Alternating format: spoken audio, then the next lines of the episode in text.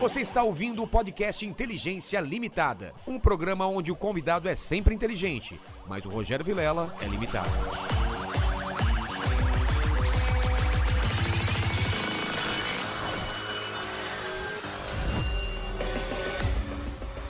Olá, terráqueos! Está começando mais um. Eu não, eu não vou fazer abertura hoje, não, Sidney. Eu tô preguiçoso, cara. Eu quero que você faça a abertura do tipo do Confins do Universo. Você que vai fazer. rapaz. Faz a abertura aí. Então, vamos lá, vamos lá, beleza. Para quem ouve o Confins do Universo, o melhor podcast de quadrinhos dentro da podosfera brasileira. Bem-vindo, bem-vindo! Está começando mais uma edição de Inteligência Limitada. Eu sou o Sidney Guzman, hoje sou convidado, falarei muito de quadrinhos aqui e o meu convidado especial, ou melhor, o meu anfitrião, vai mostrar por que a inteligência é limitada. Rogério Vilela! Exatamente, ele já falou minha inteligência é limitada, mas os convidados não têm inteligência limitada. E você que está assistindo em casa, se você assiste todos os podcasts aqui, você já ficou mais inteligente. E sabendo disso, eu não preciso explicar pro pessoal que o superchat a gente lê no final. Então já manda seu superchat com perguntas pro Sidney sobre a vida dele, sobre quadrinhos. Esse cara manja pra caramba, a gente fala muito, a gente tem muita história Vamos. junto também. A gente se conhece há muito tempo, né? Desde a época, porque ele é muito mais velho que eu. Muito Filha mais velho, muito mãe, mais velho. Então manda esse superchat, a gente vai ler no final. E, e quer fazer sua propaganda acima de 150 reais, tá bom? Então vamos começar aqui com, pro- com o presente inútil. Eu não, não começo o papo sem receber meu presente. Presente inútil. Ah, meu Deus. Segura aí. Seguinte, quis- seguinte. Eu trouxe uma, uma sacola especial aqui. Bom, você sabe que eu sou um colecionador de quadrinhos. É né? óbvio. Eu Você é adoro um- quadrinho. Você Então, é um acumulador de quadrinhos. quadrinhos é um negócio que move a minha vida, É. né? Então, por um cara que gosta demais de quadrinho, né? Um cara que adora quadrinho, não tem nada pior do que uma série que não termina, né? É, cara, isso é irritante. Isso é impossível. Ah, aí, não, aí eu cara. trouxe esses dois quadrinhos aqui, ó. Acordes, volume 1 e Acordes, volume parte 2 de 3. Que são de quem? Rogério Vilela. O desgraçado. Eu tô esperando até hoje a parte 3 desse negócio. Pior que o quadrinho é bom. O quadrinho é bom. O Lazarento não terminou essa porra até hoje. E eu, e eu trouxe pra, Porque inventou de fazer stand-up. você inventou de fazer essa porra aqui? Foi ficar rico fazendo stand-up? E ah, também tem o Joaquim Pô. O Joaquim Pô terminou. Então, então essa É, aqui é, é. fina. Agora, cadê acordes, Vilela? Eu irei ter... Eu vou arranjar um cara pra desenhar. Você vai Eu- terminar, você tem que desenhar, Lazarento. É, vou terminar. Pelo amor. Ah, ah, então, é, é aqui o presente. Mentira, eu não, eu não ia. Ah, tá. Esse aqui não vai sair da minha coleção. Boa, não, boa, não. boa. Já Eu vou- tava pre- Não, não, não. Já tava feliz, porque eu não tenho esse primeiro mais aí. Você não vai mesmo. Olha que presente utilíssimo que eu trouxe pra você. Vários DVDs gravados, pra você gravar. CD, ó, DVD-R. Olha quanto, tudo zerado pra você gravar. Nossa, era o que eu tava precisando. Nossa, imaginei, velho. Cara, é olha um só. negócio Olha aqui, olha aqui. sensacional. Não! Você vai. Você fez isso de coração, cara? Porra. Eu vou guardar, vou guardar. Filha Bom, mas mãe. obrigado, cara. Lá- Ah. Obrigado. Lembra quando a gente comprava e. Porra, Porra. é- CDR. Tudo isso daí não cabe num pendrive, é, né? Falar a verdade. 700 mega. Mas agora, falando sério, agora um inútil pra você Ah, não é guardar. esse? Aí, esse é pra... Tá aqui um, um Darth Vader pra você. Ah, Cara, pesado o o Darth negócio. Vader é uma peça de xadrez do... do Pra do- quem não tá. Do xadrez do Pra Star quem só tá ouvindo esse podcast, é uma peça de xadrez do Darth Vader muito. Cara, o, o diretor já olhou com desejo aí, que ele é fanzaço de Star Wars. Pergunta o nome do filho dele. É. Fala aí, Ali. Luke. Ah, E eu a mulher, sou e a seu mulher? pai. E a não, mulher? Não, não é Leia. Mentira, velho. Não, não, não, não, não, não, É? não, não, não, não. Tô falando, esse é cara possível. é fã. Então, aí o seu Darth Vader, esse, esse sim, pra você deixar aqui no teu cenário. E agora é a fase de presentes. Eu, Então. eu- eu vou te dar presentes aqui. Você gosta de Lovecraft e Edgar Allan Poe? Sem dúvida. Olha aqui, ó. Então aqui, ó.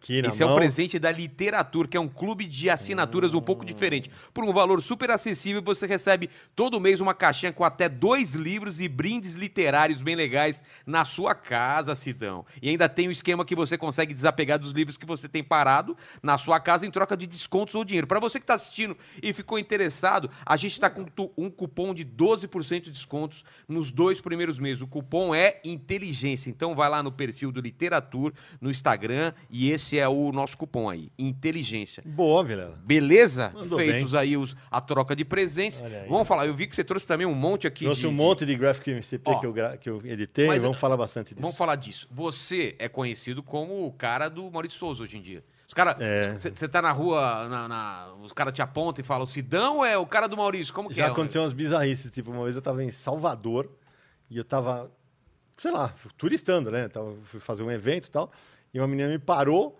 e ela falou assim, ela não sabia meu nome. Isso foi, sei lá, em 2014. Falou assim: é, posso tirar uma foto com você? Eu falei, você se confundiu. É. Você- é, não sou ninguém famoso. Falei, não, mas você não foi no programa do Danilo Gentili para dar uma entrevista? Você não trabalha com o Maurício de Souza? Eu falei, Caramba. então, aí eu, eu brinco que tem alguns, dois lugares na vida que eu acho que eu sou famoso. A CCXP CCXP, E- você é. e o você- FIC, que é o Festival Internacional de Quadrinhos de Belo Horizonte, porque, cara, quem gosta de quadrinho me conhece por conta... Exatamente. Eu trabalho com o Maurício já desde 2006, é, e nesse, nesse tempo todo ajudei a mudar um monte de coisa lá dentro, inclusive o selo da- das graphic novels, nós vamos falar bastante. O Vilela desenhou em projeto meu. Vocês, Exatamente, cara. Tive a honra. É, né? MSP mais 50. O Vilela Foi um dos primeiros, né? Foi o segundo. Foi o segundo, mas um dos primeiros publicações. Sim, foi a, foi a segunda publicação Mas que eu gente tá, editei. eu, tô, eu tô avançando aí no tempo. Sim, a gente se então. conheceu em Sim, 89. 89, num curso de quadrinhos do Marcelo Do Alencar. Marcelo Alencar na Universidade Metodista Na de São Metodista, Bernardo do Campo, onde eu cara. estudava jornalismo. É verdade, foi lá que a gente conheceu você. Naquela época você não trampava com, com quadrinho ainda. Não, eu queria. Eu, eu- eu- foi muito curioso, porque nessa época eu era repórter de rádio. Eu trabalhava já como repórter de rádio, porque eu sou formado em educação física antes de. de Ah, ser- é? Não sabia é, disso, não. E eu sou tarado por esporte, corintiano fanático, né? É, depois até- Corintiano fanático de ser bloqueado pelos técnicos, não é? De xingar os caras, eu lembro disso. É, de xingar não, é Tite, que eu né? bato, é, eu que eu chamava ele de hepatite, né? Aí quando ele ganhou a Libertadores, eu prometi que eu parava de chamar de hepatite, chamei de empatite. Deixa eu falar, deixa eu falar. Então, e, e assim, eu trabalhava como repórter de rádio e tal. E, só que aí, em, 2000, e- em 1980, exatamente em 1989, que é o ano que tem esse curso, começa um movimento na imprensa paulista que é foi um boom de matérias de quadrinhos. Você lembra? Que Estadão Lembro, tinha, Folha é. tinha, Folha da Tarde, todos Página os jornais. inteira, bonitona, inteiras, é. semanais. Ah, era semanal? Era semanal. Assim, A Folha na segunda-feira, Estadão na quarta, Folha da Tarde na sexta e, e Jornal da Tarde também na sexta-feira. E na tinha o Diário do Grande ABC. Todo mundo fazendo crítica de quadrinho. Aí eu estava na Metodista estudando, falei, porra, a gente tinha um jornal mural, que a gente colocava as matérias com taxinha na, lá, com taxa, não tinha computador ainda, É. tinha 89. Pô. E aí eu comecei a resenhar quadrinhos, que eu via lá, falei, ah, pô, vou fazer umas críticas de quadrinho aqui. Aí os, os nerds da época, que não podia chamar de nerd, né? Porque nerd não é, comia, não comia ninguém, né? é, não, naquela Não, época não, era, não. era uma ofensa. É cara. uma ofensa. Chamar de nerd era uma ofensa, porra, pelo amor de Deus. Agora não, agora nerd A é galera chique. briga pra você chamar de Não, nerd. não, Falando, agora eu sou nerd. Não, você não é. Sou chique. Nerd é chique agora. Então, o que rolou... Opa, chegou comida aí, Chegou não? pizza que, aí. Que beleza, hein? É, rapaz. Que beleza. Aí é o seguinte, aí eu começo a escrever críticas ali no, no Jornal Mural, até que um nerd da época fala assim, pô, Sidão, por que, que você não tenta publicar? Eu falei, é, por que, que eu não tento publicar? E aí eu, na maior cara dura, liguei para todas as redações e falei com cada um dos jornalistas que eu lia a matéria, porque eu guardei, eu, não tinha isso, né? Eu, eu recortava as matérias, porque não tinha internet, né, Vila lá. É. Então eu pegava aquilo lá para usar de fonte de referência. Aquelas matérias iam ser fonte de referência de pesquisa futura. Aí, beleza. Eu, ah, quem escreve no Estadão? Marcelo Alencar e Marcel Plassi. Na Folha, André Forastieri. No jornal, na Folha da Tarde, Franco de Rosa. Esses nomes são todos famosos no É. jornalismo paulistano e brasileiro de quadrinhos. Aí eu começo a procurar os caras, tal, os caras levavam um texto, os caras, "Ah, não, tá, mas não tem frila. Não tem frila, não tem frila, não tem frila. Até que na última visita, que eu fui na editora Globo, que publicava Sandman, que você que você adora, Ca- Caramba. que você adora, e você né? também, isso foi por Eu causa também. disso. né? E a revista, o Sandman saía lá, era uma, é uma revista do Neil Gaiman, que eu sou muito fã, né? Ainda- na época ainda um garoto, estava começando. E aí o editor era o Leandro Luiz de Delmanto, que você conheceu na Sim. Acho que inclusive editou teus álbuns do Devia, não E- foi? Editou, o segundo número foi ele que editou. Exatamente. E aí ele tá, eu, eu adoro contar essa história porque ele ele, ele, ele tá lendo minha- minhas matérias, ele leu uma uma resenha que eu escrevi sobre uma minissérie que foi relançada o ano passado pela Panini, em um encadenado chamado Cinder e Ash, Lembro, lembro, lembro. que é um, um- um desenhado pelo Garcia Lopes, é um Muito bom. investigado, uma dupla de investigadores, um formato- casal, aquele formato é. grandão, né? Aí ele pega e fala assim, pô, gostei, tô tendo aquele que tinha editado no abril. Ele falou assim, você gosta de música? Aí, velho, se ele perguntasse pra mim se eu, se eu gostava do Palmeiras, eu falava que eu gostava. É. né? Eu não gosto muito do Palmeiras, né? Não. É, nessa, bem, obrigado, São, obrigado, São Pedro, pela chuva de ontem. Porque ontem, se não ia fosse a chuva, um- uma goleada, velho. Malandro. Aí eu peguei e falei, gosto, mas assim, eu gosto de música, mas eu não sabia o que ele queria. Ele falou "Ah, que eu quero fazer uma matéria sobre a relação do quadrinho e da música. Eu, porra, sensacional, velho. Sensacional. E o meu balão de pensamento fudeu, né? É. Falei, que, que eu vou falar de quadrinho e música? Eu não sei nada de quadrinho e música. Como assim, velho? Caramba. E aí eu, eh, quando eu saí de lá, eu lembro que eh, era para quem estava vindo no Brasil inteiro, a gente tava na- era na Rua do Curtume, na Lapa, a editora Globo. E eu lembro que eu saí de lá porque ela, eh, teve uma, uma- uma curiosidade, que ele falou: ah, "Então me paga isso aqui, ó". E eu fiz: "Paga? Vai pagar?" Porque em rádio eu não ganhava nada como repórter esportivo, né? Nada, era, eu estava só Tava aprendendo. pagando e pagando para trabalhar. E eu falei, paga. Ah, legal, que legal. Aí na hora que eu saio, eu lembro que eu dei uma olhadinha assim pro lado, sensa... eu fui lá e dei um soquinho no ar, assim, eu pulei tipo Pelé, saca? Dá um pulo no ar. Saquei lá, beleza. Porque eu falei, cara, será que eu consigo escrever sobre o meu hobby? Que era meu hobby, quadrinho. Nunca pensei que eu ia ganhar dinheiro com quadrinhos, que eu ia trabalhar com quadrinhos. E aí eu, eu começo a desenvolver um negócio que eu sempre falo nos meus cursos de workshop de edição que eu faço pelo Brasil todo, e agora online, que eu desenvolvo um tesão absurdo pela pesquisa, né? Eu começo a pesquisar, eu, eu vou numa livraria em São Paulo chamada, você foi muito, Muito Prazer, que era, um, Oh, era os templos dos gibis em São Paulo, não existia lugar melhor para a gente procurar quadrinho. Aí cheguei lá pro cara, falei, era o Walter o nome. Falei, Walter, eu, sou ninguém, sou um, tentando começar na área. Peguei uma matéria assim, assim, assado, é, sobre música e quadrinho, cara. Você me permite ficar aqui pesquisando? Tá? Eu falei, Fica o dia inteiro. Eu lembro, Vilela, a matéria que eu tinha que entregar sete laudas. E não tinha essa, vou no Google, Não, quadrinhos chama, e música. Esquece, É. esquece. E era sete laudas, cada lauda 1.400 toques, ou seja, 9.800 caracteres. E eu, comecei a pesquisar, velho, eu entreguei o dobro. O dobro. Você começou a achar coisa pra Cara, caramba. eu descobri que tinha Kiss em quadrinhos, New- depois veio New Kids on the Block, Já teve saído Beatles. aquele hit Jimi Hendrix, já tinha saído? Ainda não. Ainda não, né? É, Não, mas tinha a história da música em quadrinhos, tinha música clássica em quadrinhos, tinha várias óperas transformadas, o Anel do Nibelungo transformado em quadrinho, tinha músicas que foram transformadas em quadrinho, tinha artista de quadrinho que fez capa de disco, tinha personagem de quadrinho que tinha banda, o John Constantine, que inclusive virou seriado. E aí eu, quando eu vi, puta, a matéria tinha o dobro. Aí eu entreguei pro, a matéria, eu, cara, velho. Eu entreguei a matéria pro Leandro, que se, se tivesse Wi-Fi na época, não passava nem Wi-Fi, né? bicho? É. O cara lendo 14 páginas, eu assim, ó, Ele leu na sua frente. na minha frente. Eu assim, ó. Ai, Uhum, uhum, uhum. Aí ele fez, quando ele terminou, ele falou: ó, não sei como, mas vou publicar essa matéria inteira. Eu falei, porra, do caralho. Aí eu falei, tá, tá aí, eu quero escrever sobre quadrinhos. E aí eu, eu, eu queria ser jornalista especializado em quadrinhos. E aí eu começo a escrever, desde, desde que, a gente public- que eu publiquei a primeira matéria no Sandman, que foi em 1990, eu posso dizer com bastante orgulho. Mesmo quando eu saí da área, eh, durante sete anos eu trabalhei com comunicação empresarial, porque o mercado acabou. E, mas eu, eu comecei a escrever para jornais e revistas. Eu não passei um mês da minha vida que eu não tenha escrito pelo menos um parágrafo sobre quadrinhos na minha vida.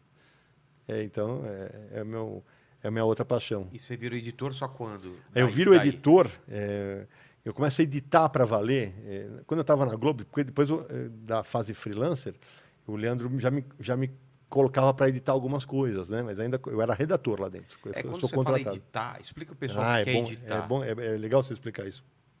Porque é o seguinte, é, quando eu, eu sempre falo disso, editar um quadrinho estrangeiro, você é o editor, você assina como editor, mas você é editor de texto. Por quê?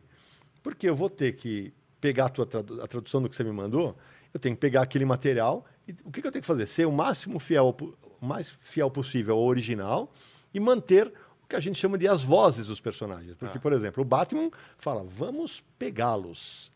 Né? Se fosse o Coisa, ia falar, pega eles. Saca? Então, é, é, é você Entendi. saber manter isso para. Não, não não podem falar todo mundo igual. Então, é, é- o editar quadrinhos gringos é isso. Você vai, você vai fazer o espelho, que é selecionar as revistas, as histórias que vão entrar numa revista. Mas editar quadrinhos mesmo, eu só vinha fazer isso quando eu fui trabalhar com o Maurício. Porque é- isso é diferente, que é você escolhe o autor, você escolhe o personagem, você discute o roteiro, você fala, porra, essa, esse- essa arte aqui, porra, dá uma olhada, tem um erro de proporção aqui, cara. Número de A- páginas a- também? Número de páginas. Você fala assim, olha, a virada da página, porque tem uma coisa que, para quem lê quadrinho, como nós, todo mundo sabe, mas assim, para quem de repente lê esporadicamente, não saca isso, o quadrinho só tem um momento de suspense, que é a virada da página ímpar para par, que é, é assim. ó. É, mostra É mostra aqui, pro ó. pessoal. É aqui. Você está aqui, ó. Você vem Vira, vira aqui pra aqui, câmera. aqui para qual? É, pra, pra sua Pra- mesmo. essa é. aqui. esse aqui é o único momento de suspense que tem.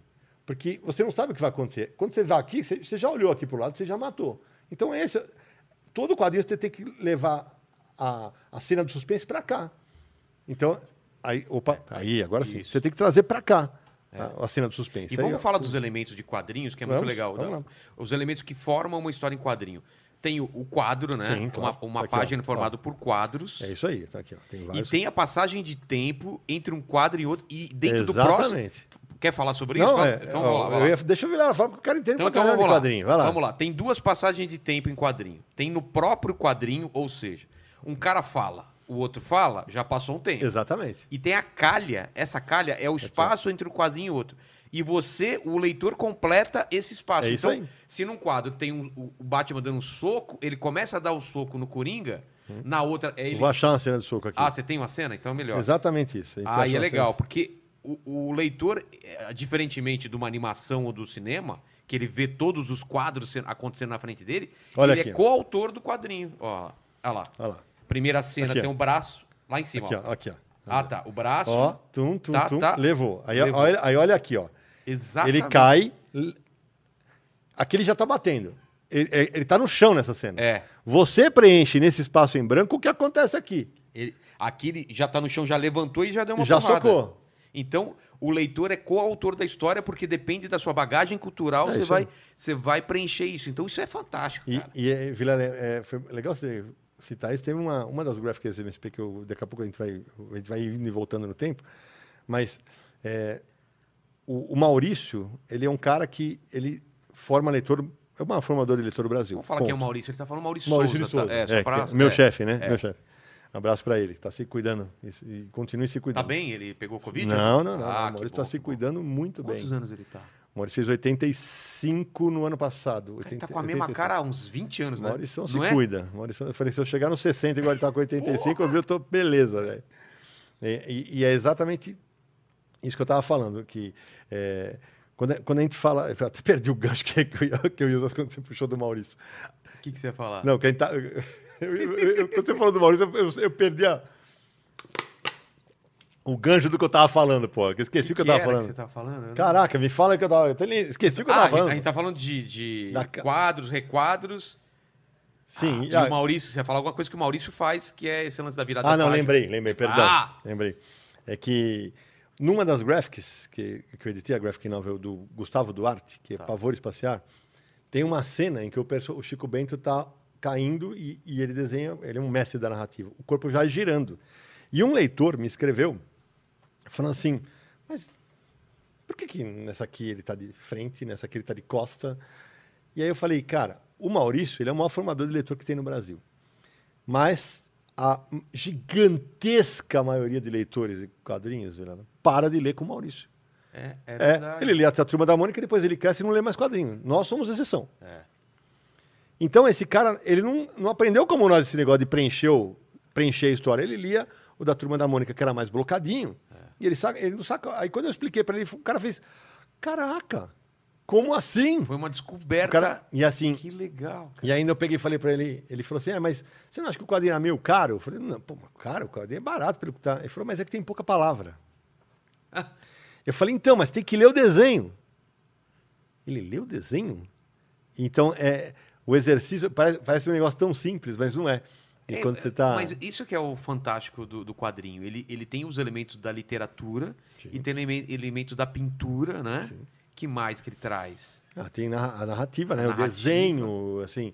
é, e, e o mais legal é o seguinte. Não, e os tipos de balão também. Sim, a gente nem falou dos exato. tipos de balão. Não, podemos Eu falar. não sei se aí vai ter alguma uma variedade nesse que você Não, abriu. nesse aqui não vai ter, mas assim. Mas é, sussurro. A gente pode falar, é, por É. exemplo. o- se o balão. Se você estiver sussurrando, falando baixinho, assim, assim, o balão pode estar Pontilhado. pontilhado. Ou as letras pequenininhas. Exa- ou você é. abaixa a letra. Ela fica, você usa o balão normal e diminui a letra. Se o balão for o de pensamento, é, aquela, é a bolinha, A nuvenzinha. as nuvenzinhas que se ligam e ele está pensando. Se o cara tá, porra, caralho, não sei o quê, o balão é cheio de pontas. Né? Tem o balão eletrônico também. Exato. Então, então a- essa, essa linguagem de signos, né, que são aplicados dentro do quadrinho, acabam criando uma bagagem, inclusive, para o leitor. O Exatamente. leitor começa a entender, pô, então isso aqui é por causa disso. Então, esse aqui, por exemplo, tem hora que o, o, o, que a gente, o ápice, que é o rabicho do balão, aquele que, é, Ah, que é. vai para boca, que indica quem está falando. Tem horas que, exemplo, eu, eu e o Vilela aqui, eh, o Vilela está falando, imagina que o balão dele passa por trás do meu corpo para chegar num cara que está falando aqui. Então, por quê? Porque para não, atraves- não atravessar em cima de mim. É. Porque o Vilar tá falando com o cara aqui, ah, o Ale, e o Ale tá aqui. Então, ele vai pra- o balão passa aqui atrás, com o rabicho vai ligar ali. E às vezes o cara tá fora da cena, Exato. o, o rabicho do balão sai do quadro, né? Exato. Em, em, para quem lê mangá, é, é muito comum você às vezes, ver, o, ver o balão com o rabicho para dentro. Em vez de ter o. Ah, aqui, cara. ele faz para dentro. Então ele fica como se tivesse um Vzinho, para falar que o cara tá fora. Tá. Ou então deixa só a elipse, para falar que o cara não tá na cena. Não tem rabicho nenhum. Você vai entendendo os signos enquanto É. você vai lendo. E, por exemplo, em quadrinho preto e branco, isso é muito legal. É, porque quando você está lendo um quadrinho colorido, você vai ter uma cena de flashback. O que, que é o mais comum? Muda a paleta de cores. É, Então nós estamos na. fica mais esmaecido. ela, isso, ela fica mais é, um tom pastel, um negócio mais, né, mais para remeter que você está no passado. E no preto e branco, como é que você faz? Aí no preto e branco você tem algumas alternativas. O- a borda de cada quadro fica arredondada. Ah, tá. Ou você usa fundo preto. E aí o leitor começa a sacar. Então, peraí, quando é fundo O preto, fundo da página o toda. fundo da Ah, página é preto, então ele está no flashback. Outro dia, eh, a gente tem um, um, um canal no YouTube, do canal do Universo HQ, que é o YouTube barra Universo HQ. Toda segunda-feira a gente faz resenhas ao vivo às 8 horas da noite. E, eh, a semana retrasada eu resenhei um mangá e eu falo exatamente, tem uma página que o cara está contando para outras pessoas coisas que aconteceram. É brilhante, porque o cara coloca o fundo em preto e quando chega no narrador, fica branco. Tá. O fundo, o fundo do quadro. Aí, ah, entendi. aí embaixo ele continua. Aí, então o Vilela lá em 1989, pum, o fundo é preto. Caramba, que fantástico. Isso é muito legal. Mas isso que é legal, porque não existe uma regra Não. E é um acordo seu com o leitor. É. Você estabelece lá no começo. É como no videogame, quando você está começando a jogar videogame, ele vai te ensinando as regras, em- você agindo, você movimenta o personagem, Isso. aprende a tirar, aprende a, a baixar e tal. E no quadrinho, assim, logo no começo, a gente já tenta colocar alguns elementos bem mais claros, que você Uhum. fala, ah, entendi. Quando o artista coloca retículo, coloca aquele coisa quadriculada, É isso. é alguma coisa diferente. Ah, é o passado. Isso é muito legal, É, cara. então. E, é, e, é- e- e não dá para você explicar isso. O, É. o- o leitor vai sacando. É aquele negócio, porra, saquei agora. E isso é, é muito mágico. Para quem lê quadrinhos, é, tem. E eu posso falar, tem autor que está no mercado até hoje que não consegue, que, que não sabe fazer coisas de flashback. Tem coisas que. Tem caras que estão começando agora que o cara tem sacadas geniais. Você fala, porra, ninguém usou isso antes. É, ainda tem- estão descobrindo É, coisa, e né? tem, ah, e tem autores que, como por exemplo o Will Eisner, que é o criador do Spirits, que, pô, o cara é dos anos 30. Ele já estava muito à frente do Não, tempo. ele é para ser estudado, é um cara para ser estudado. Todas as tomadas de câmera que ele faz são coisas cinematográficas. Ele montava cenários com, com para montar o título com a palavra Spirit. Ele colocava, que era o personagem dele. A palavra escorrendo A no meio. do- Tem uma fosse- clássica, né? É. Que as letras Spirit estão correndo pela, pela sarjeta, que é. um dos nomes também daquela calha branca. Ah, essa sarjeta também também. também, é pode ser usado, entrequadro pode ser usado. E aí as letras do- as letras de Spirit estão correndo e o T tá, tá entrando no bueiro. É. É Falei, cara, é sensacional. Então, assim, é, quando você começa a, a, desvendar quadrinhos, é muito gostoso, né? E é, E aí a gente vai falar também de enquadramento, né? Uhum. Que aí, é- aí se aproxima ao cinema, que é meio é, plano médio, Sim. plano geral, close e tal, que são todos os recursos da gente usar Uhum. Sim. pro quadrinho. Só que o quadrinho, ele tem uma vantagem que o cinema não tem, cara. Você pode voltar a página. Sim. Não é legal isso? E, e além disso, né, você pode voltar e falar, peraí, o que, que eu perdi aqui? É. Eu volto e tal. E Você pode roubar no jogo É, também. Total, total. Quem nunca deu uma, uma folheadinha até o final? Opa, total. E quando você tá no final da história, você fala assim, peraí, vou voltar. Aí você volta 40 páginas e fala, puta, tava aqui, ó. É, Tava aqui, ele colocou pra mim e eu não vi. exatamente. Tinha um elemento no cenário. Tava aqui, eu não tinha visto. Alan Moore eu- faz isso direto, né? Direto, direto, direto. Ele, ele revela lá no final, porra, cacete, como é que eu não vi isso aqui lá na frente? Quando, porque você tá lendo na, num afã de virar página, né? Tá, tá, tá, tá, e você fala, caraca. Então, o quadrinho tem- fornece... ma- E tem mais uma vantagem em relação ao cinema, né? É, para você que desenha, você consegue fazer um cenário espetacular com lápis, papel e É o caneta. mesmo valor você colocar 50 helicópteros numa cena e colocar um. Vai no cinema. não. E aí? E o efeito E- especial? Exatamente. É, cara. é, cara, isso é fantástico. Isso é Como foda. é? Beleza. Sei lá. Uma coisa que eu, eu, eu tenho batido bastante, que o mercado brasileiro, precisa- os autores brasileiros precisam entender, é que é o seguinte, mais do que a gente ter boas histórias, que hoje o mercado brasileiro, tem, a gente nunca teve tanta gente contando boas histórias em É, quadrinhos. a gente tinha muito bons desenhistas Mas e, agora- maus, e maus escritores, é, É, verdade. hoje, cara, sério, tem- a gente tem muita gente boa fazendo quadrinho. E assim, dos mais, os mais diversos níveis, e estilos, todos. Só que é, não basta ser só a boa história. O- os autores com- precisam começar a pensar num negócio chamado propriedade intelectual, que é, é um PI, né, que a gente fala, É. que é uma marca. Você criar, Criar- porque, porque você faz uma história, beleza, faço uma história, ah, beleza, eu, eu vou ficar esperando o seu próximo grande sucesso para adaptar para o cinema. Mas se você faz uma propriedade intelectual, que é o Jujubinha, Que é forte. que você, porra, ela pode ser lançada em quadrinho, eu posso lançar ela em videogame, eu posso lançar um segundo álbum, eu posso lançar um boneco, eu posso.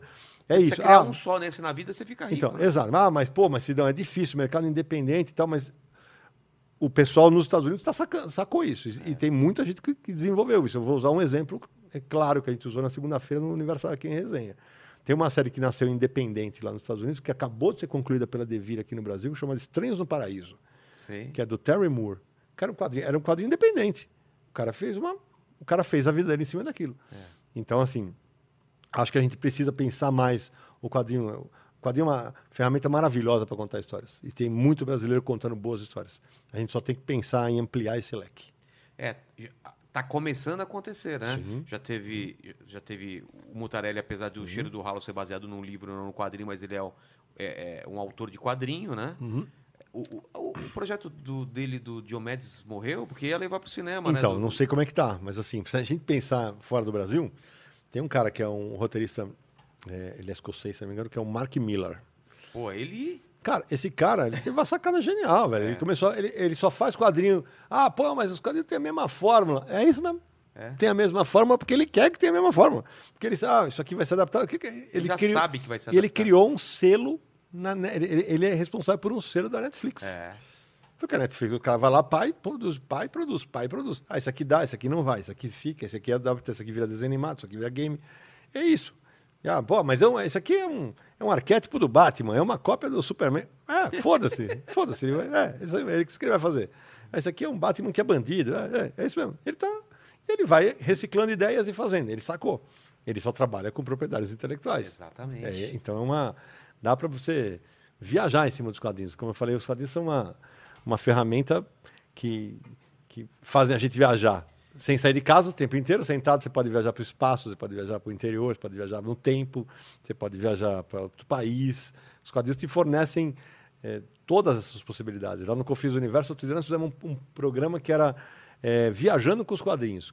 Quadrinhos que falavam sobre países você nunca visitou. Por exemplo, eu conheci Nova York primeiro pelo álbum do Will Eisner, depois para as histórias do Demolidor, que apareciam na, na Cozinha do Inferno. Aí tem obras que, por exemplo, a é, Avenida Paulista, do Luiz G. Porra, aquilo é um clássico dos quadrinhos nacionais. Então, várias, várias, em várias situações, os quadrinhos te levam para lugares que você nem sonhava. Exatamente. Como que você começou a ler quadrinho? Foi que nem, que nem todo mundo, com Turma da Mônica? Uhum. Ou foi o Walt Disney? Eu fui Turma da Mônica. É, eu li os dois, na verdade. Eu sempre falo dessa história, que é, ela é muito marcada na minha cabeça, porque se parece aquele negócio, se eu voltasse no tempo para falar vai acontecer isso, foi mentira. Porque eu lembro que eu lia os dois, Disney e, e Turma da Mônica. Nós somos quatro irmãos, meu pai comprava de vez em quando e tal. E eu lembro muito claramente do meu pai, quando eu comecei a ler, porque a Mônica estreia a revista da Abril em, em 1970. Eu tinha quatro anos, eu sou de 66. Então eu começo a ler lá pelo no segundo, terceiro em 72, aí logo em 73 veio o Cebolinha. E eu lembro que meu pai ve- chegou com o gibi e tal, e fez assim, ó, lê esse aqui porque é brasileiro.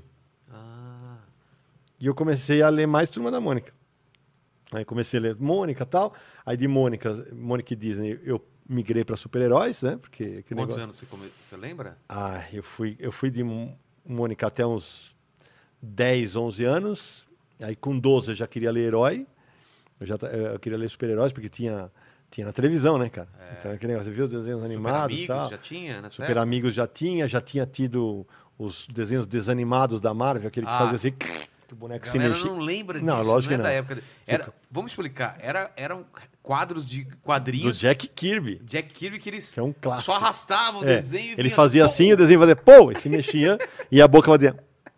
Era, cara, era mal produzido, mas aquilo pra nós, cara, era um negócio. Cara, imagina, viu Thor, É. o namoro, e, e, e, e tinham as letras das músicas, Você né? brinca, Que eram. é? Ah, eu, eu, eu Onde o arco-íris Íris é é ponte, onde vivem os imortais.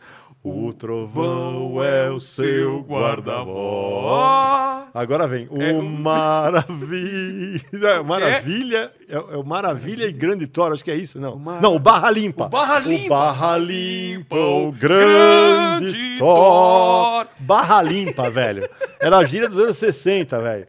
Não, E o do Tony Stark, então, que era. Tony Stark ti- não, Tira onda, é que cientista espacial, mas também é Homem de ferro, ferro, elétrico, atômico, genial, genial, dura Dura armadura, homem de ferro, é, é lenha pura. Lenha pura, velho. Lenha pura. O que, que é lenha pura para um, um adolescente? É, lenha é pura. lenha pura. É o lenha cara é pura. feito de ferro. Não, e assim, imagina o Thor. O Thor que fala assim, vós...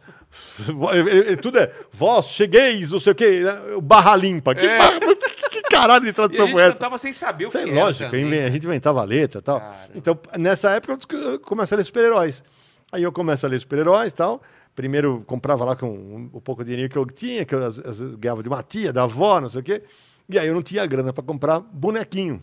Que Já tinha, tinha bonequinho? bonequinho de vinil, aqueles paradinhos assim. Ah, tá. Aí o que eu fazia? Recortava os meus velho. Ah, vá. Eu, Opa! Eu recortava os, os heróis para lutar de papel, velho. Aí, cara, você imagina, velho, que eu- o tanto de revista que eu estraguei, né, velho? Que eu falei, puta, hoje valeu uma grana os É. quadrinhos que eu tinha. Mas é legal porque ah, eu lembro que no dia que eu descubro que existia quadrinhos super-heróis, eu tinha. Eu sofri de uma bronquite muito, muito séria quando era moleque. E meu pai me levou, eu lembro até hoje, era em Jundiaí, num lugar que era para um, um cara que fazia aqueles xaropes caseiros e tal. E eu tava lá, tal, vi um moleque da minha idade com um quarteto fantástico da Ebal, que é uma editora clássica do Rio de Janeiro, editora Brasil América. E ele tava com aquilo na mão, falei, nossa, aí me mostrou, eu lembro que eu cheguei pro meu pai, eu, eu devia ter uns 9 anos, 10 anos talvez. E falei, pai, olha o que ele me deu. Ah, tem um homem de elástico, homem de fogo, homem de pedra, uma mulher que fica invisível.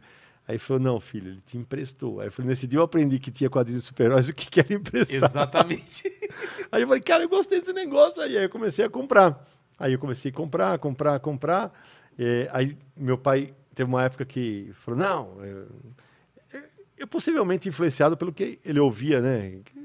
Para quem não sabe, os mais novos aí que estão vendo a gente, ouvindo a gente, os quadrinhos sofreram uma, uma- uma- sofreram muito na mão da censura, né? É, então né? Teve Que uma falavam ca- que era, que era violento, era, como que era? Formador, crianças. formador de, de Não sei, aquele livro famoso. é, o, é, a, a sedução dos A inocentes. Sedução dos Inocentes. A sedução do inocente do Frederick Wertham, que ele fala que o Batman e o Robin eram um, incentivo à homossexual. Na, na época se falava homossexualismo, não era nem homossexualidade como é hoje. Que, a, que a Mulher Maravilha era uma, um estandarte do lesbianismo. Era, isso está isso tá no livro. É mesmo? E aí, né, então, e é- houve queima de quadrinhos. Então, então, na época que eu começo a querer ler super-herói, aí meu pai começa, não, Mas não. veio aqui pro Brasil isso também? Veio, veio. Veio, chegou aqui. Não, isso aí é emburrecedor. Esse é um negócio que emburrece, esse é um negócio que, Cara, é da, que vai é fazer mal para as né, crianças. ficou que quadrinho é coisa É isso. menor, né? É isso. Então é assim, ah, não, isso aí vai, vai fazer mal para. tinha tinha uma, uma clássica que, que o Frederick Wertham fala que os quadrinhos eram formadores de jovens delinquentes, cara. Então, assim, porra, caralho. ah, não, porque tinha quadrinho de terror, tá, pô, mas o que tem de gente que aprendeu a ser, entre aspas, do bem por causa do Homem-Aranha, do Super-Homem, do Batman, cara que fala, pô, que se inspirava nos exemplos dos caras tal. E que tinha essa mensagem, né? No começo, especialmente porque era mais voltado para criança. Hoje Naquela época não tinha anti-herói. O herói era herói isso, mesmo, Era né? isso. Era isso. O anti-herói não existia, era bandido. O cara era bandido. E, e- e depois os quadrinhos vão se modificando com o passar do tempo. É. Vai ter o cara que fica mais na, na zona cinzenta, que o cara hora tá aqui, hora tá ali, ele é bandido, ele é vilão, É. ele é bandido, ele é herói. Mas, então, mas conta pro pessoal o que, que foi essa, essa fase que eu não vivi muito, mas claro, eu li, eu li Uhum. sobre, mas que os quadrinhos tentaram se adaptar a essa censura e virar outra coisa, Sim. né? é porque é o que acontece, acontece primeiro nos Estados Unidos, né? É, é criado um código de ética. Um código de ética dos quadrinhos em que os, os editores se comprometem a atuar dentro daquilo. Por exemplo, não podiam aparecer as palavras, sei lá, terror. Né? E aí, quem mais se ferrou com isso foram os quadrinhos de terror. É, né? Porque aí, pô, aparecia uma cabeça cortada, não passa. E aí começa a sair um código na capa das revistas da Marvel da DC, Comics Code Authority. Que aquele era É bom, aquilo, ah, esse bom aqui, para isso aqui, exatamente. Ah, tá. E os caras engabelavam, né? Dava umas... engabelavam forte. E chegou a ter um código no Brasil. A gente tem um Confins do Universo, que é, que é o segundo episódio que a gente gravou sobre censura nos quadrinhos.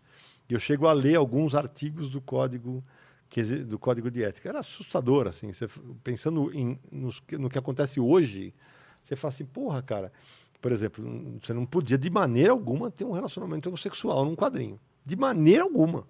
Nem sonho. Homem, mulher, de jeito nenhum. E, e nem também hétero transando. Não, não, não, imagina. Nem não, a pau. Não, não, era só um negócio. Peitinho não, fora. não existia ainda o, o conceito do quadrinho adulto, né? Ah, tá. Era aquilo era Era para criança. criança quadrinho era para criança. que mais, além Era, do... era exatamente, era para criança, porque assim, ah, tá- nos Estados Unidos chama comics, né?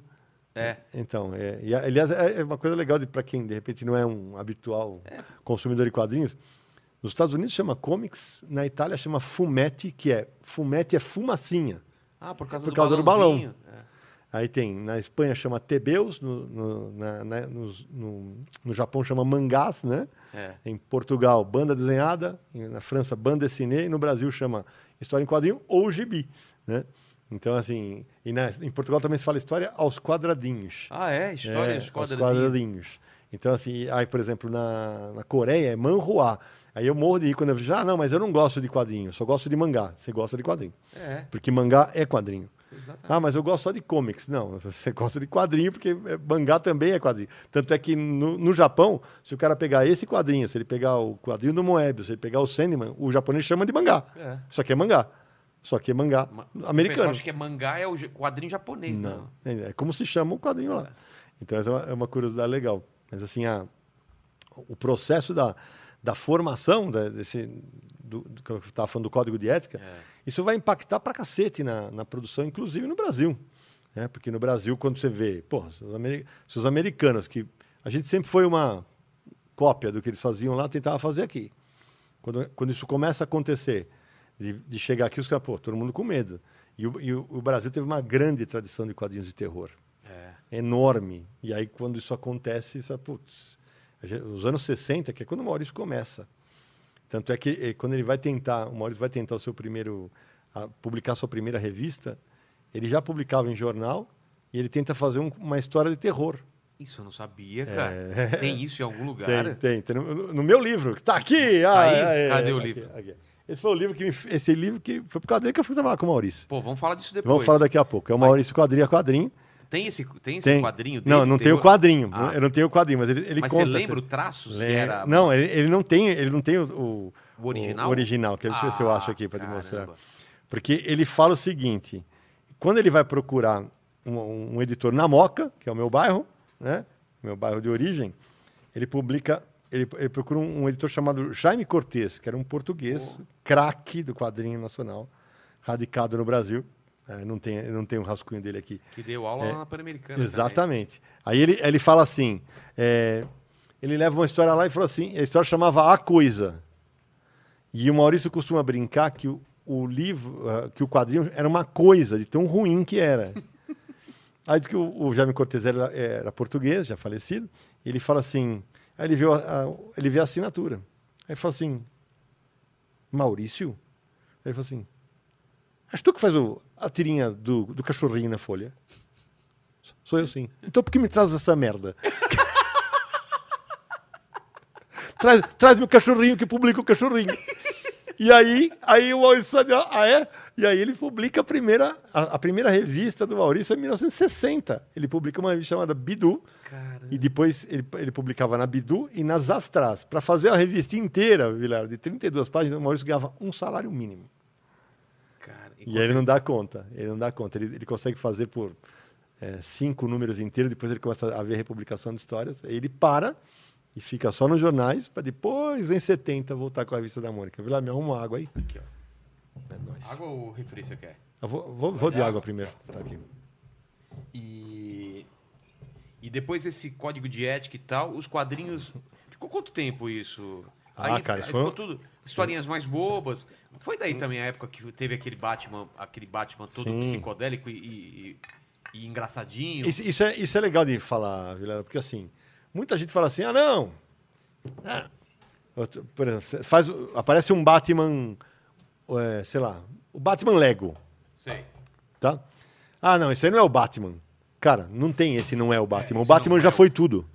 O Batman já foi humorístico, o Batman já foi soturno, o Batman já foi o melhor detetive de todos os tempos, o Batman já foi é, engraçadinho, Já foi medieval, já foi, já foi tudo. já- Tudo já foi feito com o Batman. Então, é, é o Batman, só que em outra fase. Ah, esse é. Eu. eu, eu- eu- um, um amigo, meus amigos do Pipoquinha que tiveram aqui recentemente. Eu lembro que quando eles resenharam o filme do Coringa, o, o, o Bruno, o Zago, falou, pra- falou no vídeo assim: esse não é o Coringa. Eu falei: esse não é um Coringa, esse é um Coringa. Ele não é o Coringa que você mais gosta, mas ele já teve fases assim no quadrinho. Ele é um, ele é um Coringa depressivo, pra cacete. Mas ele é um Coringa, É, ele não é o Coringa. Já vi essa versão dele sendo comediante Total. também, tentando Total. Hum. ser, ser, ser comediante stand-up. Então, é, é exatamente isso. Então, nessa fase que, que rola o código de ética, aí que a, gente vai ver de tudo, né? A gente vai ver é, histórias em que enfrentavam alienígenas, os finais eram sempre com lição de moral. Até que no, no começo dos anos, final dos anos 60 e 70, começa a haver uma retomada, e aí começa a ter um Batman um pouco mais soturno, com o Dennis O'Neill e o, e o Neil Adams, que aí retomam o lado do, do Batman original, porque o Batman, na sua primeira história, ele mata, né? Então, assim, ah, depois, ah, não, agora o Batman não mata mais. Pô, mas o Batman já matou. Na primeira história dele, aquele é o Batman também. Então, assim, ah, não, mas É, não pode falar, o Batman não, não, mata. é Não, isso. Já matou. É isso, já matou, em algum momento matou. Então, assim, é, o- o- a mídia quadrinhos, ela está em, em transformação o tempo inteiro. O tempo inteiro você fica, você fica vendo o- os quadrinhos no movimento, porque, assim, durante os anos 30, 40, cara, os quadrinhos eram o cinema das crianças. É. Era isso, cara. Tanto é que o, o Maurício começa a ler nessa fase. Ele lia os suplementos que saíam nos jornais e as crianças. Eram... E isso é muito louco. Olha, olha que louco esse negócio do código de ética. Os jornais, como eram feitos para adultos, né? é? o que, que acontecia? O código de ética falou: não, em jornal pode ter quadrinho. Então, os quadrinhos, as tiras de quadrinhos que saíam em jornal, para eles não, nem, nem Ele passava. Nem, passava? Não. Para ele, o problema estava nas revistinhas. Porque a princípio era um- eh, o jornal era para adulto. Era o né? adulto, então, se o pai comprou, ele, ele, vai, ele, ele garante que aquilo vai para a criança. Tá. Só que nas, nas revistinhas, não. Ele é só que a criança ia lá com seus centavos de dólar e comprava a revista. Então era uma, uma ótica. E, e isso se refletia na remuneração dos autores. Caras como o Jack Kirby, que é um dos criadores do universo Marvel, né? É, ele e o Stan Lee. Ele, ele busca trabalhar em jornal para ter reconhecimento. Porque, cara, o cara criou, porra, todos os os, os, a maioria dos personagens que a gente viu na tela aí, passou pela pena dele, ele que desenhava.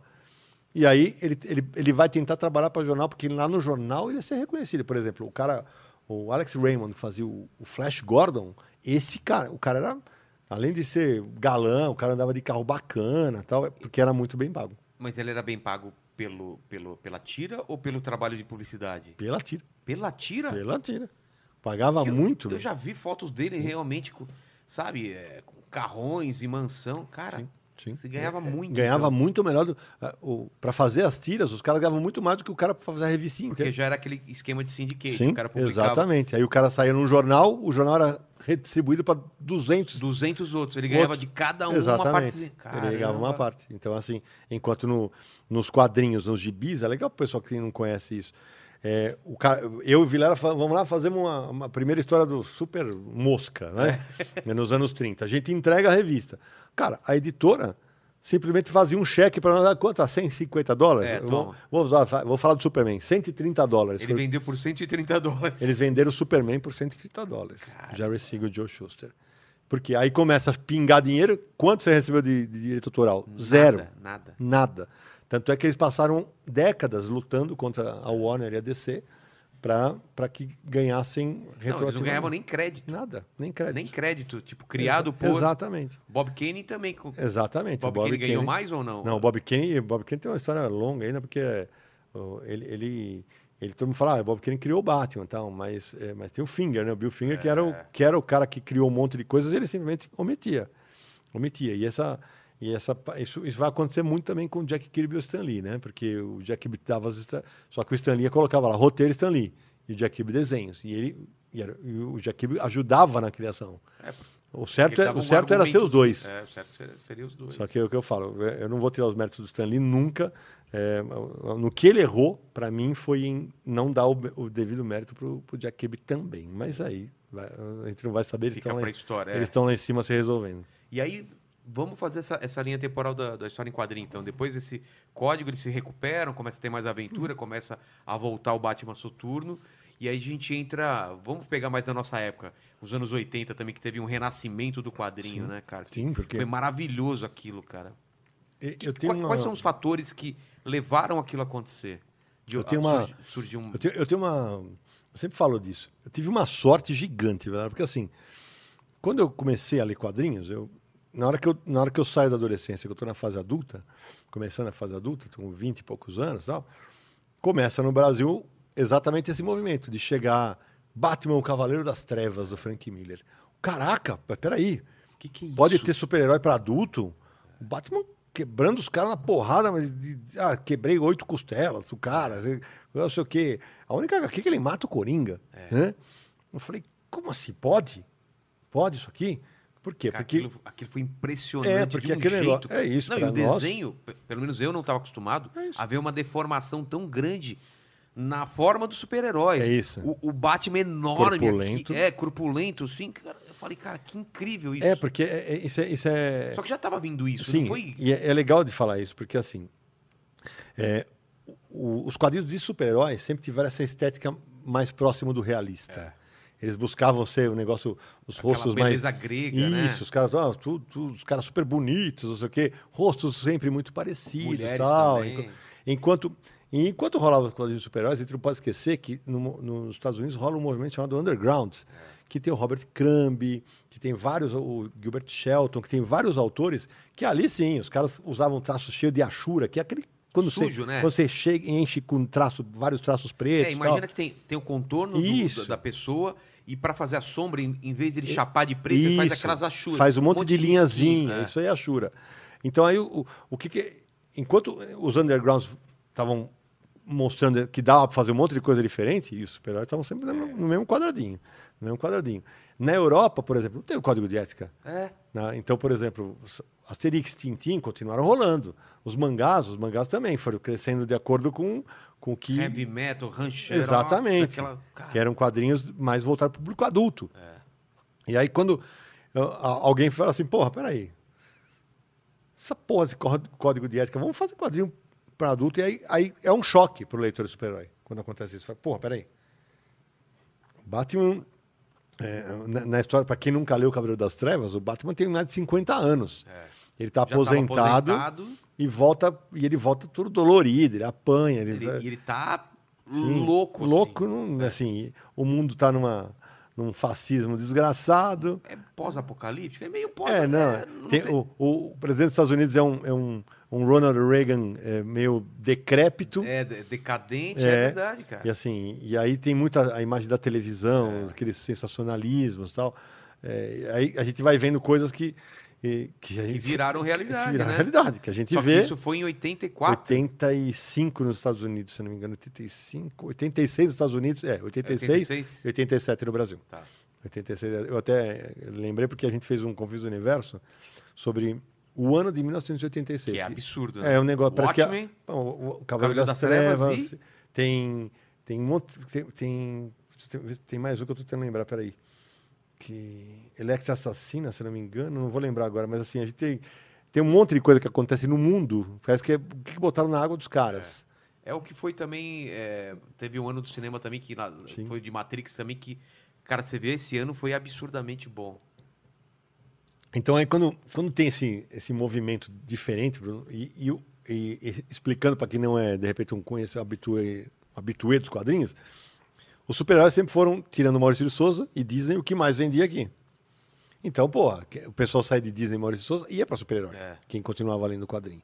Então foi um barato, porque a revista eram as revistas do formato da Turma da Mônica, chamado Formatinho. Formatinho, né? E aí, quando vem essas revistas, vem no que a gente chama de formato americano, que é quase isso aqui, só que esses aqui são em capa dura, só que ele vem aqui, ó. É aqui. A, a- É mais fininho. É. É. que- aquele meu que você trouxe é Isso, formato é, americano. é, tá aqui. O, o Joaquim Pô. Joaquim, Joaquim Pô tá aqui, quer ver? Ó. Esse é o formato Esse é o americano. formato americano, ó. Então, ó, perto, ó, ó como ele é perto do outro, ó. Então, você chegava na banca, em vez de ver o gibizinho da Mônica, que também na.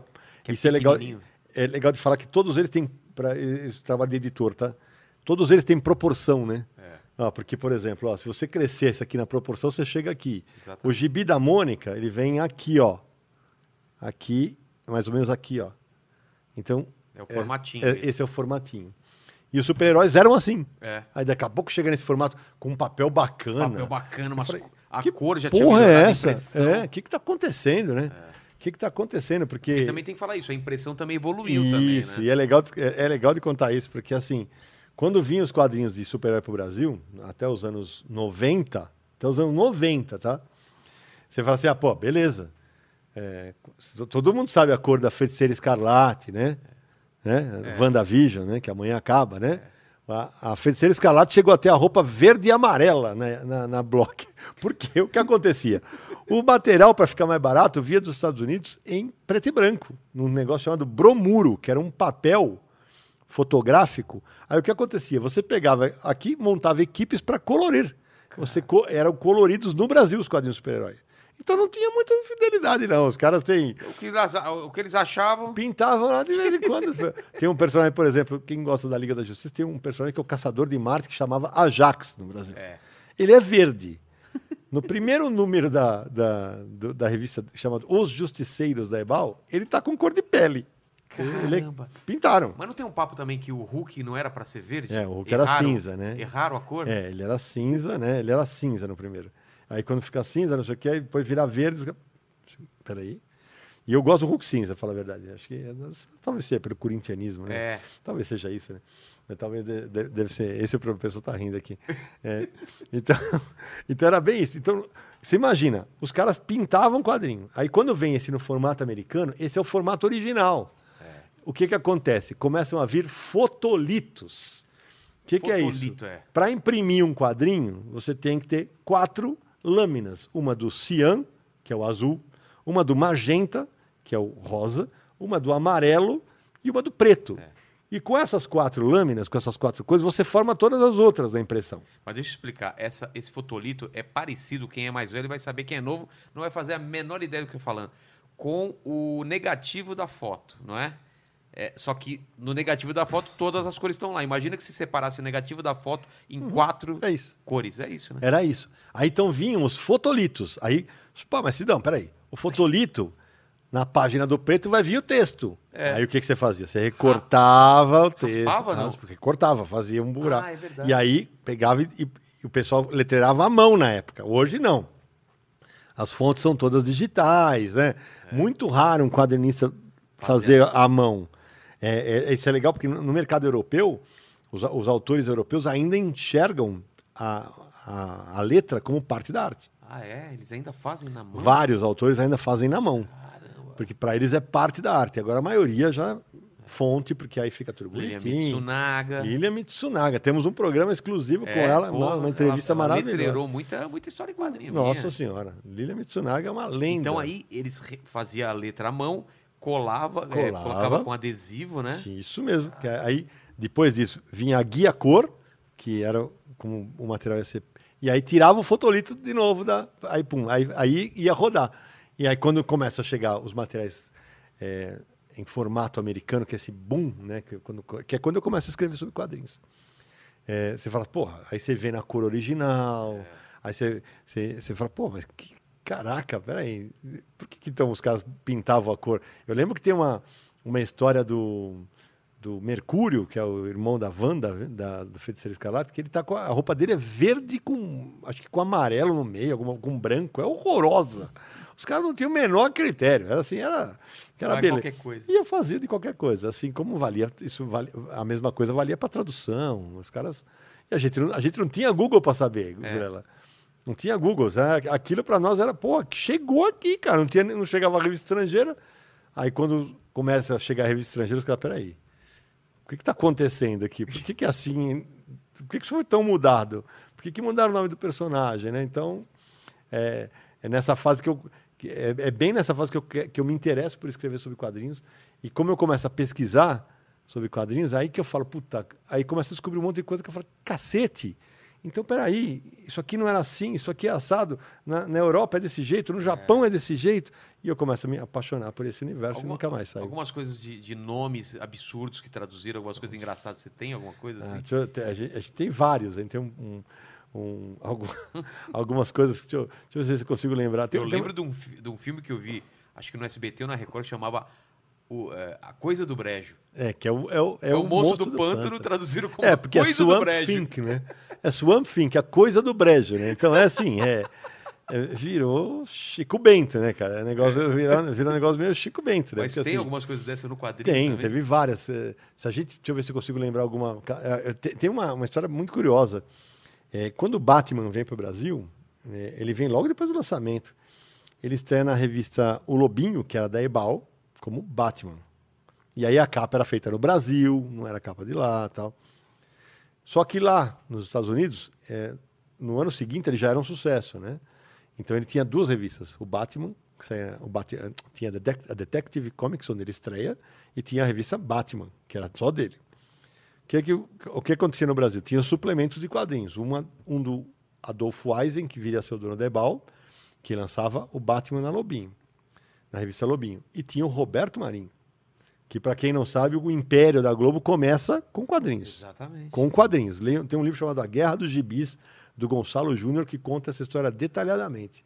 E é, tanto é que até morrer ele tinha um carinho gigantesco pelos quadrinhos. E ele vai nos Estados Unidos e descobre que tem outro Batman, que sai a revista Batman. E que o, outro, só, o Adolf Eisner só tinha os direitos pela Detective Comics. Ah. Aí o que ele faz? Ele compra o outro e lança o Morcego Negro. O quê? O Morcego Negro, que era. O alter ego dele era Bruno Miller. Ah, não. E ele defendia a cidade de Riacho Doce. Não era Gotham City? Naneira. Riacho Doce. Riacho Doce. Isso é lá dos anos 40. Imagina, imagina a zona. Para criança, viu o Batman. É. Peraí, aqui é o Batman, aqui é o Morcego Negro. Aquele é o Bruce Wayne, aqui é o Bruno Miller. É, imagina a zona na cabeça, nos anos 40. Riacho Doce, imagina, cara. Tinha, tinha um monte, cara. Tinha um monte, assim. Então, não, pessoal. E, e, e, muita coisa mudou também, né? Por exemplo, o Super-Homem não voava no começo. Não, ele só saltava. Saltava muito alto uhum. e tal. É. Qual outra coisa, assim? Ah, você... tinha um monte. O, o, o, Batman no começo matava. É, o Batman era, é, ele era basicamente um, um cara, um vingador. Ele era um zorro, né? Aí depois ele vai sendo desenvolvido. Ele vira um, ele vira um detetive. É, a Mulher Maravilha, cara, no começo. O, a Mulher Maravilha ela, ela, é criada pelo cara que inventou o polígrafo, né? É o detector de mentiras. E ele, nos anos 40, quando ele, ele ela é de 40, se não me engano, é, ele já vivia um relacionamento, é, um poliamor.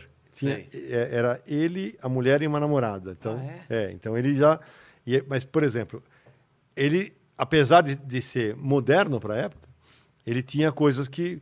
A, a, prime, a primeira a primeira aparição da, da Mulher Maravilha na Sociedade da Justiça, que vai ser a, o embrião da Liga da Justiça mais tarde. Chamava Sociedade? Sociedade da Justiça.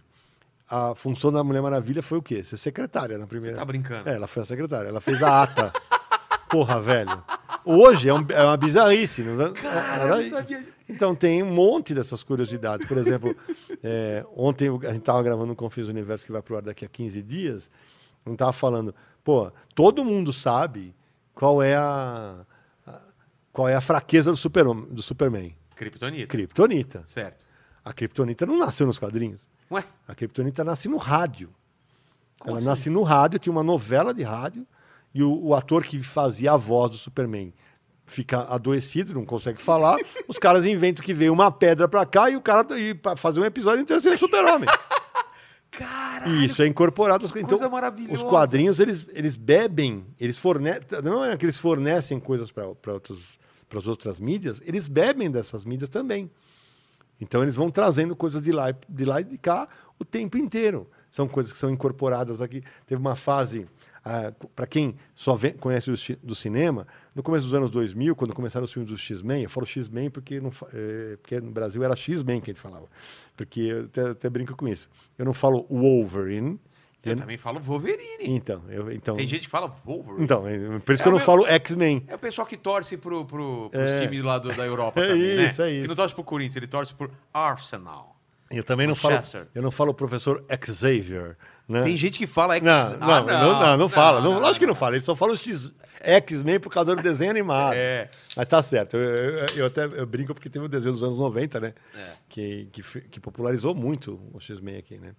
Então, assim, é, quando, quando, quando começa, por exemplo, esse boom né, do- do- dos mutantes nos anos, nos anos 2000, vocês lembram que eles usavam uma roupa preta, né? Porque, claro, não fazia sentido ter aqueles uniformes tudo colorido. É. Isso saiu de lá, foi incorporado nos quadrinhos também. Então, essa troca existe o tempo inteiro. Quando sai o primeiro filme do Batman, em 89, Do com Tim Michael, Burton? é, do Michael Keaton, É. o Biquinho, Sei. ele luta o Gil, o tempo inteiro. Baixinho, né? Ba- Nossa, cara. E eu, eu, meu, Batman é o meu personagem favorito, tá? O meu também. Então você imagina que até aquele momento, que todos os quadrinhos do Batman, ele era um cara forte pra cacete, Alto. alto, inteligente, Atlético. atlético, galã, É. galã, né? É. Mas que se levasse um tiro morria. Exato. Ele não usava armadura. Aí veio o baixinho, que usava armadura, assim, pim, pim, pim, pim. Aí eu falei, pô, caralho, você não é o Batman, né? Só que o lance da armadura passou a ser incorporado nos quadrinhos. É, óbvio que a- a- o pessoal abriu e falou, pô, o Batman vai levar um tiro de um sniper lá, que o cara vai acertar na nuca dele, vai matar, velho. É. Então, essas, é- é- esse vai e vem de influências do quadrinho e do, do quadrinho para as outras mídias, das outras mídias para os quadrinhos, acontece desde sempre. Isso é muito legal. Isso E- é muito legal. E o, o- a boca do, do Michael Keaton, quem não ia reconhecer que aquele, aquele era o Bruce Wayne, cara, com aquele biquinho lá, velho? Porra. fazia, fazia. Era muito engraçado. Cara, eu fiquei tão decepcionado com esse Batman. Hoje, eu- hoje eu Ah, vejo de outra eu- forma. Eu, Hoje também, mas eu, outra eu, forma. eu, pra mim, eu, eu- eu gosto da trilogia do. Do, do Nolan. Do Nolan. Ah, eu Do também. É, Apesar do último filme, último filme ser meio estranho, Uhum. mas. E, e- e, vamos falar a verdade, o, o nerd de hoje em dia não tem o que reclamar, cara. Não, é a melhor época do mundo pra ser nerd agora. Porra, cara. Não existe época melhor na vida, não tem Vilela. dia que você não tem uma coisa pra ver. Não, Vi- Vilela. Série pra caramba. Não, e assim, amanhã vai ao, ao É. ar o último WandaVision. Cara, aí- E já começa outro Não. daqui a pouco também. não, e não dá. Se você que não quiser levar spoiler, você tem que assistir às seis da É. manhã. Porque os caras ficam enlouquecidos, os caras já botam a imagem no Twitter. Exatamente, cara. Eu não vejo nada. eu Falei, porra, caceta, velho. Você não consegue. Né? Eu- Não, mas você vê, Watchman foi pro cinema, foi pra série. Batman teve trilogia, agora vão começar de novo Uhum. tal. Você não, cara, não. Agora com a pandemia, não, mas todo ano tinha muita coisa de quadrinho, muita coisa. Sem dúvida. Descobriram um nicho que, que o o E- pessoal. E, é um negócio que a gente tem. que- Os quadrinhos sempre foram uma fonte de recurso muito boa, né? Porque você parar pra pensar, porra, beleza. é, tem um monte de coisa pronta lá. E com muita quantidade. Daquela quantidade você vai tirar qualidade. Você vai, porra, é impossível que eu não ache uma coisa legal dos Vingadores aqui. pra- É, é, é muito legal pra galera que cresceu vendo ah, o Marvel Universe aí no cinema, né? Porque pensa, pô, os Vingadores. Cara, os Vingadores nos quadrinhos, eles eram heróis para eram bucha. Porque, é, porque os sucessos da, da Marvel quais eram? Os X-Men. É. Eles vendiam quase. O que acontece? Quando é- quando- isso é um- uma sacada do, do Kevin Feige lá, que os X-Men estavam com a Fox, né? Não E- podia usar. E a Marvel falidaça, porque a Marvel tava falida, pegou e tal, tal X-Men aí, tal Quarteto Fantástico, o. Homem-Aranha. O Homem-Aranha pra Sony e tal. Aí, aí alguém chegou e falou assim: vamos fazer os Vingadores. Você tá maluco? Mas os Vingadores não vendem bem nos quadrinhos. Foda-se. E aí fizeram, e- e virou o jogo. Porque eles transformaram os Trans- Vingadores. O, o Homem de Ferro era um personagem que quem É. gosta de quadrinho fala. "Pff, Ô, porra. Não, quando falaram o que, que ia fazer virou. o, o- o filme do Homem de Ferro, pô, eu achava legal o Homem de Foi Ferro, falei, sensacional. não vai, não vai ser sucesso. Baita projeto. Esse foi um baita projeto. Que realmente. acerto, né, cara? Da Puta- escolha do diretor pro, pro ator. Uhum. Que. Os caras, os caras tiveram. um- um- é de tirar o chapéu. E hoje, a construção do universo Marvel, depois de tantos filmes, de agora seriados. Eu estava falando isso com o meu filho mais velho. Ele. Tá com quantos anos? 20 e. Vai fazer 20. Nós estamos, fazer 23 anos. Vai fazer 24. O moleque já está formado, dando aula, é uma beleza. É, já ficando velho, né? Não Tem jeito. Então, aí eu estava falando. o, o que é mais louco para nós que, que lemos muitos né, quadrinhos de super-heróis nos anos 90, tinha uma coisa que a gente sempre acompanhou e que tem uma hora que encheu o saco, que era um negócio chamado cronologia. É. Que você tinha que co- acompanhar o Capitão América, o Homem-Aranha, o Thor, o Namor, para saber. Nas- porque e, e as revistas elas conversavam. né? Exatamente. Fala, Puta, não vai. Aí, aí uma hora a Marvel meio que abre mão, depois volta, fica assim, ah, faz um, alguns títulos são mais centrados dentro do seu próprio universo. Cara, agora a Marvel simplesmente tocou, foda-se. É o seguinte, você não viu, você não viu os filmes da Marvel no cinema? Você vai, você vai boiar no WandaVision. É, cara, tá muito relacionado. É, e é assim, tocou, vai ver e acabou, meu amigo. É cronologia no Eles cinema. partem do pressuposto que você viu. É e cronologia, dane-se. velho. É. Cronologia pura. E funciona, não? E tá funcionando. A série tá sendo um sucesso e, e sem contar que é um, é um é, realmente é um, é um processo de tirar o chapéu que eles fizeram. Porque, Total. porra, é, por mais que, ah, beleza, tem um furo nesse roteiro aqui, tem um furo ali, tem um problema aqui, mas a construção de tudo, E a DC, que é minha editora preferida, ela tá patinando pra caramba, cara. forte, forte, forte, forte. Então, faltava uma. Uma Você tá ansioso Uma- pelo uma- Snyder, Snyder Cut? nossa, tô Não tão vejo a hora, cara. Puta, velho, não vou nem falar. Eu não vou ver essa porra de jeito nenhum. Mas de eu jeito. vou pra dar risada. Não, ainda, vou, ainda tem que pagar 50 pau. Ah, tem que pagar? Não, Tem que então pagar não vou ver. 50 pau. Não, então não vou ver. Vai pagar, esse aqui vai pagar. Você tá de brincadeira. Esse aqui vai pagar. O Vilela vai Vou pagar. arranjar um jeito de ver. O Vilela, Eu filho, pego a senha de alguém. É um puta de um mão de vaca dos infernos, eu vou te contar, Lazarento. É, mas eu não, eu não tô zero ansioso.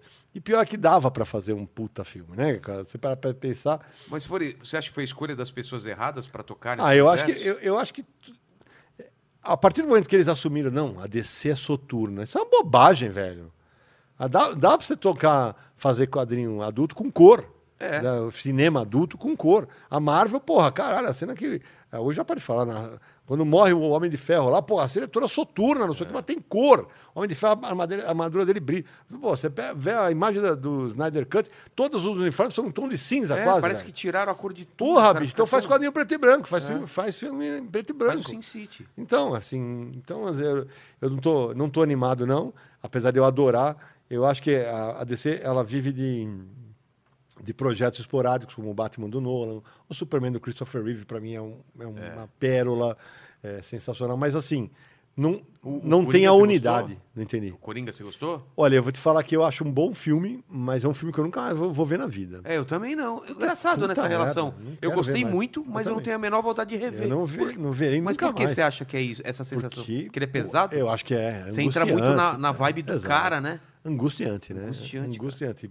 E, e, e você parar pra pensar que o Coringa deu dois Oscars para dois autores, para dois atores diferentes, né? Isso é muito louco. porque Os dois ganharam o Oscar, É né? mesmo, cara. E você vai, pô, é um Você vê como o personagem, o personagem é é forte. forte pra cacete, né? Ele é o ele é, ele é literalmente a outra face do Batman, né? Exato, Então, mas é- a, a galera nesse- não entende muito isso, que o vil, como o vilão é importante, porque ele molda o, o protagonista, o, o, o herói é diretamente ligado ao... ao- ah, ficou provado isso no, no Vingadores, né? Nos últimos. Sim. O, o Thanos, ele é importantíssimo pra história. E, é- e é uma das coisas que o pessoal questiona, um- poucas coisas que os caras questionam. Ah, mas os vilões da Marvel, tá? Não... Eu falei, é, é, porque os heróis se, tor- se tornaram superpoderosos, mas veio o Thanos, né? Exatamente. O Thanos, ele. E, Ele- e vou te falar uma carga- mudando de pato para só abrindo um parênteses, cada vez eu tô achando que o Thanos estava certo, viu? Quando ele. Puta que pariu. Né? Tem uma Metade vai galera aí que vou te falar que podia, ó, velho. Ai, voltando, vamos voltar para os quadrinhos. Você Tá já viu, né? Já viu, né? Daqui a pouco aparece um Thanos aí. Ah, sabe? já, já. Ah, já, já. Que beleza. Mas Que- vamos falar do nacional, a gente está falando Vamos, do mercado americano.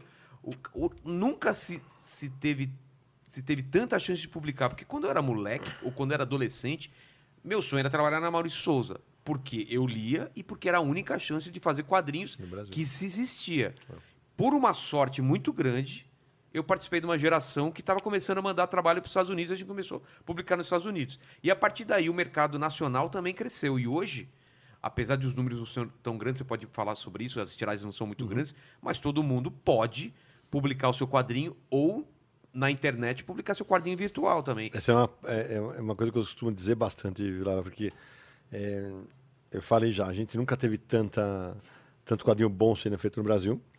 Porque a internet foi uma é um facilitador, assim, por exemplo, tem, você vai na CCXP, quando o mundo existia ainda, né? Você via filas gigantescas que você fala, a pessoa fala, quem é? Alguém na Marvel? Não, é um cara que faz tiras É. pro Instagram. Fala, os caras, pô, mas como assim? É, porque, pois é, tem caras que tem, tem vários, tem a TS Carmo, tem o Paulo Moreira, tem o Carlos Ruas, o Will Leite, esses, caras, né? esses caras, eles, são, eles arrastam um monte de fãs. Fábio Não é Koala, uma galera. Meses. Os caras estão fazendo há anos É, exato. trabalho. E é assim. Só que, ah, beleza. O cara publica na internet e tal. É, o cara, como é que o cara, o- cara faz dinheiro? Na internet é mais complicado. O cara começa a criar é, produto. Eles criaram propriedades intelectuais. É. Eles come- Aí eles fazem o livro para vender nos eventos. Só que assim, ao mesmo tempo, a gente tem uma fase criativa excelente e é o pior momento de longe, mas de longe, em termos de possibilidade de publicação. Ah, é? É, porque a gente, as bancas hoje, nós não temos mais distribuição. As- a, a Dinap, que era a distribuidora da Abril, que é a distribuidora que fazia para o Brasil inteiro, e nós tínhamos uma distribuidora no Brasil, tinham duas, era Eram ela e a. Fernanda É, Quinaga. Quinaga, é. Elas se juntaram, ficou uma. É verdade. E recentemente a Dinap simplesmente falou assim: olha, eu não vou mais, é, só vou distribuir produtos da Abril, porque a Abril quebrou, todo mundo sabe. É. Né? E aí o que acontece? Ela distribuía os quadrinhos de outras editoras. Basicamente, o, o resumo da ópera é o seguinte: é, quem está em outros estados, fudeu. Porque assim, não- os caras não vão, as distribuidoras, você não vai arrumar distribuidora para levar para o interior do Rio Grande do Sul, para o interior do Mato Grosso, para o interior da Bahia, para o interior de São Paulo. São Paulo ainda vai, porque São Paulo vende muito quadrinho. É, mais de 80% da venda de quadrinho no Brasil é em São Paulo, no estado de São Paulo. É um número assustador. É, aí a editora vai falar assim, pô, e, e- é legal para quem está vendo a gente que de repente não entende, pô, mas eu moro no Piauí. Por que, que aqui chega menos? Exatamente por isso, porque no- nos quadrinhos, e por que, que o quadrinho está mais caro? Até o gibizinho está mais caro agora. Porque quanto menor a tiragem, maior é o preço. Quanto maior a tiragem, você roda mais, o preço diminui. É, isso vale pra tudo, né? Isso iPhone, vale para tudo. carro. É, exatamente. Aí o que acontece é, as tiragens caem, o que, que, os, o que, que as editoras falam? Onde está vendendo mais? Foca mais aqui na região sudeste. Vai menos para lá, vai menos para o norte, para o nordeste, para o centro-oeste, para o sul. E aí o que acontece? Porra, e os leitores que estão lá, como é que eles fazem? Ah, compra pela internet. Cara, é, é caro o frete. É. E aí e a gente vai entrar numa, numa roda que, pô, e se o correio parar? Imagina se tiver que pagar frete de frete de, de, de site de compra o tempo inteiro. Está ferrado. Então, esse processo todo é muito complicado hoje, porque nós temos muita gente fazendo quadrinho bom, só que, veja, nós não temos, eles não têm como ir para banca. Ponto. Já não dá Já não vai. já não vai. E tinha um negócio bizarro, porque assim, isso eu conto essa história, sei lá, 6, 7, 8, 10 anos. Se eu e o Vilela ganhássemos na, na Mega Sena e vamos fazer um, queremos lançar um quadrinho e ia na banca, beleza, ó, cheguei aqui, tô com esse dinheiro, chegava lá na única distribuidora e falava assim, ó, eu quero distribuir, rodar 100 mil exemplares, imprimir." o cara pegava e falava assim, não. Por que não? Ah, Porque, não, não, porque você vai concorrer. Com um título, você, vai, você pode incomodar as editoras que têm 40 títulos, os caras vão me encher o saco. Essa relação existe. Caramba. Então, assim, e aí você vai, ah, beleza, então vamos para a livraria. Vamos para a livraria. Quebraram as duas maiores redes, a Saraiva e a Cultura, devendo os tubos. Porque era consignação, né? Era consignação, um modelo mais do que falido. Consignação é o seguinte: o cara, ó, fica com o livro aí, se vender, eu pago. E às vezes ele vendia e não te pagava. Então a Saraiva a Cultura tem várias editoras que a conta para eles receberem é de milhões, milhões de reais. E vai receber? Nem Não pau, vai. Não vai. Não vai. Infelizmente é muito difícil. Se receber é um acordo para receber em, em 30 anos ganhando mil reais por mês, sei lá quantos, sabe? Então, aí você fala, pô, e aí o que, que sobra? O que, que sobra para os autores que, que, que querem publicar hoje? Bom, sobra os eventos, só que, veja, é, é dura a vida de um autor de quadrinho, porque o É. autor independente, ele é o autor, ele é o carregador, do, o carregador que vai levar o gibi até, o- até o lugar, ele é o caixa, ele é o financeiro, ele é o, O marketing. o marketing, ele é o cara, ele é o, é o carteiro, ele é o cara que. Ele é tudo. É. Só que aí, e ele tem que fazer conta. Pô, beleza, eu moro no Rio, para ir para São Paulo é X. Ah, mas vai ter um evento no Rio Grande do Sul. Ele não consegue estar em 10 eventos no ano. Não. Não tem como. Ah, mas então é só botar no online. Vamos colocar no online, pô. Bota tudo online que vai vender. Pandemia, isso, é, isso era, é uma- Vamos botar online. Uma galera colocou o quadrinho online. O problema, eu acho uma saída espetacular. Eu gosto da saída. O problema é que, infelizmente, não se paga. As pessoas no Brasil, a maioria, né, pelo menos, é, tem o hábito de não pagar, não querer pagar por algo na internet É. que é consumir de graça, sendo que aquilo é o ganha-pão do, do autor, né? Então, ah, beleza, não, eu não vou comprar não, vou esperar, vou lá embaixo e acabou. Então, isso é um, isso é um problema. Então, assim, é, fica se correndo atrás do rabo nesse, nesse momento.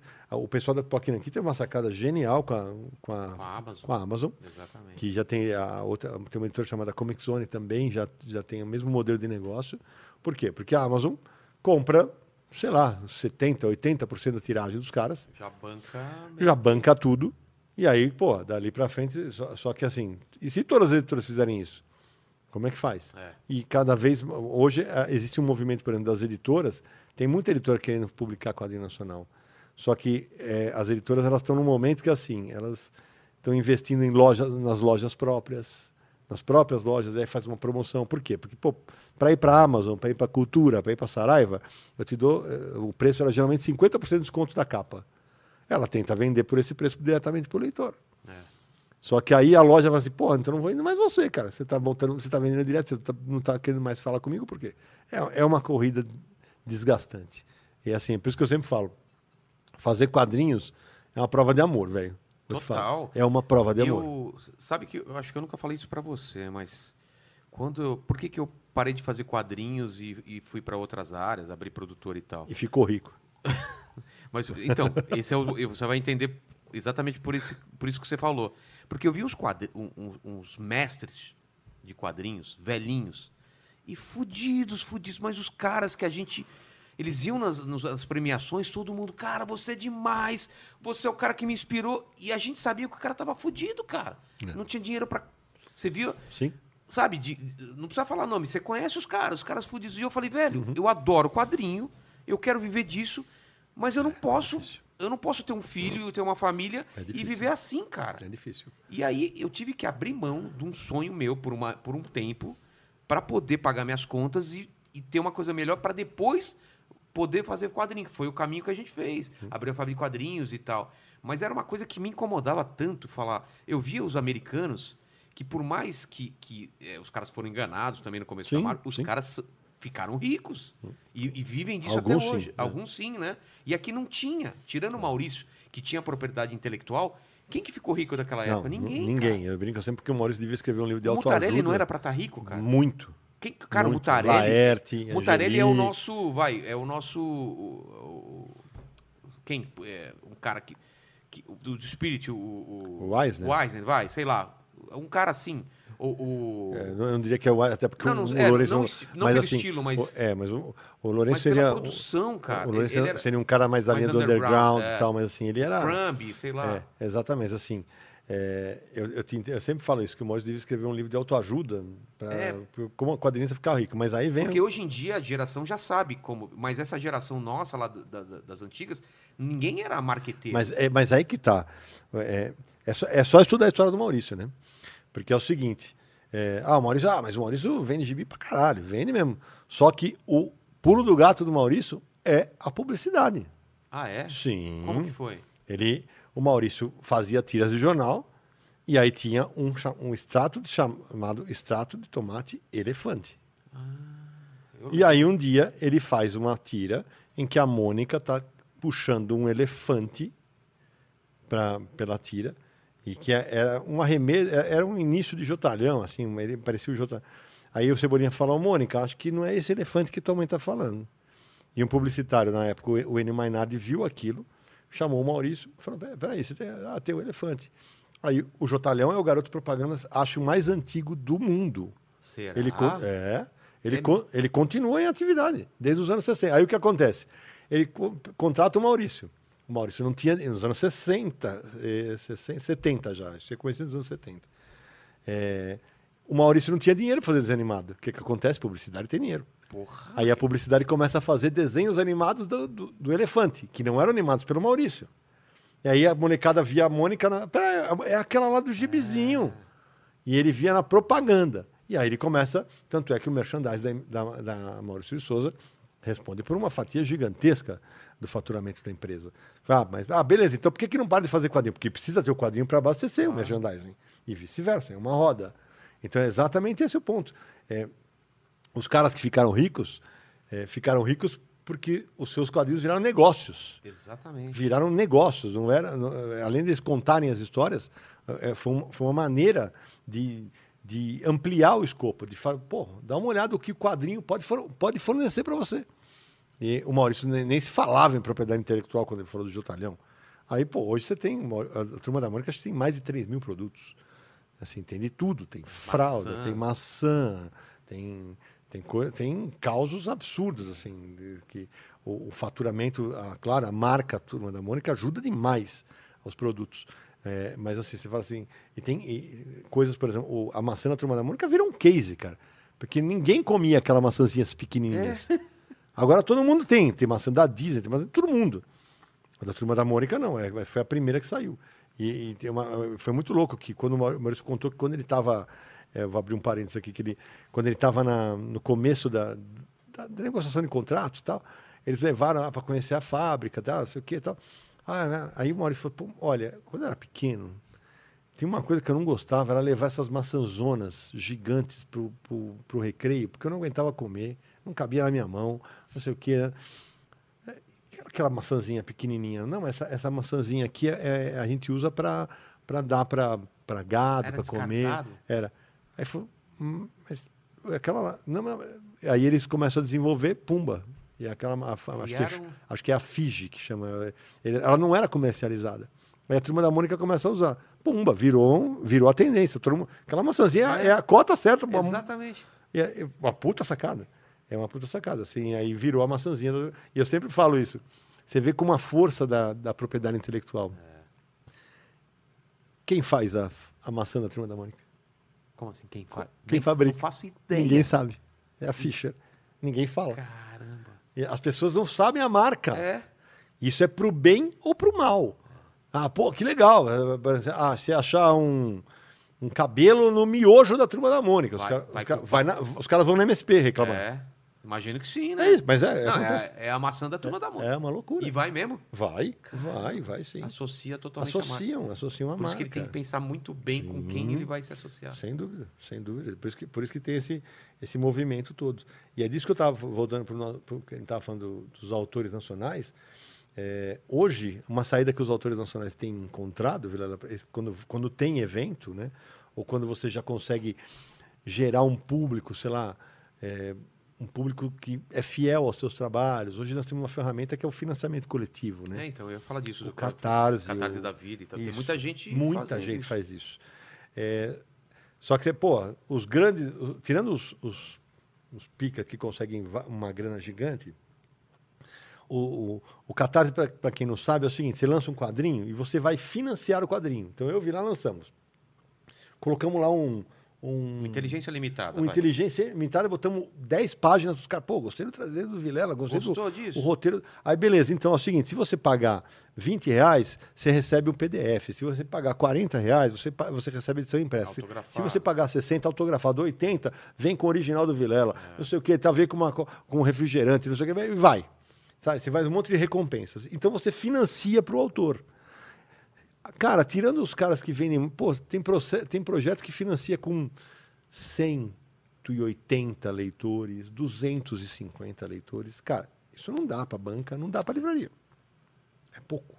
Mas é o que está pagando a conta de muito autor. Exatamente. E hoje, diferentemente de quando você começou, de quando eu comecei a escrever sobre quadrinhos, o que acontece é assim: o cara consegue, eu, o Alê, você, Gustavo, a gente consegue fazer uma edição como essa aqui de capa dura, papel couché, na nossa em casa. Eu, eu pego, eu, eu consigo orçar ah, o dinheiro do Qatar, eu consigo fazer uma edição com esse, com esse apuro gráfico. vou na gráfica e falo isso aqui. É, aí a diferença é, você precisa. Mas editorialmente, isso aqui está no mesmo padrão do que das editoras, aí é outro papo. É, aí você tem que. Aí é outro papo. É. Aí é outra conversa. Então, é, eu, eu, o Marcelo Campos, que foi seu sócio na fábrica de quadrinhos, que é o, o, o proprietário da Quanta Academia de Que é o criador do quebra-queixo. Exatamente. E o meu workshop de edição de quadrinhos existe por causa dele. Ele, ele que falou, pô, Cidão, você tem que fazer um, um... Eu falei, você tá louco? Quem quer ser editor de quadrinho no Brasil? Você é maluco, velho?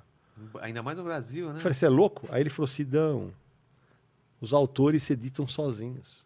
Ah, Eu falei, pro próprio autor. Você tem toda a razão. É. O autor é o, É o o autor é o editor, editor. é ele, não, ele não tem como pagar um editor. E é muito legal. Já, o meu workshop, já, sei lá, já passaram umas 700 pessoas por ele. E, Você pode. Claro que você não vai dar o workshop inteiro, mas dar um resumo, então, sim, é, do que. Tá, eu sou, um eu sou um, um autor e. e O que, que eu preciso saber para publicar um quadrinho? é, é, mas é basicamente o que a gente já está falando aqui desde o começo. É, é o negócio da virada da página. Ah, tá. É Não, a mas, voz mas do fora isso, isso Sim. que é o básico. Você precisa saber o negócio, o- a parte gráfica, quantos cadernos, como, como é, como é que é um caderno de impressão? Porque o pessoal, ah, quantas páginas tem que ter um quadrinho? Ah, É múltiplo Tri- do quê? 37, não dá. É. Por quê? Para você, se você pegar qualquer livro que você pegar, qualquer revista, tal, ela vai ter múltiplo, se f- tiver perfeitinho, múltiplo de 16, porque é um caderno achei que era fechado. múltiplo de 8. Oito é meio caderno. Ah, tá. Você pode fazer vários, então tem vários cadernos que hoje você consegue fazer com oito, por exemplo. Tem máquinas que fazem com oito. Eu sempre Tem máquinas que cálculo fazem para com- 8. É. Então, é, e aí, por exemplo, se, se a máquina rodar com um caderno de 16, que é o, que é o caderno total, que você- é uma brincadeira que você pega uma folha e dobra várias vezes. É, por exemplo, é, eu, eu vou fazer um quadrinho de 24 páginas.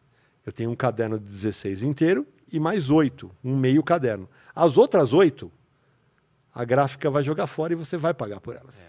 E o autor não sabe disso. Então é legal de você contar isso. E aí, É no workshop eu acabo contando. Tamanho também para aproveitar É o papel. Você- o aproveitamento de papel, você tem que conversar com a Eu gráfica. quero fazer um formato diferente. É, eu quero Vai fazer um formato caro. assim, ó. Ferrou, você vai. Quero fazer triangular. Exato. Você Dá vai... pra fazer? Dá. Vai, mas você vai, Mas pagar uma grana. Pra caramba. Você vai pagar Vai uma ter que fazer grana. uma faca especial para cortar isso. Exatamente. E é- aí é, é- é isso que você tem que contar para os caras. É. Quando você vai contar. E aí, quando você conta para os autores, é, uma das minhas alegrias nesse, nesses anos que eu estou ministrando esse workshop é ver os quadrinhos dos caras depois de terem aula comigo. Porque eu sei exatamente onde os caras mudaram. Ah, Porra, isso aqui, os caras. E é muito legal, porque os autores, pô, Sidão, cheguei em casa, mudei tudo, um monte de coisa. Porque, por exemplo, balonamento, que é o, o balão. Pô, num quadrinho gringo, que você não tem controle sobre na tradução, eu até me permito que a palavra esteja hifenizada. É, mas, pô. No meu quadrinho não tem nenhum para quadrinho isso, hifenizado. É, é horrível, cara. Porque o hífen é comprovado, ele quebra um pouco da leitura. Pensamento e tal. é. Então, assim, se você conseguir padronizar o teu, o teu texto para não ter quebra do balão, para não ter quebra de linha, vai ficar tudo bonitinho, faça. E- O Gustavo que tá aqui, o pessoal que faz os cortes aqui do canal, não, en- não entendem quando eu encho o saco de entrelinhamento. É isso aí. Entrelinhamento. Ah lá, ah no lá. olho você já É vê que tá aí. errado o É a distância entre uma linha e outra. Cara, isso me incomoda tanto. De um isso. thumb tá no entrelinhamento, o outro tá. Os caras espaçam mais. É fala, cara, não tem exatamente isso. E aí você tem que treinar o olho, porque às Isso. vezes é só no visual, entendeu? Exato, porque assim, é, Aquela mancha de texto, né? De ficar uma coisa bonitinha. Isso, fica- Às vezes tem uma linha grandona. exatamente É. ali e tal. Por exemplo, quando você está editando um quadrinho, você tem que orientar para o cara, pô, teu desenho é bonito pra caramba. É, se o teu desenho é bonito pra caramba, deixa o desenho respirar. Não bota balão em cima do rosto do personagem. Nossa, cara, na testa. né? Traz ele para o lado, calcula a tua página, diminui o texto. Isso faz uma diferença gritante quando você está lendo o quadro. Faz. Então, é, quando a gente está fazendo, por exemplo, Universo HQ em resenha lá, é, eu, eu costumo dar essas dicas e, e é muito legal acompanhar o chat, que tem leitor que fala assim, cara, eu nunca pensei, eu nunca vi isso. Eu nunca vi isso. Outro dia eu resenhei um quadrinho chamado é, Árabe do Futuro, que é publicado pela Intrínseca no Brasil, é um quadrinho fran- francês espetacular, que é um quadrinho autobiográfico, em que ele viaja da Síria para a França o tempo inteiro. O pai é árabe, a mãe é francesa, então ele fica indo e voltando, indo e voltando, indo e voltando. Aí durante a resenha eu peguei e falei assim, note, porque o quadrinho não é, ele não é colorido, é assim, ele, tem, ele usa sempre, além do preto, mais duas cores. Aí o, o branco do papel, claro, né? Então, quando ele vai para a França, ele usa preto, azul e vermelho. Bandeira da França. É. Quando ele vai para a Síria, é verde, vermelho e preto. A hora que eu falei isso, o, o- cara, o cara no chat, cara, eu nunca tinha sacado isso. Eu falei, então, e- sacou? Eu falei, é uma linguagem visual que o cara está te, ofe- te oferecendo. Tá- ele tá te oferecendo uma, uma, uma solução visual que você fala assim, puta merda, velho, é, por No isso. meu quadrinho que você mostrou, Sim. é preto e branco e só algumas coisas estão coloridas de azul. Aliás, vou, peraí que eu vou mostrar que ele desenhava mesmo, peraí. É verdade, eu desenho. O pessoal esquece às vezes que eu desenho. Tem muita gente que só acha que eu sou comediante. Tem gente agora chegando pelo podcast que não sabe que eu sou comediante. É. E tem gente que não sabe que eu era quadrinista. Olha lá, aqui, ó, quer ver? Olha o desenho do cara. Cara desenhava. Ah, que saudade de desenhar. Cara desenhava. Cara desenhava muito bem. E é, e é curioso, porque aqui o. Vilela, o Vilela resolveu fazer um quadrinho preto e branco e ele foi- o, Vilela ficou famoso pelos quadrinhos pintados. dele, né? É, exatamente. O desafio aí, que é a capa, por É, exemplo. é eu, eu fazia quadrinho assim, pintado. Para os Estados Unidos. Foi assim que tal. você foi para os Estados É, Unidos. É, é. isso aí. E aqui, quando ele fez nessa linha preto e branco, aqui, ó, aqui, ó, aqui Mas tá. foi, foi para. Reagan, É, Khomeini. Foi, o desafio mesmo fazer preto e branco e para baratear também. Exato. É, pra- pra então fazer- você vai, trata de fazer. Vou fazer, vou fazer, cara. Vai vou fazer, o seu nariz, vai fazer porra nenhuma. Vou fazer, juro que vou fazer. Com essa pandemia eu tenho mais tempo agora. Olha aí, fazer. gente, tá, tá registrado, Tá hein? registrado aqui, ó. Vai sair Acordes 3. Vai sair, deixa eu prometer, janeiro de 2022. Olha! Ai, caramba. Vai, vai sair, vai sair. Janeiro de 2022. Tem alguma coisa já desenhada, não? Tem. Ah, então, porra, 18 cara. páginas, só que tem 220. É. Muda o prazo, amigão, porque você É, não vai fazer, vou- não. Não, vou des- Não É, vai, ai, janeiro. Pode botar janeiro de 2024, tá? E, e o pior é que ele lançou, acho que o último foi 2010 Faz tempo. Vixe, eu não ou vou lembrar. 15, não vou lembrar. Não Depois vou o pessoal já deve estar jogando. Não, aí, ninguém mais me dá Proac pra eu terminar ele. Eu já tentei no Proac também pra fazer Mas é um, mas como é mão de vaca, velho. O PROAC, pra quem não sabe, é um programa do governo que dá. Um desgraçado. 40 pau pra você 40 fazer o pau pra fazer o quadrinho. Agora é E- 50. Agora é 50. Mas sabe como ele foi olhar? Ele foi olhar. Ele foi lá olhar. Mas como é mão de vaca, velho. Vai, você. Tá, agora eu vou fazer crowdfunding então com o pessoal. Olha aí. Aí Aí, dá. com o tanto de público que você tem no Exatamente. canal. Vocês bancariam o meu quadrinho? Deixa Aí, no comentário aí. bota aí, bota aí. Não, mas Porra. o meu livro. Cacete. Agora, é que Fala, não tem nada a ver com. Faz mas mal. esse ano eu vou lançar um livro. Olha Já aí. tá escrito e tal. O livro é mais fácil, porque eu só O escrevo. Mutarelli fala Desenhar isso. que é. Mutarelli falando. Desenhar, escrever é muito Eu, mais eu rápido. falei com ele. Por isso que, é, por isso que eu o quadrinho é uma prova de amor. Cara, quadrinho é uma coisa de dedicação total, Total. cara. Não, e aí tem aquele negócio, né, Vila? Você, você passa é, oito, dez meses, um ano e meio, dois anos desenhando. Aí você tá na fila da CXP, o cara lê em 40 minutos e fala assim, legalzinho, hein? É. Assina, assina aí pra mim. Não, uma página. Enquanto. Página sem texto, imagina. Aquelas Foda. páginas que é só, tipo, perseguição de carro. O cara lê em quem? 15 segundos. Pá, É isso. 15 segundos. Você demorou dois Não, dias. porque pra você fez lá, você foi lá, fez um, É. desenhou um negócio, detalhe no aro do pneu do carro. não sei, o cara vai. Tem cara que não vai. É. Tem cara que vai parar e olhar, e falar, puta, cara, o desenho tá bonito, não sei É, o mas é assim. é- O cinema é a mesma coisa. É isso Quanto aí. tempo os caras demoram pra fazer É um isso. segundo de animação É e a gente passa? É isso aí, cabeça de artista. é- cabeça Mas agora vamos à sua história. Bora lá. Fizemos todo esse círculo. A entrada, como foi a entrada no- na Maurício Souza Produções? Ah, então esse é, é- é muito louco, porque assim, eu, eu come... depois que eu, eu comecei a escrever sobre quadrinhos, né? Eu, eu, eu trabalhei na Globo tal, aí quando tem o corte eu saio, e aí eu, porra, eu tinha. Eu falei, e agora? O mercado implodiu. Não adiantava nada. Isso foi em 90 e... 93, 93, é, 92. Aí eu saio, falei, e agora? Aí eu fui trabalhar com comunicação empresarial, que é uma área que paga muito bem. E eu, modéstia à parte, escrevo muito bem. O que é co- comunicação? Comunicação empresarial é fazer jornal de empresa, Ah, tá. fazer revistas de, de banco, de. eh, eu não fazia assessoria de imprensa, que eu nunca curti muito. Cheguei a fazer, mas não é a minha praia. E é- só que aí eu continuei escrevendo sobre quadrinhos aqui, ali e tal. Aí eu fiquei sete anos trabalhando nessa área. É, só que aí eu, eu tinha coluna na, na- numa revista chamada Sci-Fi News, que me deve até hoje, hein? Ah, tá é? me devendo até o Paulo Shed. Paga essa porra, malandro. Não esqueci, não. Eu- aqui eu cobro mesmo. Aqui é lá na lata. É, eu, eu tinha uma coluna nessa revista, eu escrevia para jornal. É, é o começo da internet, o Universo HQ, que é o site que eu sou editor-chefe. Nasce em janeiro de 2000 e a gente começa a escrever sobre quadrinhos todo dia, e, e resenha, notícia, checklist, matérias, e, e assim vai. Aí eu tô lá. Aí nos anos 2000, exatamente no final de 2000, a Conrad tinha acabado de lançar os mangás no Brasil. Começam a vir Dragon Ball, Cavaleiro do Zodíaco, e quem editava era um amigo comum nosso, o Cássio Medawar. Ah, é verdade. O Cássio era o editor. quando o Rogério de Campos, que era o dono da Conrad, me chama e fala assim, ele está desempregado. Então, eu queria que tem uma vaga para ser editor executivo de mangá aqui. Topa? Eu Falei, "Pô, topo, lógico, vou voltar para o quadrinho, vamos nessa. E voltei. Aí eu, é, é, o mangá era aquele negócio de ler de trás para frente, né? É. uma- é um, E da direita pra esquerda.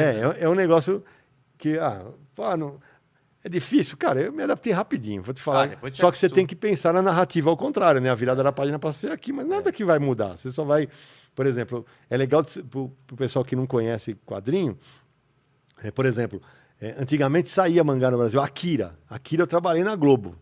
Só que o Akira era na, era na leitura ocidental. Por quê? O que, que os caras faziam?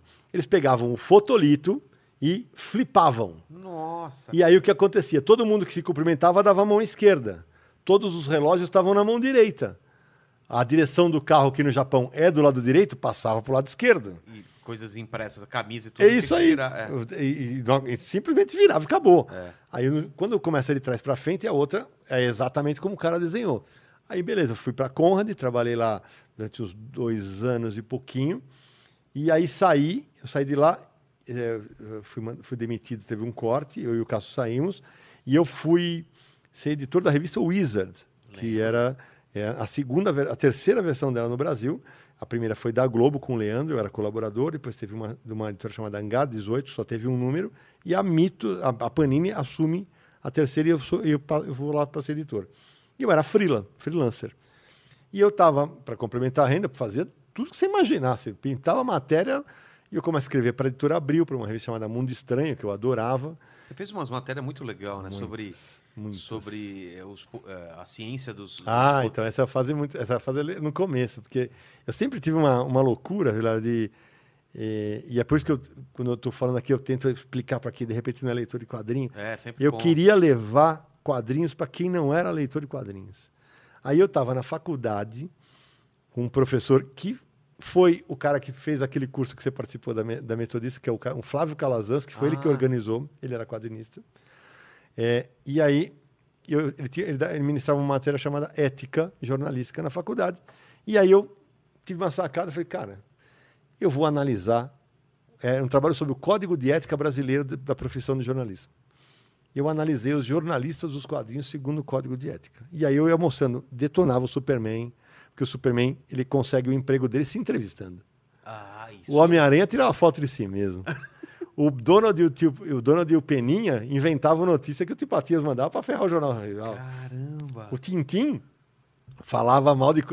inventava notícia para falar, falar mal de comunista. Aí o Gugu fez isso lá com o, o PCC, o pessoal Sim. pegou pesado. Aí eu peguei e falei, ah, aqui ele infringe, não sei o que tal. Aí o Calazans falou assim, por que você não tenta transformar isso numa matéria? É isso aí, por que que eu não tento?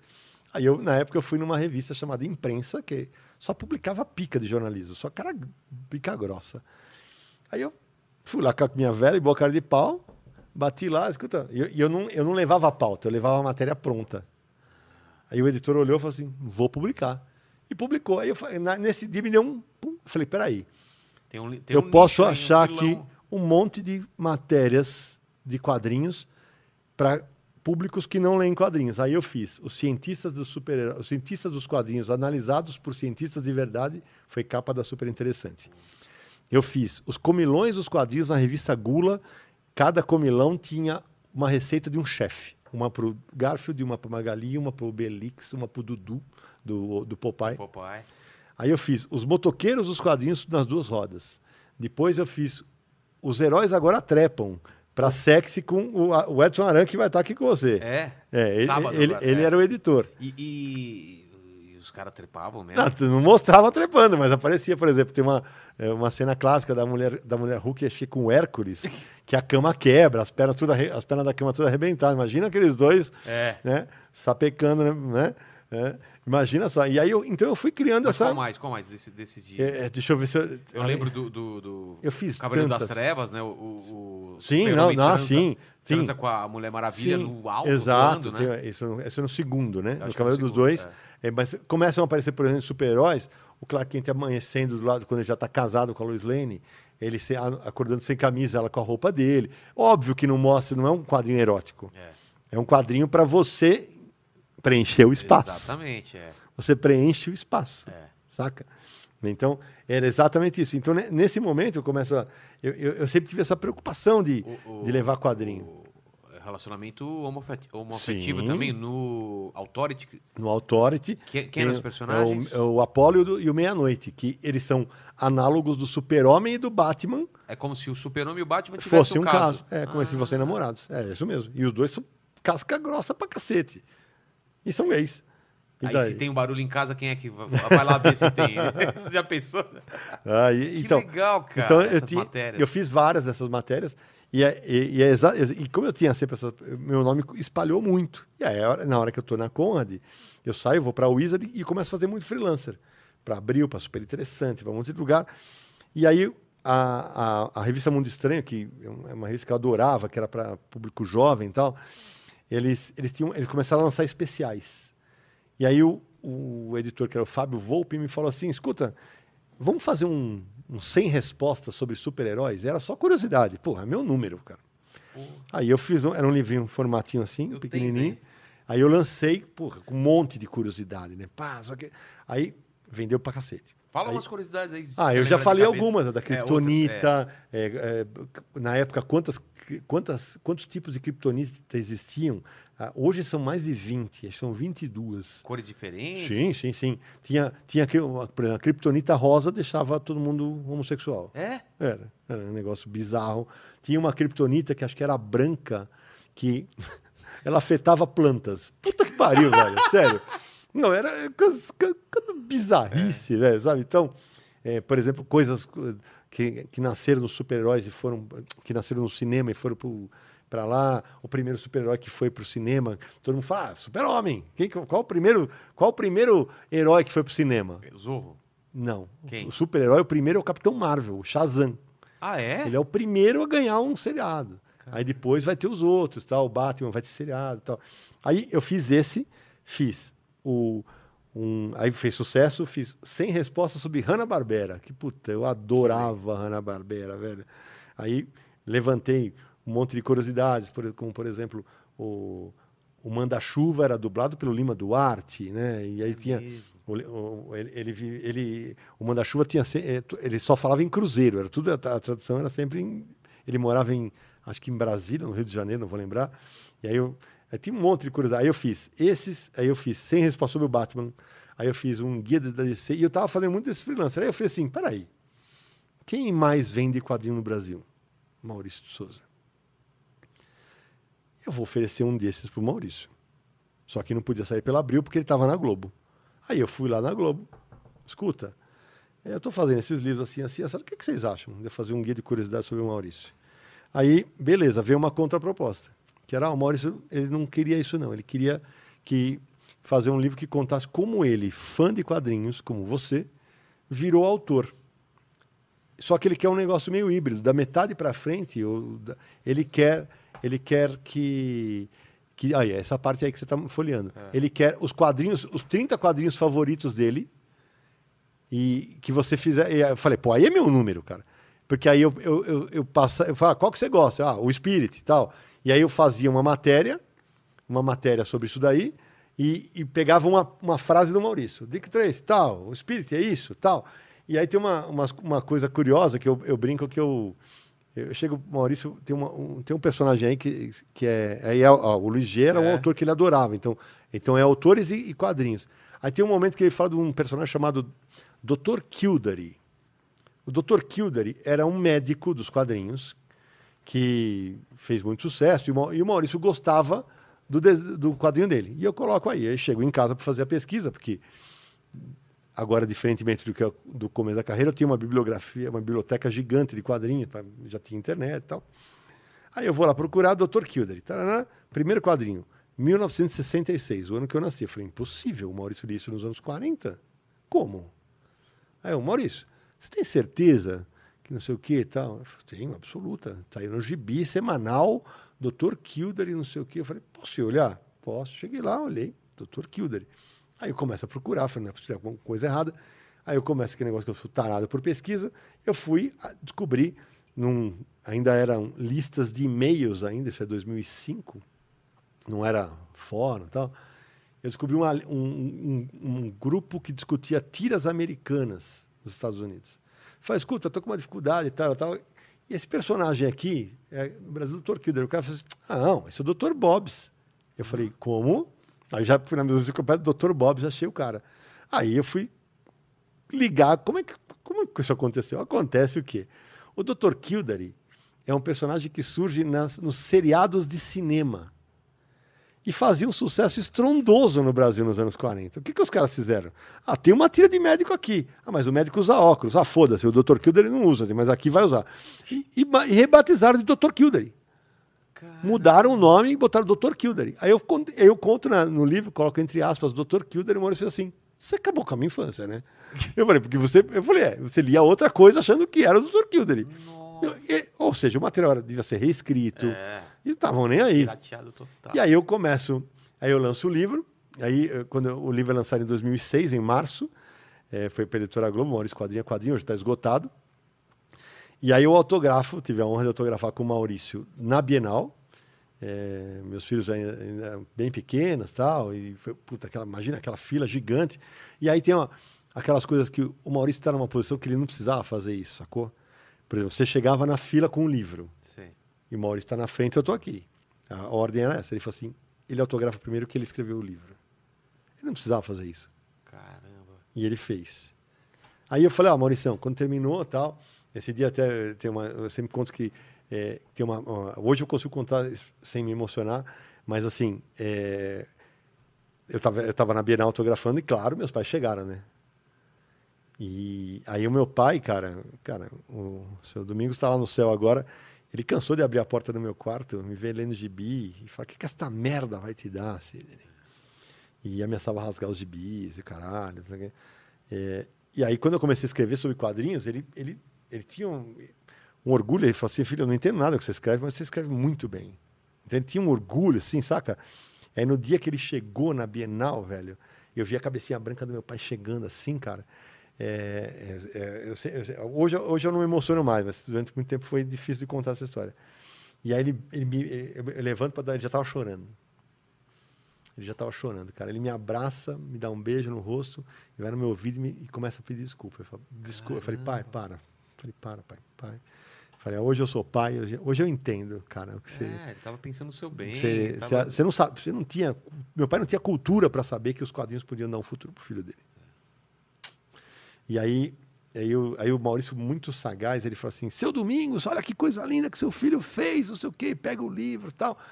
Aí, puta, eu fiquei, cara, eu chorei muito naquele dia na Bienal, foi super emocionante. Minha mãe chorava muito Que tal. bom que seu pai teve tempo de, de É, ver graças, isso, que né, bom, cara? que bom. Ele, ele já tinha, ele já vinha tendo, ele já tinha tido algumas isquemias cerebrais e tal, e deu tempo dele, dele, dele ver isso, cara. Que então foi legal. muito legal. Aí, aí quando terminou, eu falei, Maurição, é o seguinte, agora eu vou fazer um lançamento, só que não é o teu público, né? Vai ser para o meu público muito menor, né? Que é o público nerd. Eu vou, vou fazer lá na, na Finac em Pinheiros, né? É, vai só meus amigos, vai, sei lá, vai ter umas 50, 60 pessoas tal. Aí ele fez assim, aí eu vou. Eu falei, você vai? Ah, vai nada, né? Você vai. Como você vai? Eu achei que ele vai perto da minha casa. Eu achei que ele não ia, Vilela. Achei que ele não ia. Aí eu tô lá, tal, conversando com os amigos, não sei o quê, tal. Então, pessoal, aí eu passei um ano entrevistando o Maurício, contei essa história do não sei o quê, tá. eu vejo o Maurício aparecer lá no fundo. Aí eu fiz, senhoras e senhores, Maurício de Souza. Aí todo mundo virou para trás. Ele foi sentando, eu falei, ah, meu, vem pra, senta aqui, velho. É. Porque na- se você sentar aí, acabou a palestra, né? Senta aqui. E aí tem uma cena que, eu- que acontece que eu adoro contar essa história. Um amigo meu, muito puxa-saco meu, vira pro Maurício e fala assim: Como foi trabalhar com o Sidney? Eu falei, pô, a pergunta seria, só o contrário, né? É. Aí o Maurício brincou e fez assim: Ah, não, o Sidney é um grande pesquisador. É, Ele, ele, ele, faz, ele fez o prefácio do Maurício desse livro. Ele falou assim: Foi como se a gente estivesse fazendo uma terapia falando de quadrinhos. E aí a gente ficava horas falando de quadrinhos, eu não queria nem fazer as outras reuniões, não sei o quê e tal. Foi uma delícia tal. E o Sidney é um profissional muito sério, pesquisador, não sei o quê. E nós vamos fazer um monte de coisa juntos. Eu fiz assim: Opa. Vamos? Ele, vamos. Eu falei, você não me avisou. E aí, achei, beleza. Quando ele desceu pro, pro- pro backstage lá da palestra e tal, Ele me pergunta, falou, Sidão, Sidão, o que, que você acha da, da MSP, a Maurício de Souza Produções? Eu falei, ah, Maurício, é uma potência, é, é a dona do mercado tal. Ele falou, mas você acha que cabe mais? Eu falei, cabe, cabe mais. E eu falei, eu lembro que eu falei, você hoje só, só, só comunica com o público infantil, que é o gibizinho, que eu, eu, é. foi quando eu parei, e, e ele não tinha livro. Ele não publicava, ele publicava pouquíssimo livro. E aí ele falou, é porque eu vou criar uma área para você criar produto para mim. Eu falei, Deus existe. então agora vai, né?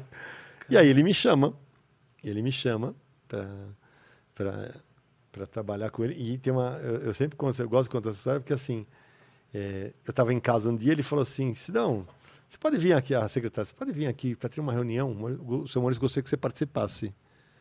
E era final de 2006, lá para agosto, não, era agosto, é por aí. Atravessei a cidade, fui para Lapa, cheguei lá, ah, tá, tá, naquela sala. Aqui eu abri a porta, velho. O Maurício era contratado da editora Globo havia 20 anos. Eu abro a porta, tá o Maurício com a cúpula da Panini. Cara, aí entra o cara que é o jornalista mais respeitado de quadrinhos do Brasil, que tem um site que fala com todo mundo do público. O cara da Panini falou: fudeu, né? É, vai vazar. Aí eu só fiz.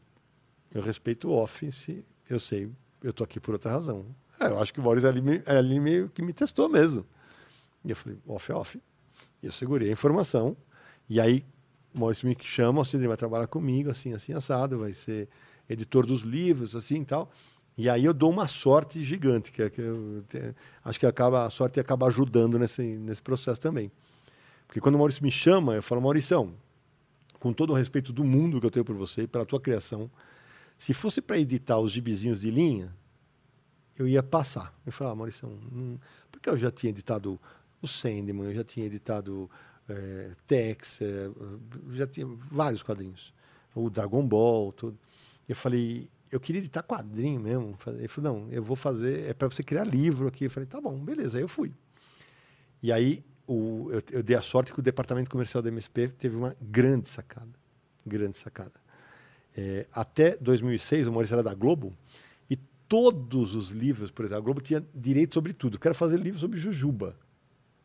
Tinha que oferecer para a Globo primeiro. Se a Globo não quisesse, você podia ir na, na editora especialista em Jujubas mas aí já às vezes já era tarde. Quando ele vai para Panini, quadrinhos são só com a Panini. Livro podia fazer com quem a gente queria. Hoje a gente trabalha com 27 editoras, você tem noção.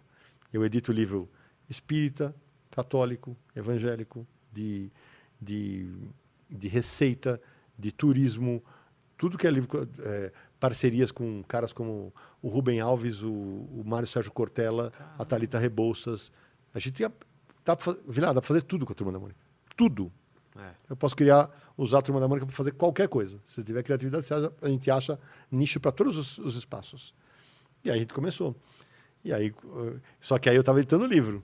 E aí, quando o Maurício faz 50 anos de carreira, em 2009, eu falei, porra, acho que agora é hora de brincar de editar quadrinhos. E aí eu falei, Maurício, todo ano que você lança uma, uma, uma faz um, um aniversário data redonda tal, você publica lá Mônica 50 anos, Cebolinha 50 anos, isso é legal, eu acho legal. Mas 50 anos de carreira, pô, você tinha que. Eu queria que o mercado te homenageasse. E eu lembro que ele fez. Assim, eu, o que, que você está pensando? Eu falei, eu queria fazer um livro em que 50 autores do Brasil inteiro fizessem histórias dos teus personagens no estilo deles, no traço deles. E, só que eu falei, eu, mas ninguém vai subverter, vai matar é. a Mônica, não, ninguém, ninguém porque não, não, não vai acontecer. E eu lembro que ele falou uma frase que eu adoro. Ele, a cadeira dele reclina assim para trás. Aí eu vou, eu vou até para não fugir do microfone. Ele, ele, ele reclinou, voltou, olhou na minha, pôs a mãozinha assim em cima da mesa e falou assim: "Você vai cuidar bem dos meus filhos?" eu falei: "Eu vou cuidar como se fossem meus. Fica tranquilo." E aí nasce o projeto MSP50, que em 2009 fez 50 autores do Brasil inteiro. Aí eu peguei cara iniciante, ao Giraldo, ao Angeli, ao Laerte, ao Ivan Reis, que é o, hoje é o maior desenhista da DC Comics e começou na Maurício de Souza Produções. Que vem aqui também. É, um grande cara, adoro ele. E peguei iniciantes, como por exemplo o Vitor Cafage, que viria a ser o roteirista, que o, um dos autores de Turma da Mônica Laços, que a gente vai falar daqui a pouco. Tá. O livro foi um sucesso, um sucesso estrondoso. E aí, e aí acontece um negócio maluco, porque assim, o Maurício me segue nas redes sociais e eu sempre, você também. Então, vira e mexe, eu colocava assim, pô, li o quadrinho tal, isso aqui é muito legal. Tal. Aí o Maurício assim, pô, traz esse quadrinho para eu ler. E eu começo a descobrir que o Maurício ainda gosta, gosta de quadrinhos. Eu falei, cara, ele gosta de quadrinhos ainda. Que legal. E aí, quando começam a chegar as artes dos autores do livro, que eram pirações em cima da. Cada um num estilo totalmente diferente. O Maurício olhou, eu lembro que ele viu uma arte e ele falou assim: onde esses caras estavam escondidos, Sidão? Eu falei, Maurício, esses caras não estavam escondidos. Eles publicam para públicos muito menores. É. E aí o fato de eu ser jornalista especializado em quadrinhos, ter um site especializado em quadrinhos, o Universo HQ, é, e eu ter divulgado eles em algum momento, eu conhecia todo mundo. E aí eu li, você sabe, porque eu ligava, convidava por telefone. É. Ó, vai acontecer isso, isso, isso, tal, tal, tal. E aí lançamos o primeiro livro. E era para ser um. Cara, quando eu vi o sucesso, eu falei, cara, aí é aquele negócio do editor de quadrinhos. Aí é o editor de quadrinhos. Eu pensei o projeto e vi a oportunidade. Falei, pô, isso aqui é mais de um. Eu conheço tanta gente. Eu falei, Maurício, vamos fazer mais. Ele falou, mas tem mais 50 autores? Porra! Eu falei, tem autor pra cacete. Ele Maurício. não tinha noção. Tinha noção. Porque eram caras que não chegavam neles, é. tinham tiragem de mil, tirando o Giraldo, o Angelini, né, Laerte. Eram caras que publicavam para o público muito pequeno.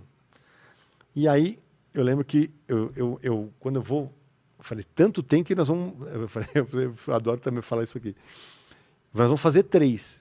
Eu falei, por que três? Porque, porque nerd adora trilogia, né? Se fizer trilogia, os caras. Aí os caras, é, agora vai. É, é, isso. Vamos fazer três. E aí eu já separei. Falei, ó, eu quero uns caras no segundo, uns caras no terceiro. Aí você está no segundo livro, né? É.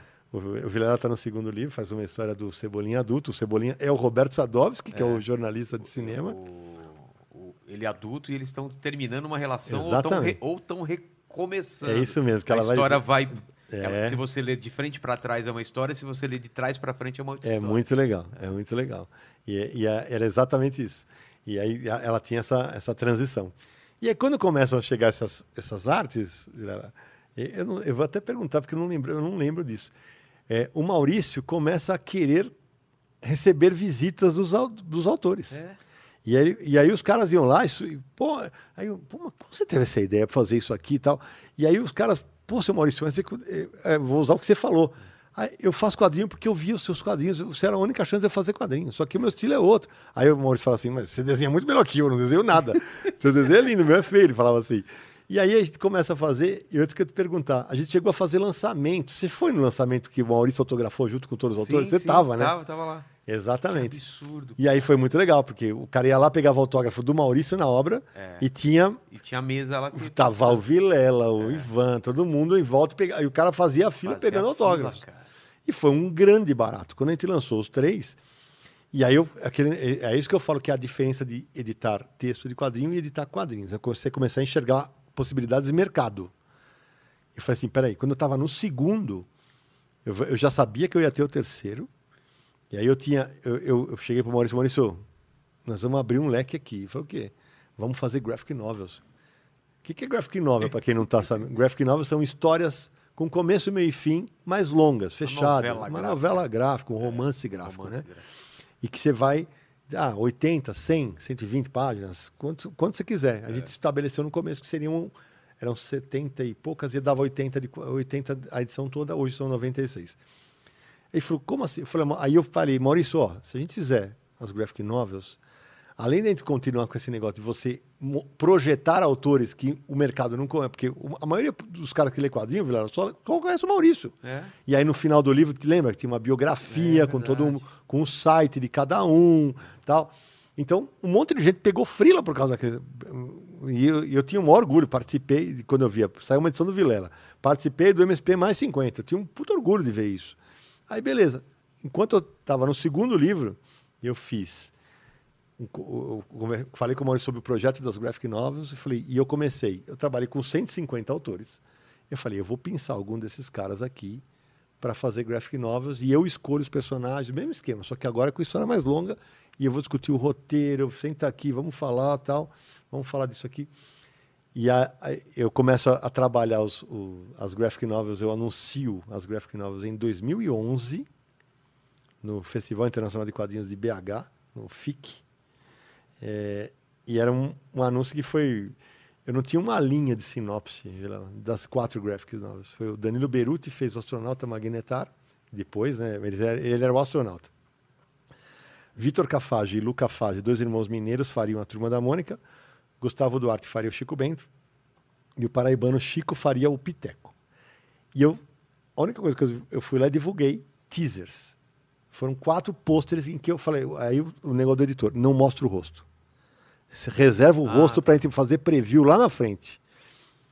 A gente vai fazer um preview dessas artes lá na frente. Beleza. A gente soltou, cara. Eu lembro que eu estava com um Blackberry, né?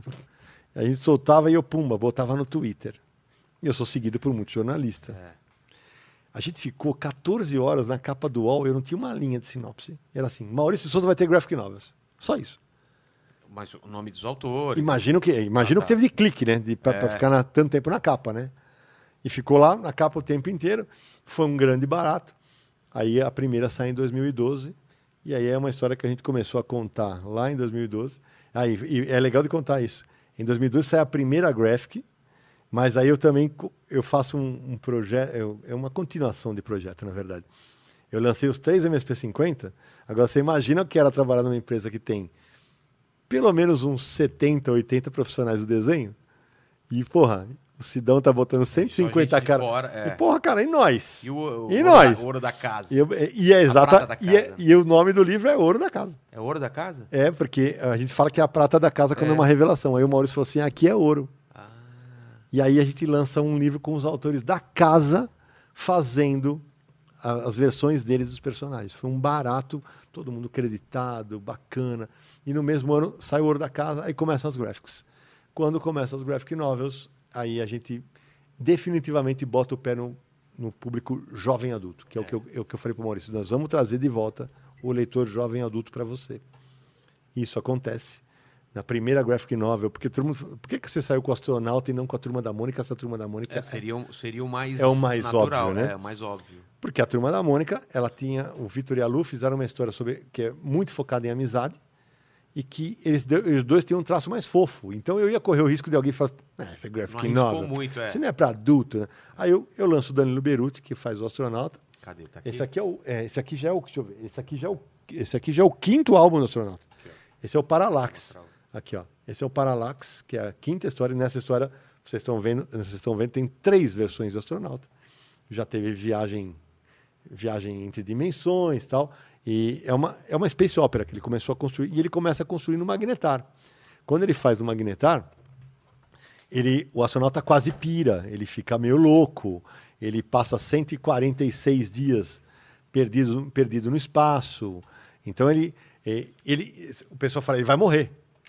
Ele vai morrer. Então, assim, e agora? Como é que vai, o que, que vai acontecer? E ali a gente meteu o pé na porta, os caras falaram, puta, eles estão, eles, eles vêm para valer. E aí no segundo, no segundo a gente vem com uma, uma pô, você vem, agora você vai para a turma da Mônica, depois eu vou para um HQ de humor, é. depois eu vou para o Piteco numa aventura. Uma, eu, eu, sempre gosto de contar essa história. O Chico, que é o autor, quando eu convido, ele me manda um roteiro em, sei lá, duas horas, tive que mandar no roteiro. Assim, Aí o Piteco tá lá na pré-história, a, a, a, a Tuga tá correndo atrás dele, ele fala assim: Não, peraí, que tá tocando o telefone, porque a Tuga quer casar, não sei o quê. Eu falei, Chico, para. Eu falei, esse aí é o Piteco do Maurício. Eu quero um Piteco para o público jovem adulto. Eles são neandertais, eles trepam. Como é que você vai. Aí o desafio é: como é que você vai botar que a Tuga quer casar com ele se eles se não existia essa instituição. É. Aí ele tem uma sacada genial. Ele, ele, ele transporta a trama para um, um. Ele é paraibano, e no interior da Paraíba tem um, um monumento arqueológico chamado Pedra do Ingá, que eu não conhecia. É, um, é, um, é algo parecido com Stonehenge. Tá. tá cheio de inscrição nas pedras, e todo mundo acha que é uma coisa alienígena. E ela, eles vivem naquela tribo. Eles vivem ali. A Tuga, ela passa a ser, em vez de ser a mocinha, ela é a ela é a sacerdotisa do, do, do, do lugar, da, da, tribo, e ela fala: o rio secou, nada mais nordestino, temos que migrar.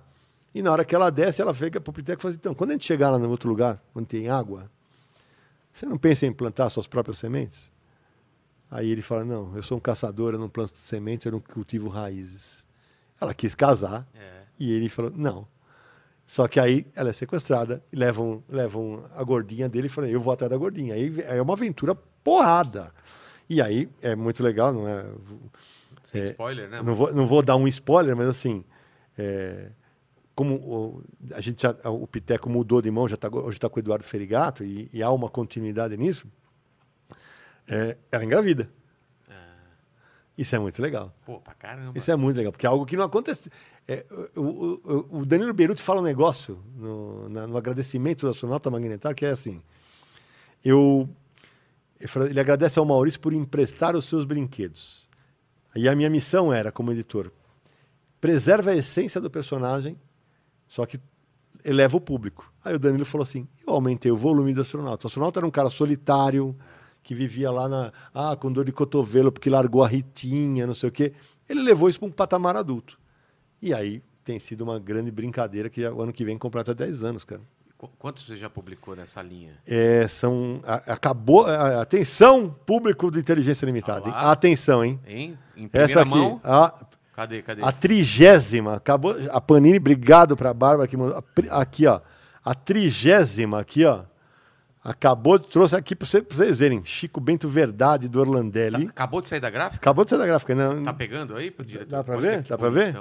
E o Orlandelli. O Orlandelli o- desenha muito, Desenha cara. demais. Eu vou, vou tentar não dar spoiler. Eu vou olha, olha, olha esse estilo, velho. Olha isso. Cara, é demais. E- porque ele mistura ilustração com, com, com quadrinho e fica um negócio maravilhoso. Vamos vou tentar não dar spoiler. Olha isso aqui. É quem só tá ouvindo não tá vendo. É isso mas aí, mas pra quem tá vendo. Olha isso daí, só meio xilogravura. Total, né? total. Caramba. E Chico Bento Verdade, tá aqui, ó. Verdade. Em, pri- em É. lindo, primeiríssima mão. Dá uma olhada depois, você- sem dar spoiler aí. Mas é presente pra mim? Não, essa daí é a minha, a única Ah, minha. safado. É daqui você vai ganhar uns presentes. Daqui você vai ganhar alguns presentes. Tá muito legal, muito legal mesmo. Então, e aí, e essa trigésima. e Olha, ah, e tem um Tem, no final sempre. No Esse é legal. Eu, eu coloco legal. o processo de feitura das páginas. o esboço, né? é, eu coloco é, curiosidades, eu coloco é, uma história, o processo das capas, As capas, as é. capas todas como são feitas. Eu coloco como é uma, uma história do Maurício de Souza que, possa, que pode remeter com aquela. é, aí eu trabalho de Tá, editor, tá. de pesquisa mesmo, né?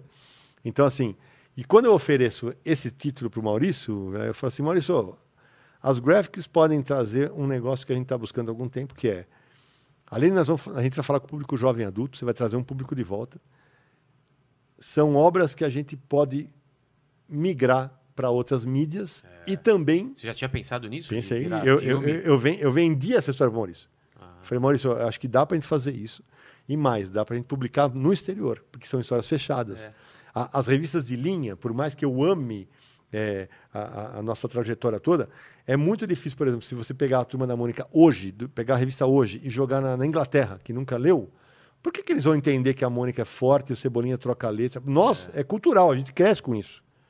Então, quando você vai com a turma da Mônica Clássica para esses lugares, você tem que ter um guia, uma apresentação dos personagens. Olha, a Mônica número ela é certo, forte, a Magali tem, é, tem uma fome imensa, o Cascão não gosta de tomar banho e tal. Você tem que fazer um- uma contextualização.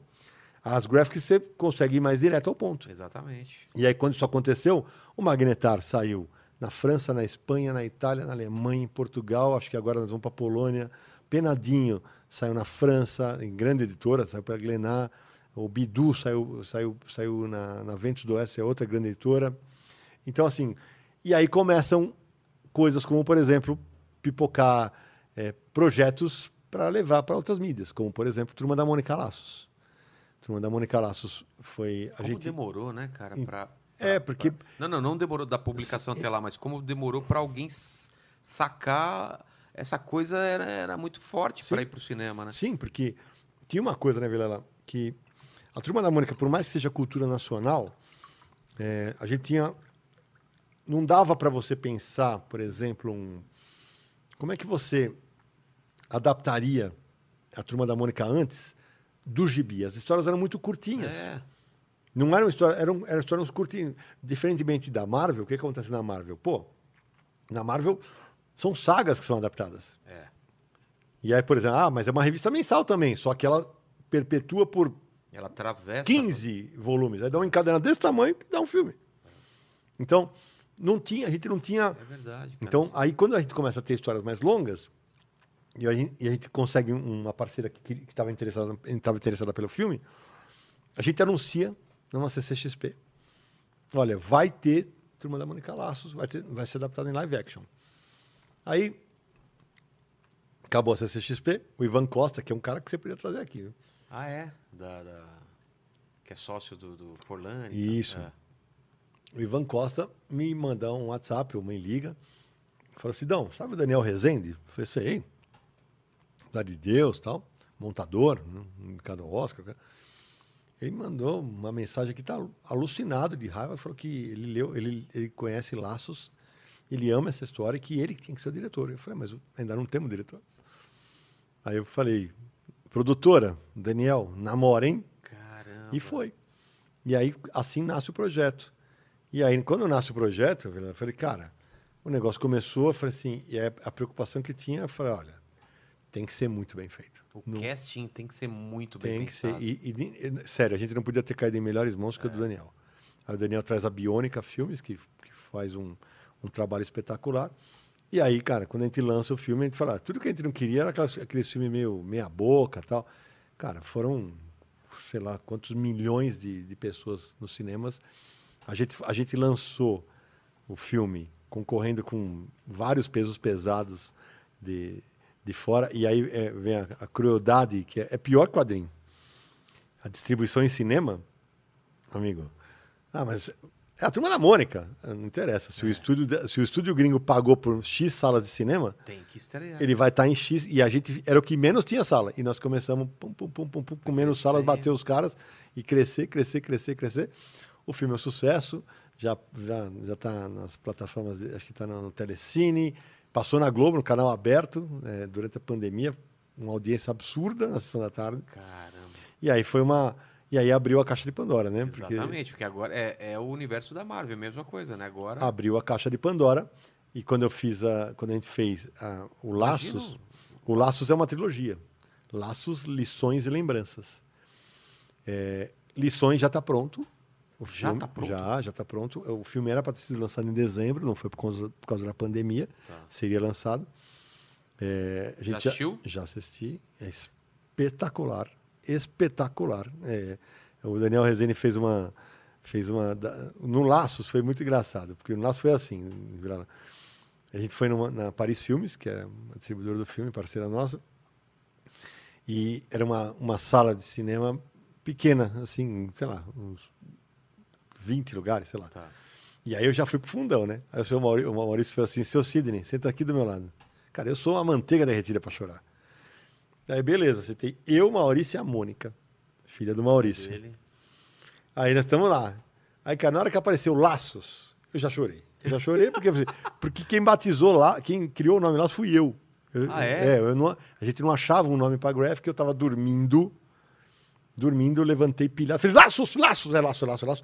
Eu falei, você tá louco, cara? Eu falei, não, precisa não tá, precisa não tá, é laços, é laço, laço, laço, é laço. Aí eu apaguei e liguei pro Vitor Cafage de manhã e falei, é laços. Ele falou, porra, laços é bom, hein? É, ele falou, e se chamasse nós? Por causa dos nós e nós. E eu peguei e falei assim, puta, acho que laços é mais legal, porque nós não vai dar o duplo sentido se você botar em inglês. É. Não vai ter, não tem como. Aí ele. Não, é, é, aí eu. No prefácio, o Maurício mata a charada. Na turma da Mônica, os laços são mais fortes do que os nós. Olha só. E ele faz o prefácio de todas as gráficas, né? E aí, quando ele fala isso, eu falei, puta, matou. E aí, estamos lá vendo o filme. Aí tá, e eu tô lá segurando a onda, né, para não chorar. Tem umas cenas bem emocionantes no filme. Aí eu olho para um lado assim, velho. Maurício chorando, Mônica chorando. Eu falei, putz, acertou. Aí quando acendeu, beleza. Aí quando foi no Lições, não dava, pandemia já rolando. O Daniel Rezende fez uma sessão, to- botou todo mundo no Skype, todo mundo recebeu um link que se auto-explodiria depois de, de assistir. Aí, pumba, assistimos o filme, beleza.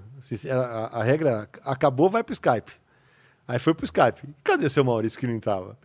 Entrava, tava lá, todo, todo mundo com os olhos desse tamanho de chorar, porque é, o Lições é bem mais emocionante. Para quem já leu, é, a trilogia tem a venda na, na Panini, tá? Que é a nossa editora. Faltou dizer que a Panini é a editora das Graphic É. Novels. É, e aí, todo mundo. Aí o Maurício não entrava. Aí passam uns 10 minutos, o Maurição entra todo bonitão. Eu falei, ah, Ah, foi chorar saquei, lá. É. saquei. Você não entrou com os olhos é, tudo inchado. Falei, É a experiência, né? A experiência, né? Sidão? É, então. E aí, então, já tem lições. E aí o pessoal tá todo mundo numa expectativa gigante. Ah, mas as crianças cresceram, né? É. Então não sabemos se vai ter, se vai, se vai rolar o, ter- o terceiro filme, até porque você sabe bem o que é, o que é produzir filme no Brasil, Nossa, cara. né? É uma loucura. Mas ao mesmo tempo que tem essas duas, essas duas coisas já muito legais, tem o astronauta do Beirute vai ganhar uma série, uma série pela HBO Olha só. em animação, É isso que eu ia perguntar, animação live action. animação. É, é a primeira animação da HBO desde Spawn, do Todd McFarlane nos anos 90. Mas vai ser feito aqui no Brasil mesmo? Sim, e o projeto tá- já era para ter acontecido, mas, né, É. de novo, Tudo atrasado. tudo atrasado, porque a verba foi liberada pela Ancine, agora parece que vai, vai liberar tal, Tá. para que a gente possa produzir. Jeremias Pele, que foi um quadrinho, daqui a pouco eu falo dele, tá aqui. É, tá aqui. Eu vou falar esse aqui, ó. Que... Eu queria fazer uma pausa, é, porque a gente tá muito tempo sem chamar o chat. Então vamos, ser? bora a lá. Gente, a gente vai para umas perguntas Boa. e volta para o Jeremias. Vamos nessa. E, a- e vou aproveitar, eu vou até o banheiro porque eu bebi muita água aqui. Você responde, o pessoal já volta, já Que volta. beleza! Eu- não, mas eu escuto, é minha casa. que, eu, de lá eu escuto. que aqui. beleza! O cara vai fazer um totó Não, e... não, não, um xixizinho. Ei, que beleza! Manda aí! Qual- Bom, vamos lá, vamos Vai, lá. É, tem uma, alguma, algumas vezes, na verdade, foi citado aqui Uhum. o nome do Sérgio Bonelli. Sim, sim, sim, sim. É, eles querem saber um pouco aqui da sua história. é, tem, Ah, tem- tem- diz que tem é, discussão. Ah, eu Teve sei. um outro que falou que você saiu na porrada. É, na verdade, eu vou contar essa história. É o seguinte. Essa aqui, eu só vou contar o nome das pessoas aqui pra É. gente ter. Então é o Murilo, Uhum. que ele mandou exatamente o seguinte: Sidão, fale quando você saiu na porrada com o Sérgio Bonelli. E tem uma outra aqui, ó. O Marcos Negreto também mandou. Sidão, conta É. a sua aventura na Sérgio Bonelli Editore. É isso aí. Um abraço, meu amigo. Tem outra aqui, o terceiro, é o André Cavalcante. Os caras gostam, hein? Olha lá, Sidão, conta a história da briga com o Sérgio Bonelli. Então Os caras três, adoram, adoram três, essa história. três. Deixa eu ver se tem mais alguma aqui. Ah, é capaz nisso. de ter, deve ser tudo ouvinte do Confins do Universo ali. Os caras, eh, os eu, eu já contei essa história lá, mas é o seguinte: é, eu trabalhava na Globo nos anos 90, né? E o Sérgio Bonelli, para explicar para quem está ouvindo, para quem está vendo, de repente não conhece tanto de quadrinho, é um, é o maior, era o maior editor de quadrinhos da Itália. Ele publicava o Tex, que é o, um cowboy que é muito famoso, um personagem que tem mais de 60 anos. Eu tal. tenho, devo ter umas 50. Olha lá. é, então, do Tex. Exatamente. E aí, ele, a Globo publicava, a editora Globo onde eu trabalhava, publicava o Tex. E aí, um dia ele veio para o Brasil, ele foi lá na redação e tal, e aí eu, putz, eu já escrevi, eu escrevi uma matéria sobre ele e tal, não sei o quê. Aí ele virou para mim e fez assim, ah, Sidney, por que, que você não chega aqui na Itália? Eu falei, como assim chega aqui na Itália? Não, vai passar uns dias lá em Milão. Aí eu falei, beleza. Aí quando eu peguei minhas primeiras férias da Globo, passa, Vilela. Olha lá. Aí eu vi lá, agora vai morrer, porque não sabe dessa história. É, quando eu cheguei na Itália, velho, eu, eu cheguei lá, não falava uma, uma palavra de italiano e tal. Aí, cara, é, é muito legal porque assim, eu chego na Itália, vou direto para o endereço da, da editora lá, e eu tinha visto o Sérgio duas ou três vezes no Brasil, é, na, Bienal do, na Bienal de Quadrinhos que teve em 1991 e tal. Aí eu tô lá, beleza. Aí, Sérgio, você podia me levar para um hotel? Porque imagina, o Caipira nem reservou hotel, né? Em 1991, isso aí, né? Não tinha aplicativo, 92. não tinha nada, né? Mas- ah, beleza, sobe no carro aí. Aí subimos e tal, e ele começa a se afastar do centro de Milão. Ele estava em Milão, ele foi se afastando. Você deu uma con- contextualização de quem é o Sérgio Falei, pô? falei, lógico. Sérgio lógico. Bonelli, Maior editor da Itália. Nossa. maior- um dos maiores editores do Seria mundo. o quê se fosse um diretor de cinema, Nossa, cara. um falar. Tarantino? Não, Mais. mais, mais. Um Bertolucci? George- Bertolucci, é um É, Bertolucci. e, e, e eu, e eu sempre falo isso no meu, no meu workshop. Eu quis ser editor de quadrinhos do jeito que eu sou hoje por causa dele. Ah. Porque quando eu cheguei lá, aí ele pega e faz assim, ele começa a se afastar, e eu achei que eu ia ficar um dia na editora e ia turistar, velho. Ele te deixaria Aí lá. ele, ele foi passando, passando, passando, saindo do centro de São Paulo, do centro de Milão. Eu falei, onde ele só me vai, velho? Onde esse cara vai? Aí daqui a pouco eu falei, vai me levar num muquifo, né? É, um muquifo italiano. Aí chegamos num prédio, quatro andares. Eu olhei pra cara dele Não e era falei, hotel. ele pegou e fez assim, esse prédio é meu, você fica no primeiro andar, eu moro no Que- quarto andar. O prédio é dele? É, eu peguei e falei assim, mas Sérgio, eu posso pagar o hotel? Ele falou, não, não, mas é o seguinte, você é meu amigo, eu quero que você fique aqui. E assim, aí de manhã a gente acorda e você vai pra editora comigo. Você fica um pouco lá, vê como é a editora e depois você vai passear. Todo dia de manhã eu ia, eu ia pra editora e via ele, ele editando os quadrinhos. Olha o roteiro aqui, não sei o quê. tararara. O italiano não é uma língua tão difícil, a gente era tudo latino, né? Eu sou da Moca, Belo. Aí eu via, pô, olha, melhor esse desenho aqui, tá virada na página, ah, o erro de anatomia. Eu falei, eu quero, ser, eu quero fazer isso. Eu quero ser esse editor de quadrinhos, não, não editar texto. Aí, beleza. Passei vários dias com ele lá, 16 dias para ser mais exato. Aí fui a Roma tal. E aí tem uma história que eu, ah, eu adoro contar, porque eu falei, eu quero conhecer outras editoras. Aí eu fui numa editora chamada Comic Art, que era o Rinaldo Traini. Aí eu chego lá, tá, ah, sou um jornalista, eu gosto de falar de quadrinhos. Assim, né? Aí o cara pega, bem italiano, abre uma gaveta, puxa um catálogo assim de umas 16 páginas e faz assim, ó, pá, joga na minha cara. Eu falei, "Oi?" Eu fiz assim, hum? Ele falou assim, vai, mostra aí o que, que é bom. E o caralho, é teste, velho. Aí eu peguei e comecei a. Ah, esse. Ele falou, não, marca aí. Pegou a caneta, eu tum, tum, tum, tum, tum. E me cagando, né? Devolvi pro cara. Aí devolvi pro cara, e o cara pegou e fez assim. é, Va bene, andiamo. Aí eu falei, era teste, então. Beleza. Aí fiz, a- conheci a editora, tal, tal, tal. Quando eu voltei, velho, tinha uma pilha de livros desse tamanho. Todos os livros que eu tiquei. Eu falei, seu Rinaldo, o que, que é isso aqui? Ah, são os seus livros. Eu falei, não, eu não tenho como pagar. Ele falou, mas é presente. Mas eu não tenho como carregar. Eu falei, mas você mora em algum lugar no Brasil, né? Eu te mando. O Bonelli ligou para as editoras, falou assim, esse cara é um cara que é um pesquisador, ele gosta muito, não sei o quê, tarará, atenda o cara. Então, eh, sabe aquele tipo que ganha o teu coração? É. E foi isso que eu- ele virou para mim. E aí, eu fiz um giro pela Europa, voltei a Milão. Não, é, não minto, antes, antes do giro. Foi pra Luca? Eu não fui a Luca, porque já tinha acabado o festival. Ah, tá. Aí eu ia fazer um giro pela Europa e a gente falou, ah, vamos sair para jantar? Ele falou, última noite em Milão, depois você vai voltar só para ficar dois. Eu falei, tá bom. Fomos, comer, fomos no cinema e comer pizza, mas paulistano impossível, né? Cara, chovia que Deus mandava, malandro. Aí nós estamos saindo. Na hora que a gente saiu, ele tinha um Fiat 4x4 bem simplesão, assim. Puta, nem parecia o cara. Ele tinha, ele tinha muita grana, muita grana. Ele era um aventureiro, assim, sensacional. Aí, beleza. Na hora que a gente chegou, tinha um carro parado na fila dupla. E o cara simplesmente parou e foi embora.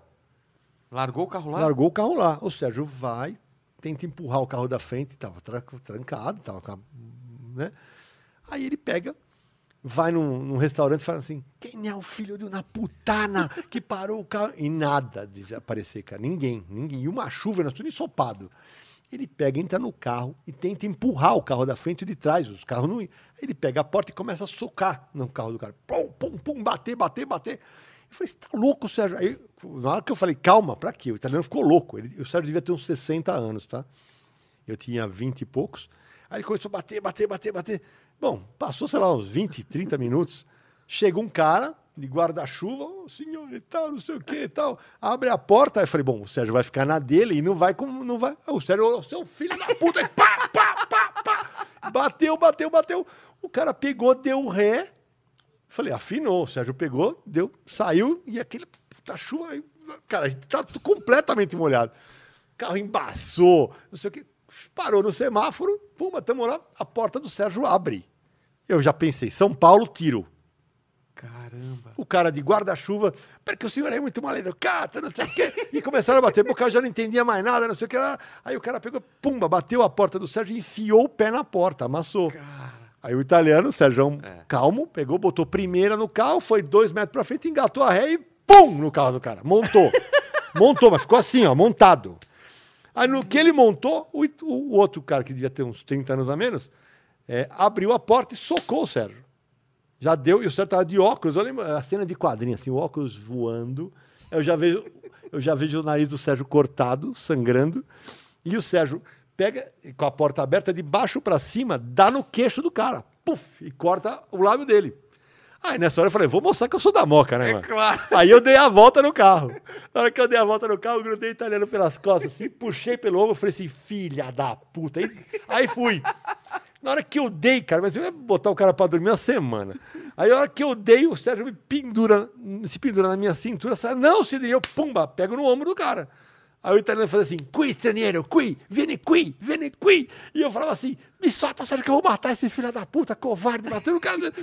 Ele, não, não, não, não, não. Falei, como não? E o italiano falava pra eu ir pra cima dele. Bom, beleza. Chama a polícia. Chama a polícia. Eu falei, é, chama a polícia mesmo, é isso mesmo. Aí o Sérgio, seu documento, teu, teu passaporte tá aí? Eu falei, não, tá na, tá não, na casinha lá no, no- Ele falou, mas não tem problema, ele te agrediu, né? Ele falou, não, não, não, é, vai sobrar pra você. Eu falei, quê? Vai sobrar pra mim por quê? "Ah, Porque você é brasileiro. Eu falei, como assim? Ele falou, aí daqui a pouco, eu- cara, eu tava aqui, não passava nem ar mais. Aí ele falou, ou você vai ser extraditado ou você vai ficar, ter que esperar um, um mini julgamento em Milão. Caramba, por isso que ele não deixou. Eu falei, mas eu nem acertei a cara dele, eu só peguei no ombro. É, mas Mas ele tá falando que você bateu nele. Aí, bicho, foi. Aí daqui a pouco cada um ficou com a sua. Com, a su- com o Seu seu prejuízo. prejuízo. foram embora e tal. Aí isso foi em 92. Eu, eu voltei a ver o Sérgio em, eh, em Milão em 2009. ele já salvou tava- de não ser preso ainda, é, extraditado. e aí, eu- quando eu encontro ele, já tava, agora já tava com esse shape, né? Aí ele falou, porra, agora eu te deixava bater, porque agora você tá muito grande, né? Agora você tá forte. Na época você era mais magrinho, né? Só que eu falei, é, cara, então. Eu, eu falei, eu tenho essa. Eu, eu posso dizer, cara, eu não briguei com. Eu briguei ao lado do Sérgio Morelli, imagina. O cara Aí foi eu seu falei, companheiro de trincheira. Aí eu fico, eu, falo, você sabe quanto você gosta de uma pessoa quando você sai na porrada por ela, se dispõe a apanhar pelo cara. E eu fui lá, quase que sou preso em Milão, ao lado do Sérgio Bonelli. E é legal que no ano seguinte ele vem ao Brasil, para a Bienal de- do Livro. E ele lança, a Globo lançava uma edição chamada Fumete. E eu tinha saído da Globo. E desde então gente se correspondeu direto e tal. Por, por- no começo por carta, telefone, eu ligava toda vez para Milão. Aí tinha uma foto dele. Eu pedi para ele autografar. E eu via que ele demorava. Falei, o que tá demorando? O Sérgio não desenha? O que ele vai fazer? Ele pegou na foto dele, ele, ele fez olho roxo, cicatriz, sangue, croce... recordo de nossa, de nossa briga em Milano. Eu falei, cara, é, essa, não, essa não vai sair da minha coleção eu- nunca, eu, eu né? vou te falar, cara, já vi altas tretas de trânsito, assim, os caras chi... cara briga, xinga, fala alto e depois você vai Então, embora. É. é, essa é uma história que Pô, maravilhosa. o pessoal do chat deve ter adorado, porque o pessoal que conhece gosta dessa história. Que mais, que mais, diretor? E, e Gustavo, o nosso estagiário? Eu tenho, eu tenho alguns salves aqui pra dar. Tem uma, tem uma, Vambora. né, tem um, tem Manda um aí. superchat de publicidade aqui. Olha aí. Vamos lá, vamos lá. Ó, por exemplo, tem um aqui que também tava na outra live que a gente fez com pipoca, que é o HQ Barata. ah, tô ligado. Ele tá falando aqui, fala Sidão e Vilela, como o papo é quadrinhos, o HQ Barata é, é uma página que divulga promoções de quadrinhos di- diariamente das melhores lojas online do país. Se- veja nossas redes sociais lá, inclusive acorde do volume 1 do Vilela. Acha lá? Olha só. Tá lá, tá dizendo que tá por menos da metade do preço. Ratinho, olha aí, tá É, vendo? Se você não é. tem, Tem Lazar, que hein? comprar, ó. E tem muita coisa boa com desconto também. Então é, é isso aí. HQ barata. Pra galera, entra aí que eles têm, têm tudo lá relacionado a quadrinhos. Tem mais um outro aqui, um outro superchat aqui, que é do Alexandre de Souza. Ele fala: Grande Vilela, obrigado por trazer o Mestre Cid. Opa, Que obrigado. eu acompanho e tive a honra de conhecê-lo em Fortaleza. Obrigado. Ele fala: sou ilustrador e meu Insta é Alexandre de Souza, Alexandre com dois L's, tá? Alexandre de Souza Souza, é com S ou com Z no com final? Z. É diferente do Diferente Maurício do Maurição que é com S. É. É, então Alexandre de Souza, né, com dois L's e Z no final, tem o link na bio do meu portfólio.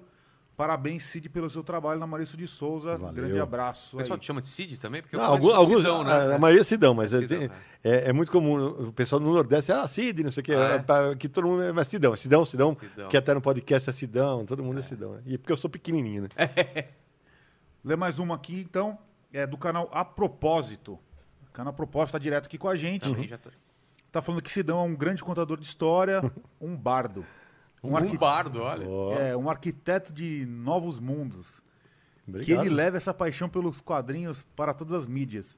Tem um Amém. Chico Bento Alvorada, que ele autografou, que fica lindo aqui na minha coleção de GMSP. Então, de ele- Graphic MSP, é isso aí. É isso aí. E a continuação é isso que, eu acabei de mostrar aqui, a É. continuação é verdade. Primeira mão. Primeiríssima mão aqui pro Inteligência É. Limitada. Então, é, mais uma aqui, é o Emerson Lara. Ele tá falando, Sidão, Fala do seu amor por Grant Morrison. Um grande abraço pra você e pro Vilela, que Eu eu acho. acompanho Será sempre. que é zoeira isso? É, você acha que é zoeira, não? Sei lá, Não, se não. o cara é fã de Alan Moore, de Não, repente. não, do Alan Moore eu sou fã. É. Do Grant Morrison, né, eu acho que ele fez alguns quadrinhos bons e o resto pra mim ele é Cara, ele é superestimado. meio enganador, né? Não- É, eu dá acho ele superestimado. né? Tem É, coisas que ele começa. que ele- tem coisas dele que eu não suporto e tem coisas que eu gosto. O Homem Animal dele eu acho espetacular. O X-Men dele é muito bom. A fase da Liga da Justiça eu gosto muito, mas tem coisas que pra Pô, mim. o Batman Arkham Asylum é, É, eu acho Pô, um é- bom, qua- você eu acho um bom quadrinho. fantástico? Eu acho, não, não acho fantástico. eu Acho um é mais pela arte do, do Dave Eu McKean que acho. deu uma Pra mim, sim. Pra mim, a arte é muito mais legal do tá. que. Então, tem, tem, isso. acho que é, a- é, se não, é, a McKean. no- é a graphic novel mais vendida, não é? Eu não sei. eu de verdade não tenho essa informação. Era, era até um, pelo menos eu da DC sei. era, cara. Eu não Alguém lembro, pode é- confirmar essa informação. Mas é, mas é um material que tem que ter Pô. na coleção. O Batman Ar- Arkham Asylum é. é um material que tem que ter na coleção. Tem algumas coisas que eu acho. é, na, na fama- nessa, nessa graphic novel, para quem não é um leitor de quadrinho habitual, é, que tem um, uma, uma famosa. O, o Coringa palpa a bunda do Batman, lembra disso? E- E ele fala, relaxa, bundinha de ferro, cozinho de ferro, alguma É, coisa assim. cara, e ele tá, e ele tá com salto agulha, né? Isso, exatamente. Era pra ele estar de Madonna, se não me engano, É, não era deixaram era alguma coisa assim. É. É, então tem essa. essa, essa Cara, eu- é, na história é o seguinte: os, os vilões do Arkham estão todos soltos e o Batman tem que entrar lá. E porque é isso que, é isso que eles exigem. É. isso que eles exigem. E aí o bicho pega, claro, né? Então, para quem, pra quem jogou, joga os, os games do Batman da série Arkham, tem muito dos quadrinhos Pô, ali. tem né? muito a ver, É cara, tudo, é tudo mesmo. dali. É tudo dali. Que mais? Tem mais ali? Tem mais? Tem, tem, tem bastante coisa aqui. Vamos lá. Tem uma outra aqui do, do conto ao traço. Do Uhum. conto ao traço. A do conto ao traço? É, É. o nome do que isso aí? É o nome É um do perfil. canal do cara. É o Perfil? perfil do Ah, cara. tá. Dele aqui, Sidão, fala sobre é, o que são os roteiros que você escreveu estão na gaveta e permanecem na gaveta. É que é o seguinte, alguns, alguns leitores já sabem. Eu tenho, eu tenho dois roteiros de, de quadrinhos escritos.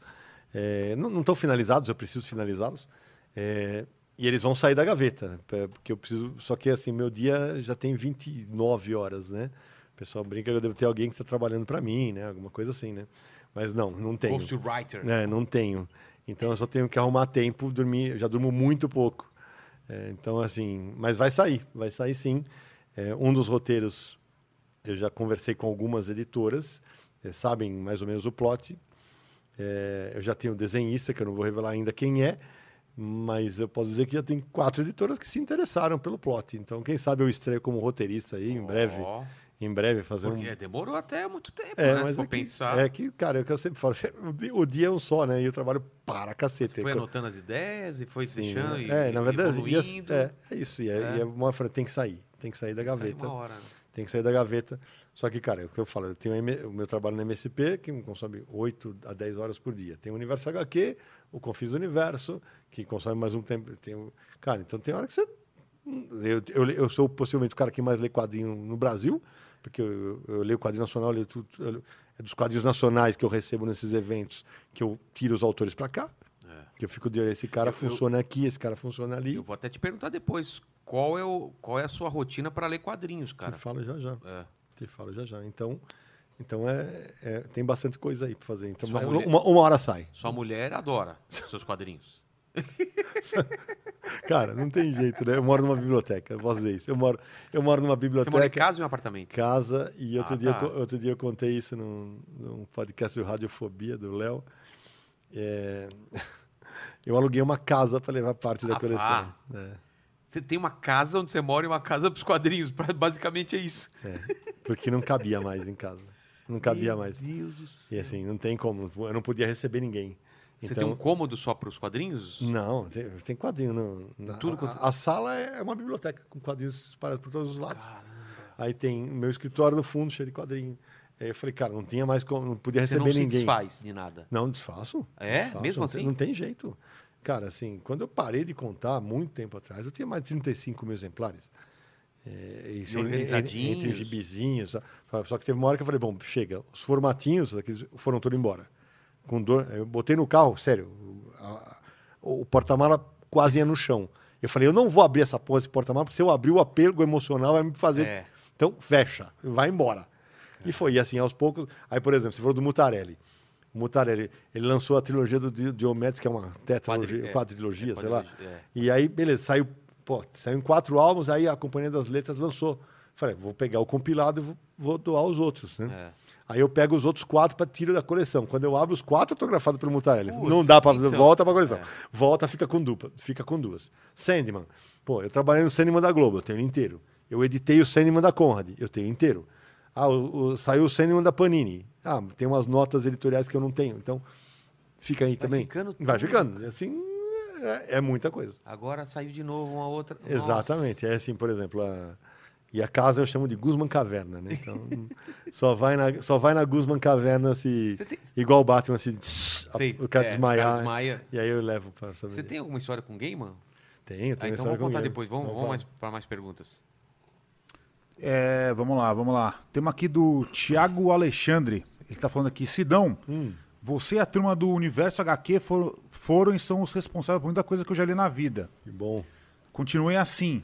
Teremos um segundo volume do Universo HQ Entrevista? Ah, legal. Tem, premis- eh, tem previsão? Ótimo. Abraço de Santa Branca, São Paulo. Legal, Diego. Obrigado. É, explica o que, É, que foi. O Universal aqui Entrevista é o seguinte: o Universal aqui é um site, o meu site sobre quadrinhos, e uma das coisas que caracterizam muito o site é a gente fazer entrevistas muito fodidas, fala português. É fala. verdade. cheia de pesquisa, com e, Longas. os caras longas tal. E a gente lançou um livro em 2015 pela editora Nemo, chamado Universo HQ Entrevista. É, acho que ainda acha em, em alguns sites tem para vender. E a gente tem o segundo livro praticamente pronto, com várias entrevistas que foram feitas na CCXP, os FICs e tal. E a gente está com ela praticamente pronto. É, só que o momento agora é complicado, né? É. Nas editoras. E, Tá e um, e- e um né? livro teórico de quadrinhos demora mais a vender. É. Demora. Então eu preciso ver com a Nemo se eles têm interesse. Se não tiver interesse, existe a possibilidade, sim, de aí, talvez mais para o final do ano, a gente lançar um catarse para nós mesmos. Aí eu edito o livro. A gente sempre seleciona imagens e tal, e lança o segundo livro para quem quiser adquirir. E aí a gente vai vendendo aos pouquinhos com, com o passar do tempo. Mas tem mais três aqui, tá? Os Vai. três últimos. Manda O. Gustavo também quer fazer uma pergunta, né? É Quer? mais um comentário. Diga. Tá, então vamos lá, vamos lá. Tá, tá, cara, eu, eu acho que é o terceiro, é o terceiro dia de você, de você aqui. Já tá fazendo pergunta, cara? Aí sim, Gustavo, gostei. É, Mas gostei. eu, eu, olha. eu pedi antes, né? Pedi Pediu, ele autorização. fez, fez assim. Todo Pode, educado, pode, lógico que claro. pode. Não, falar também que o Sidão é o padrinho do Chabutê no Brasil, né? Olha, o cara sabe Olha mesmo, só, velho. surpreendente. O, o sucesso aí do Pipoca e Nanquim É. com várias HQs. É, um pedaço de madeiraço, solitário. Agora, Moleque em, Henri. Henri Desiré Landru. E o grande parte do sucesso aí é por causa do Sidão. Ah, eu, gosto- é, eu vou contar essa história, porque assim, eu, eu leio muito quadrinho europeu, né? Muito, eu, eu compro coisas de fora e tal. É, e aí, quando eu, eu tava em férias em Lisboa, e eu resenhei o Moby Dick do, do Chabutê. E aí, quando eu volto, o Daniel, o Daniel Lopes, que, do Pipoquinha, que estava aqui, falou assim: Sidão, a gente fechou um contrato que acho que você vai gostar. e eu falei: seus lazarentos, vocês pegaram o Chabutê, né? E ele falou: é. Eu falei: é o Pedaço de Madeira e Aço, que é um quadrinho. O Pedaço de Madeira e Aço é um quadrinho espetacular sobre um banco de praça mudo de 300 páginas. O quadrinho mudo é que não tem balão. E é- são as vidas ac- acontecendo ao redor daquele banco. E é maravilhoso Maravilhoso. maravilhoso. E aí ele falou, vamos lançar Moby Dick. Eu falei, se, se vender bem, se vender bem, a gente vai lançar os outros. Tá? Aí beleza, a gente faz um vídeo, eu, eu vou ao Pipoca e Nanquim na época, a sede deles, a gente faz um vídeo sobre Chabutê, e aí ele brinca que eu sou o padrinho do, do no Brasil, e agora eu sou, segundo ele, o padrinho do Miguel Ancho Prado, que também acabou de sair, o Traço de Giz, que é um baita É, quadrinho. o Miguel Ancho Prado foi lançado lá no passado por Pela quem? Abril, pela Abril, na, né? no- na série Graphic Novels, que era uma série de revistas É que ia para a banca, chama, uma graphic novel chamada Mundo Cão. E eu conheci ele onde? Foi na FIC, foi... Ele foi um FIC, ele foi, um Foi? FIC em 99, no, 2001, 2001. Exatamente. Ele foi no FIC. Boa pergunta, Gustavo, gostei, já chegou, sabe? É, veio... Mandou muito. Ele nem gaguejou, você viu? Foi é isso direto. aí, garoto. negócio. E falando de chabutê, hein? não per- mandou muito, Mandou, mandou, bem, muito. bem. E aí, ele tem mais? Tem mais aqui. Vai. do Vinícius Chagas. É, dele fala: Salve Sidão, você foi a pessoa que me fez começar a ler as grandes sagas e as principais gibis da DC. Legal. Eu acompanhava a revista Mundo Estranho. Fala. Eu também acompanhava. É, e uma vez foi lançado um guia chamado Grandes Sagas da DC. Eu Você que escrevi. fez esse guia, É. obrigado. Eu que escrevi e eu escrevi esse guia. E aí eu- a missão era selecionar grandes histórias por personagem. Aí eu escrevi um formato americano, bem bacana. É, e aí eu, muita gente. Eu, eu- eu recebo muita mensagem assim, isso é muito legal. Vilela. Ah, eu voltei a ler quadrinhos por causa do Universo aqui, ou eu voltei a ler quadrinhos por causa das gráficas MSP. Isso, para quem trabalha com quadrinhos há mais de 30 anos, que é o meu caso, é, dá um calor, uma dá aquela aquecida no coração. É muito legal. É porque, cara, as pessoas, se começarem a ler quadrinho bom, cara, não tem como parar, né? Não, é muita Talvez coisa. uma pessoa ou leu quadrinho infantil e parou, ou teve uma experiência ruim com algum quadrinho adulto. É isso. Mas, cara, tem tanto quadrinho, Eu pô, um foi isso. legal, vê outro, cara. Vilela, eu abro todas as minhas palestras e falo assim: quadrinho é coisa de criança? Todo mundo fala, não. Eu falei, é. Aí todo mundo olha pra minha cara, é reticências. Também de criança. Claro. Quadrinhos são rigorosamente como cinema. Tem quadrinho infantil, erótico, pornográfico, documentário, de aventura, de suspense, de terror. É igualzinho. Igualzinho. Então, é o que eu sempre falo. Eu, tenho uma hashtag que eu criei no, no Instagram, e todo, o pessoal sempre coloca: dê quadrinhos de presente. Para quem não é leitor de quadrinhos. Porque vai- você vai. Só você saber, ah, mas aquele cara não lê de quadrinho. Mas ele gosta do quê? Ah, ele gosta de uma, de uma ficção científica. Você vai achar. Ah, aque- aquela menina, pô, dá um quadrinho mais sobre relacionamento amoroso. Tem vários. Você, pega. Você vai no meu canal no YouTube lá, Sidney Guzman, tem um canal meu, que eu ah, faço um vídeo por ano. São os vídeos de melhores do ano. E eu acabei de lançar, o mais recente foi agora, semana passada eu lancei o meu vídeo de melhores do ano, já está, sei lá, uns- alguns mil lá. E, o pessoal usa muito aquilo como guia de compras, porque é exatamente, eu leio, eu leio de tudo. Eu não tenho preconceito, tem coisa, e eu sempre falo, qualquer obra de quadrinho vai bater de um jeito em mim, de outro no Gustavo, outro no Ale e outro em você. É. Então não tem o menor problema de você não gostar desse e, eu gostar. Não tem o menor problema. Ah, mas por que você não gostou? É porque, não, porque não bateu em mim, amigo. Não era pra você. Não é pra mim, é, eu não sou o público. E, e viva a diferença, é isso aí. é, o, o, a- o Cavaleiro das Trevas 3. Uma não bosta. gostei, mas deve ter gente que. Mas é melhor que o 2. Que o dois. É. que mais, que mais? Eu, so- sobre esse assunto também vou fazer outra pergunta. Bora. mas- Tem os últimos três aqui. Vai aí. Superchats. Uma do Hugo Moraes aqui. Fala, se na sua opinião, como será o mercado de quadrinhos daqui 5 ou 10 anos? Tem algo em mente de como seria? Cara, é difícil da gente fazer esse tipo de previsão, Hugo, porque assim, hoje, eu falei falava com o Vilela antes de começar o programa. A gente vai, a gente tá vivendo não, um problema que não é do mercado de quadrinhos, mas é do, um problema do mercado editorial. O preço do papel explodiu. Explodiu, foi Tem para as alturas. Tem a ver com a pandemia ou não? Não, tem, porque assim, é- é, você ter ideia, capa dura é feito com papelão. Tava faltando papelão no mercado.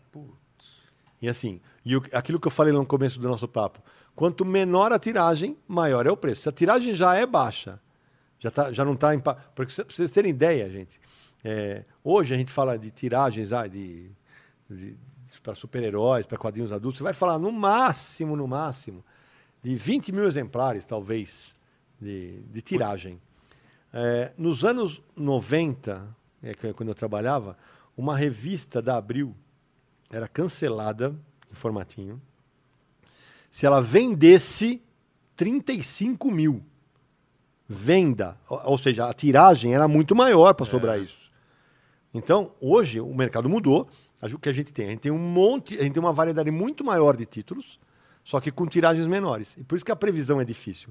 Porque a gente não sabe onde vai parar o preço. E elitizou muito, né? Exatamente. O meu medo é isso. A gente está com poucos meios de, de, publica... de ve- de veiculação para quadrinho, para escoar o quadrinho. Livraria, você não tem quase. Banca, você não tem quase. É a Amazon. É a Amazon, é- são as livrarias, as comic shops. Se você, se você puder, prestigie a sua comic shop.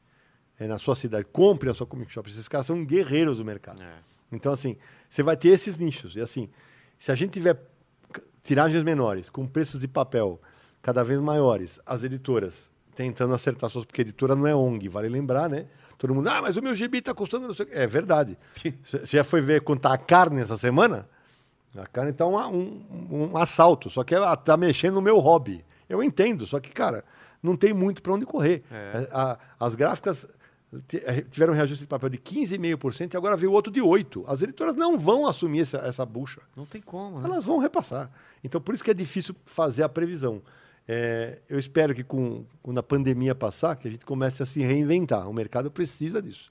Precisa se reinventar, achar saídas, porque tudo que eu não quero, que eu, tudo que eu não trabalhei na minha in- vida inteira e que eu continuo trabalhando, é para que quadrinhos sejam lidos por mais e mais pessoas. E não- tudo que eu não quero é que o quadrinho vire o nicho do nicho. É. Então, E, e é estranho, porque quem olha de fora fala, nossa, quadrinho de super-herói tá fazendo sucesso, ou seja, nunca se leu tanto quadrinho de super-herói. E Não é verdade, E, né? e isso é legal, porque assim, ah, mas tem tanto filme de super-herói? Acontece que quando sai um filme de super-herói, as vendas de super-heróis crescem geralmente nos primeiros meses e depois voltam ao patamar normal. Por quê? Porque o cara não encontra o que ele vê no cinema no quadrinho. Ah, Ele chega lá, pô, ah, ah, o cara vê, vou usar o novo Homem-Aranha, né? O mais recente. O- você vê o novo o, o o novo Homem-Aranha. O cara vê lá, pá, beleza, é um garoto. Aí você vai descobrir que o Peter Parker já casou, separou, voltou da morte, a, tia May morreu, transou com o Dr. Topos. Ele não vai entender nada. Ele não entende nada, tem que vir uma Bíblia do lado, né? Então, aí não dá. É, é fica mesmo, difícil. cara, É tem esse problema. né? Tem, porque aí a retenção é pequena. Então os quadrinhos passaram a ser o quê?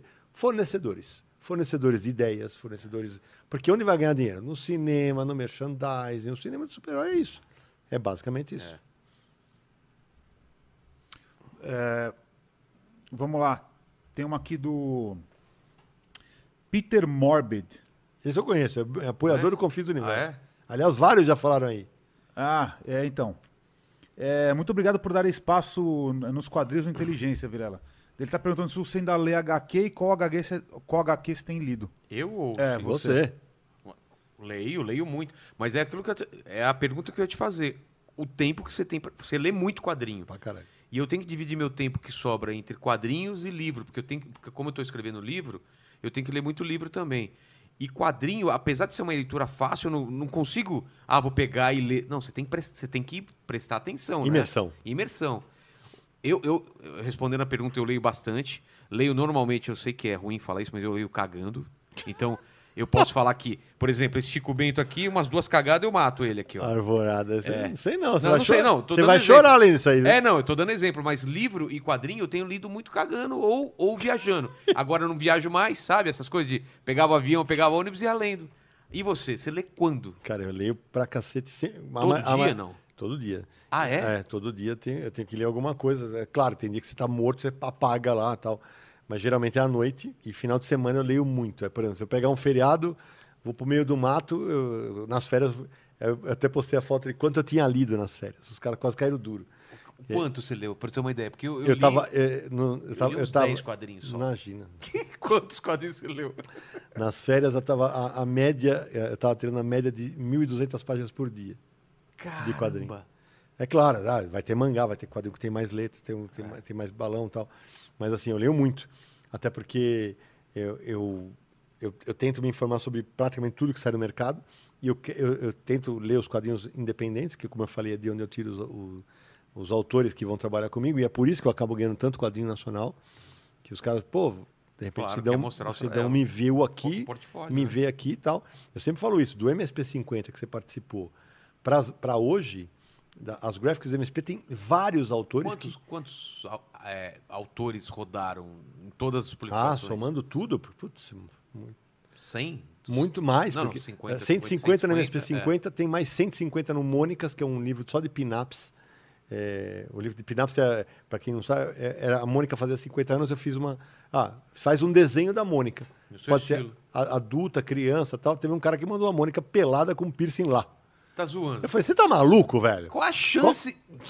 Cara, Ah, mas é pin-up, meu. É pin-up na tua casa, velho. Mas não vai sair nunca esse negócio. Não vai sair. que sem noção. Aí o velho. cara vai, eu, eu, é aquele negócio de preservar a essência, né? Aí o cara pegou e mandou. A Mônica já de vestido, falou, mas o, o piercing tá lá. Eu falei, tudo bem, É. Ah, tudo a gente não precisa saber, só eu e você sabemos. E ninguém vai saber em qual é, só eu. Então, então, então, tem- tem essa- então eu já, sério, eu devo, estar somando tudo, Mil. não mil acho que não chega, mas os 500 autores, 500, já- certamente. Olha que legal, cara. 500 Certamente já, já participei com vários, já participaram de projetos mesmo, pelo menos uns 500 autores. Então, assim, aí eu leio muito Mas por você não conta lê disso. como editor, você lê como leitor mesmo. Ah, essa é a merda, né? Ah, essa é a cara. merda. Eu sempre falo isso. Eu não consigo hoje, até porque eu sou apaixonado por língua portuguesa, né? Eu, sou, eu não consigo ler nenhum quadrinho que eu não, que eu não esteja editando o quadrinho na minha cabeça.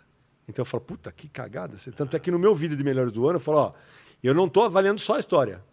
Eu avalio se eu- a narrativa é boa, se o balonamento tá bom, se a revisão é boa, se a encadenação tá legal. Eu avalio a edição. Tá. Então, assim, eu, eu sou assim, vendo televisão. Eu vendo um jogo de futebol, eu estou editando o texto que o cara tá falando na minha cabeça. O tempo inteiro. Então, é, é, ah, mas isso é ruim? É. Pode ser ruim, pode ser bom. Mas no meu caso, é, eu, não Não consigo, eu não consigo mais dissociar. É assim, é o quadrinho, eu leio o quadrinho editando tudo na minha cabeça. Antes, antes de eu, de eu, de eu fazer a última pergunta, antes de ir para as perguntas finais, que é se você dá. Eu ia, eu ia falar só do ano passado, mas pode ser dos últimos anos, vai. Os 10 melhores quadrinhos que você leu nos últimos anos. Ixi, é maluco. Vamos Cê é tentar, vamos tentar, vamos Cê é tentar. tem, tem tem mais alguma pergunta, diretor? Ou podemos ir para essa pergunta mesmo? E ainda Pior, que, pior que tem. Manda, manda Então aí. manda. Tem mais duas. Tem uma aqui do suco de mangá. Oi? Ó, Ele tá falando aqui, fala Sidão, como é que foi o processo de produção do Akira pela Globo e por que demorou tanto tempo pro mercado de mangá se estabilizar no Brasil? Essa é uma boa, boa pergunta. pergunta, Na época né? da Globo era assim: vinham os fotolitos, né, como eu falei, já expliquei, é, da versão americana. Aí durante um tempo teve um hiato que demorou, sei lá quantos anos sem Akira. Aí depois a Globo retomou e publicou. Então era isso: vinha, a gente traduzia, fazia adaptação, balonava e gráfica, tá? Agora, por que demorou tanto tempo? É, é, é, é uma, é uma pergunta que requer um pouquinho de, de, de história, porque assim, na época que os quadrinhos do Akira vieram, que eu falei que eles eram espelhados, era um momento que o Japão falava assim, olha, pode levar, leva minhas obras aí, pode espelhar. O importante é que eles queriam entrar lá no mercado americano, no mercado europeu. Na hora que isso, ah, e tanto é que saiu o Lobo Solitário desse jeito, que é um mangá de samurai melhor que existe. Então, é, isso, isso, isso acontecia direto. Aí o que que acontece? Quando estouram os animes, os desenhos animados, Dragon Ball, isso, isso- toma o mundo, os japoneses falam assim: opa, agora Lembra é do, gente? é do meu jeito. Você quer? Você quer? Publica de trás para frente, com a leitura oriental, não sei o quê. E aí demoram. E aí, imagina, imagina, os, os mercados, imagina, ninguém vai ler de trás para frente. Lê cara, sim. confia em mim. Confia em mim. E hoje a prova é. E é, uma, e é um absurdo. Se Eu, se tivesse na posição de editor naquela época, eu ia falar, não, também não vai vender. Pois é. E aí a gente se acostuma, né? Porque- mais mais de que 20 tá. anos de história. Mas né? é a cabeça do autor. Aquilo foi feito daquele jeito, tem que É respeitar. É. E acho que é por isso que demorou, viu, Ale? É, pode ter, pode ser, pode ser. Tem a ver mesmo. Tem uma aqui do Yuri Massetti. Mazete, esse aí, é, esse também é meu apoiador, Conhece, meu né? leitor. Yuri Pô, você conhece os É minha, é minha nome. família, né? Pô, Os que caras- legal. Meus primos, era tudo aí, né? brincadeira. Ele tá falando aqui, não se esqueça de contar como foi chamar a Bianca Pinheiro pra graphic da Mônica. Porque tem alguma história interessante. É, a. Mo- a- Tá a aí? Bian- a Bianca Pinheiro fez essa aqui, ó. Mo- Mônica Força. Vai falando que eu vou mostrar. E aí nessa graphic, Vilela, porque assim, eu chego pro Maurício e eu falei, como aqui dava pra gente elevar o tom? Eu falei, Maurício, é, nos teus gibis, a turma da Mônica sempre é uma família doriana. E se a gente fizesse uma graphic em que os pais da Mônica estão para se separar? E ele? Ele pôs a mão assim na- no batente da porta e fez assim. Oi? Eu falei, é, então, e aí ela não pode usar a força dela, não pode bater. E por isso chama força. Ela tem que. E aí? Como é que ela vai sobreviver a isso? E aí ele. Eu falei, posso? Ele falou, na Graphic pode. Na Graphic MSP pode. E aí, quando eu vou eh, chamar, fala a Bianca Pinheiro, ela, eu estava num evento que era Gibicon, no Paraná, em Curitiba, e eu, e eu, eu simulo uma entrevista que fosse uma entrevista de vídeo para o Universo HQ. Tá. Eu falei, então, Bianca, não sei o quê, tarará, e eu filmando, e o meu assistente na época, o Lielson Zene, fazendo perguntas. Aí no final, falou, ah, Bianca, você, você gosta de desafios? Você, você trabalha em vários estilos, tem hora que você faz uma HQ fofinha, tem hora que você faz uma HQ de terror. Ela falou, adoro, adoro me desafiar, adoro esse tipo de desafio de, de, de criar coisas novas, tal, tal. É, eu gosto sempre de, de experimentar gêneros novos. Eu fiz- aí eu falo assim, e se eu te chamasse para fazer uma graphic MSP da Mônica? Ela faz assim, a minha pressão caiu. A minha pressão caiu. Ela, eu aqui, ela assim, eu, eu, é. eu falei, é, pois isso é, uma grande, é um grande trote, aí você está sendo convidada. não sei o quê. Cara, ela pega e me dá um tapa. O quê? Ela dá um tapa no meu braço, sem dar um pau. Eu falei, começou batendo no editor, hein? É. E aí, no, e aí tem um vídeo disso, e nos extras tem um QR Code para que a, tem Pra um- ver o- pra ver, pra ver a cena do tapa, que ela, Cara, ela, que ela me batendo. Era- não sei se são que quando os convites por telefone sempre rola uma, uma, uma emoção bacana, porque é legal. É muito legal ver a reação do autor, porque para esse selo eu só chamo gente que, realmente quer trabalhar com o personagem. Porque, Claro, cara, não se é o um personagem não gosta. Se o, cara, se o cara não gosta dos personagens do Maurício, não adianta chamar. Mas ele, a, a pessoa normalmente escolhe, porque nesse Não. caso você escolheu. Eu escolho. Porque você já sabe eu, que tem eu a ver. chamo o autor e falo, ó, tem um personagem tal. Tá. Tá afim? É meu número, então vai. Então, Mas nesse caso aqui foi diferente dos outros, que você teve uma, uma- um, um pitch, né? Uma, é uma de- pro- exatamente. Nessa aqui, por exemplo, na- nessa graphic, tem uma, tem um, tem uma sinopse feita, é, que é, a Mônica é, desenvolve história em cima disso. Tá. Aí, por exemplo, a primeira do Jeremias, eu tinha uma- um, um plot, daqui a pouco a gente vai falar. É, É, eu quero, quer eu quero um quadrinho de, de racismo na infância. Então vamos lá, vamos, vamos falar dos Jeremias. Como É foi isso. o case do, do Jeremias? Foi assim, é, é, o, o selo já vinha.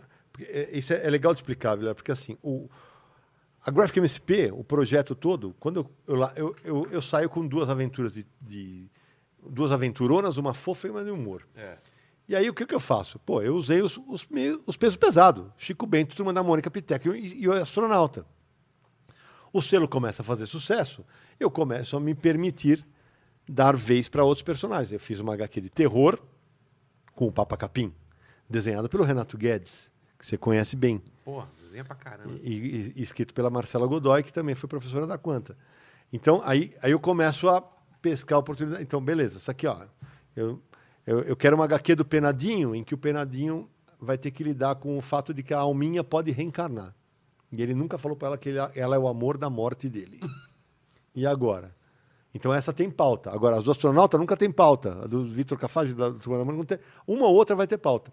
Nessa aqui, é aquele negócio do editor tem que estar atento. Eu sabia que em 2018 sairia o filme do Pantera Negra. E falei, peraí, se vai sair o filme da Pantera Negra, cheguei lá, falei, vou fazer uma graphic sobre racismo na infância com Jeremias. Aí eu fui pesquisar dentro de casa e descobri que o Jeremias foi criado em 1960, é um dos personagens mais antigos do Maurício, e ele nunca havia protagonizado uma capa de uma revista na Turma da Mônica. Quando eu falei isso pro Maurício, ele falou assim, nunca? Eu falei, nunca. Aí ele, caramba. Aí, evidentemente, chamei dois autores negros, Rafael Calço e Jefferson Costa, dois craques do quadrinho nacional, fizeram uma história que é arrebatadora, arrebatadora, o que o, que o moleque passa, que é para quem, quem é negro e a gente, a gente não, não é, a gente tem esse privilégio. Tem uma hora que eu falei assim, ele estava me contando o roteiro, eu fico arrepiado. Ó. É, estava me contando o roteiro e ele fala assim, eu falei, cara, isso aqui não está meio pesado, velho? Tem uma hora que tem uma uma batida da polícia e tal. O Jefferson falou assim, não, isso aqui é a minha vida. E aí eu saindo da MTV onde eu trabalhava, para ir ver- buscar meus filhos, e a polícia. Ele falou: aqui, eu ainda amenizei, o revólver está aqui embaixo. Geralmente o revólver está na minha cara. Caramba. E aí eu falei: beleza, toca o pau. E aí a Graphic saiu, ela foi adotada informalmente no Brasil inteiro, em, em escolas, para mostrar como é que era. E, e uma coisa que é, é outro daquele, daquelas coisas que você não espera, Vilela, que assim, por exemplo, quando começa a ter a categoria quadrinhos no Jabuti. Arvorada, Chico Bento Arvorada, que essa aqui é uma história linda, emocionante, que o Chico Bento tem que lidar com a possibilidade da morte da Vodita. E é espetacular. Ela concorreu ao Jabuti, foi finalista em 2018. Em 2019, o Jeremias Pele foi, foi, foi, concorreu. Em 2020, a Tina Respeito concorreu. E o Jeremias ganhou o Jabuti. Foi, foi, a primeira, foi o primeiro Jabuti ganha, vencido pela MSP. O Maurício tem um prêmio pela carreira dele, mas uma obra da MSP nunca havia vencido. E ganhou o Jabuti. Isso aqui, é, além de ser um reconhecimento gigante para os autores, que são, como eu falei, merecem, merecem demais esse reconhecimento, é, abriu muitas portas, porque daqui eu vim para cá, no ano seguinte eu fiz uma HQ. Isso é 2020? Essa aqui, ela saiu em 19, mas concor ela concorreu em 2020 ao Jabuti, que sempre concorre no ano seguinte. Ah, tá. Essa HQ chama-se Respeito, porque a Tina ela é uma jovem jornalista que vai ser assediada sexualmente no trabalho. Isso é uma HQ que eu não posso contar nas revistas de linha do Maurício. Não, claro que não. Então eu conto aqui. Aí chamei a Fefe Torquato, que tem esse traço lindo, um- aquarelado. E também, um personagem que Sim. nunca foi muito explorado. Sim, né? a Tina teve momentos em que a, A Tina tinha. Ela, ela teve a versão mais gostosinha É. nos anos 80, que foi deixada para trás, mas a Tina sempre foi, desde os anos 60, quando ela é criada, ela foi, ela foi hippie, ela era É feminista. verdade, era hippie. Ela, a, a Tina era criticada porque ela tinha muitos namorados pelos leitores. Não era o rolo? Não, o rolo namoradas, né? mas a Tina tra- ela, ela- ela teve vários namorados. Ah, ela, é, mas também? como. a-" Sim, rolava direto. Aí eu chamei a Fefe Torquato para contar essa história. É uma história Cara, sobre que tra- assédio. que bonito Linda, traço. é linda, é linda essa história. E também concorreu, também concorreu ao, ao, Jabuti. Então eu per- o selo começou a me permitir experiências. Aí aí tem uma, uma, uma coisa muito legal. Volta uma página para você mostrar. Quer ver? É, Deixa eu ver. Não, é a, é- não, é a próxima. Vira, vira, vira. É, é. tá. Aí, olha só. Ó. Aí a Tina está conversando com a mãe dela, tá? Que é- a mãe dela está falando, que ela, ela tá contando o que ela passou tal. Vira mais uma página. Aí a criança, uma sugestão, mais uma, por favor, que vai, quando mostra. Aí, ó. A mãe dela era a Tina dos anos 60. Olha ela no celular. Ah, tá. É, ah, eu era hippie, não sei o quê. Então, sabe quando você consegue. É, Sei, sei, aqueles é. easter eggs que você vai montando Um- por conta disso. Como chama isso? É- Easter egg. Não, tem easter egg também é, é quando você utiliza uma coisa para recontar. Ah, é uma. É, re- É, peraí, que eu, eu tem uma, é uma palavra em inglês, né? é, é, daqui a pouco eu lembro. É...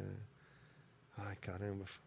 Daqui a pouco eu lembro. É, daqui a pouco a gente É, lembra. Aí, aí, aí é, o, o selo começou a ganhar maturidade a ponto de eu falei, pô, eu posso subir o volume aqui sempre respeitando. Ah, não vai, não vai ter, por exemplo, aqui nessa HQ, porque ah, por mais que seja voltado para o público jovem adulto, tem lá uma, uma recomendação para leitores acima de 14 anos. Em algum momento, algum pai desavisado pode jogar na mão de uma criança. Então, eu, eu não vai ter uma. O cara não vai falar assim, ah, eu quero te comer. Ele Ah, fala assim, tá. ó, você quer, subir- você quer subir no jornal? Então, assim, Ah, é saber usar a ferramenta e, eles, e esses autores estão sabendo usar muito bem. Então, é, o, o selo MSP passou a, a ser é, frequentador, por exemplo, do- do- dos finalistas do Jabuti, que é uma coisa sensacional. A gente começou a ter, como eu falei, é, eu falei dos dois filmes, falei do astronauta, faltou dizer que vai ter uma série live action de Jeremias. Mas já tá em que pé? Tá sendo, eu não posso falar ainda, mas está sendo negociada. A gente, a gente anunciou na CXP de 19, Ah, aí é veio a Netflix, pandemia. né? Não falei nada. eu joguei aí. Não falei nada. Joguei sei- aí. Quem sabe. Netflix aí, né? Pô, que série, que Não bacana. sei de nada. Então, é assim, é, é- e aí você, começam a se abrir possibilidades, É. que o mais legal é isso. O Maurício pro, a, empresta os personagens, projeta os autores, os autores ganham parte da venda e ganham parte do que as adaptações vão render. Boa. É, então é, é é uma maneira que eu, eu sempre falo, o Maurício me, me contratou para, evidentemente, fazer dinheiro para a empresa dele. Mas ele, ao mesmo tempo, está me permitindo ajudar o mercado de uma maneira que eu, do jeito que eu consigo. Então, por exemplo, a última do ano passado foi Jeremias Alma, que é uma continuação. Sabe, pô, mas o que- do que, que vai falar depois daqui que se for uma HQ de racismo? Nessa HQ é, é sensacional, porque o, o, o Rafa, Ca- Rafael Calcio e Jefferson Costa contam a história que o, o, o Franjinha é o melhor amigo do, do, do Jeremias. E o Franjinha vai para a Itália, ele vai para a Itália para conhecer o tataravô dele. Aqui, ó. Pô, porque meu tataravô, não sei o que tal. Aí o Jeremias olha para as fotos e fala assim: quem é o meu tataravô? Porque aí vai falar de apagamento histórico. Porque, cara, as famílias foram mortas. As famílias vieram da África, ninguém sabe quem é o tataravô. É, as próximas gerações saberão. É. Mas, então, era, é, ele lida justamente. Tem uma hora que ele, ele- o, o Jeremias vai falar para o pai e para a mãe, essa cena é tocante, que ele fala assim: gente preta já fez coisa importante? Porque para ele, menino, ele tá, ele, ele tá. Será que faz? Cara, que, Então, que fantástico O, o tom é bem mais alto. É bem mais alto. E o que a gente mais recebe É aqui, ó. é isso aí. É, e é bem isso. E aí, nessa cena, a avó dele, a avó do Jeremias, fala assim: fala para a filha: vocês podem ficar até mais tarde? Que ela vai, ela vai levar o moleque para conversar. E, tu- e- e os, os os artistas das graphics, todos, os desenhos são sempre excelentes, maravilhosos, cada um no seu estilo. E a minha função como editor é deixar eles brilharem. Deixar o, o desenho respirar. Você vai ver que não vai ter balão em cima da cara de É. personagem. É isso. E, e contar histórias. Deixar as histórias serem contadas. E eu sempre falo isso. Quando eu criei o selo, eu falei, a, mi- a minha, a- o meu objetivo era fazer o limpador de para-brisa sair daqui e ir para outro lado e fazer pá, pá, pá, pá, pá, virar para tudo que é lado. E passar por todos os gêneros. A gente tem conseguido fazer isso. Isso tem sido, tem funcionado demais, demais com, com o selo. E assim, essa aqui a gente vai escrever de novo no Jabuti. Eu tor- torço muito para que ela seja tenha o mesmo reconhecimento da anterior e que eles sejam bicampeões do Jabuti, porque merecem muito. Então, assim, o selo hoje permite que eu faça uma HQ fofinha, uma HQ de terror, uma HQ de humor, uma HQ de aventura, uma HQ de cunho social. Então, o tempo inteiro eu estou brincando com isso. E aí vem o negócio de- do o olhar do editor. O que, que eu quero para agora? Eu não quero, não vai ter nunca um ano que eu vou lançar só aventura. Não vai ter nunca um ano que eu vou lançar só HQ fofinha. Eu vou sempre mesclar. Pós-pandemia, provavelmente vai rolar alguma coisa, né? Falando sobre esse período, né? Sim, é, é, teve uma coisa curiosíssima. Teve uma coisa curiosíssima. A primeira graphic do ano passado foi o Cascão Temporal do Camilo Solano. É, e aí, a HQ foi feita um ano antes. E a HQ, cara, foi- lançou em março. A gente tinha sessão de autógrafo programada quando, Março do ano passado. quando fechou tudo. A HQ mostra o Cascão sendo. Os pais do Cascão ganham um cruzeiro. E o Cascão fala: não vou. Não vou. É. Então você vai ficar com o Rodeado teu tio. mar. É. Vou ficar com o teu tio. Que tio? O tio Gerson, que é um personagem que apareceu lá atrás da Turma da Mônica e foi resgatado. Aí ele falou assim: Não, mas o tio Gerson é estranho, ele não tem filho, não sei o quê. Não, você não quer ir? E ele fica com o tal do tio Gerson, que é um tio. hum, Que, que, sabe que você não tem contato algum? Sei. Beleza. Começa a cair o mundo, acaba a luz, ele fica três dias fechado dentro de casa, ele fica confinado. Isso foi lançado da pandemia. A gente não tinha como sonhar que isso ia acontecer. Caramba. Os caras foi de propósito. Falei, gente, o gibi está sendo É, feito há um Os ano. caras não sabem como é um processo de. E aí ele vai. E, aí o gibi fala sobre o quê? Sobre a inventividade. O Cascão é um moleque. E ele descobre que o tio dele é um puta nerd. Que o tio dele tem uma, uma passagem secreta que vai para um porão que tá cheio de gibi do Capitão Pitoco. Aí eles começam a viver aventuras que só estão na cabeça deles. cabeça dele. E é uma delícia o gibi. O gibi é uma delícia. Ela entrou na lista de melhores do ano do Daniel Lopes do Pipoca Ah, Nanquim. é? E é, o gibi é uma delícia. Então, assim, é, a gente está muito atento ao que acontece. O gibi do Penadinho, que foi lançado também no ano passado, o Penadinho Lar, do Paulo Curumbim da Criseico, ele foi lançado. é, a, a- a turma do Penadinho tem que. vai visitar o prédio da Dona Morte. Que o, o- o cemitério está lotado e tal.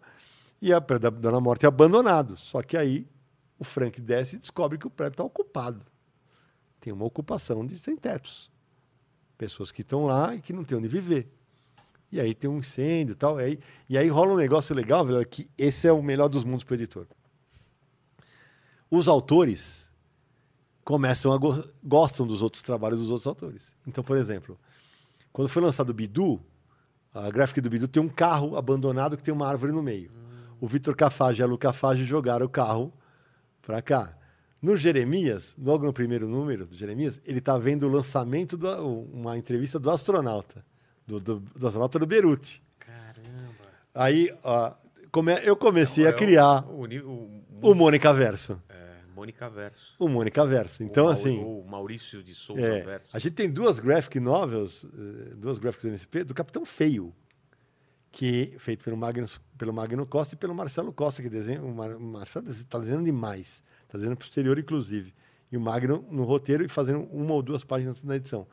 E aí, no último número, eu liguei o duelo que o, o Capitão o Feio está tendo com, com um personagem chamado Cúmulos, né?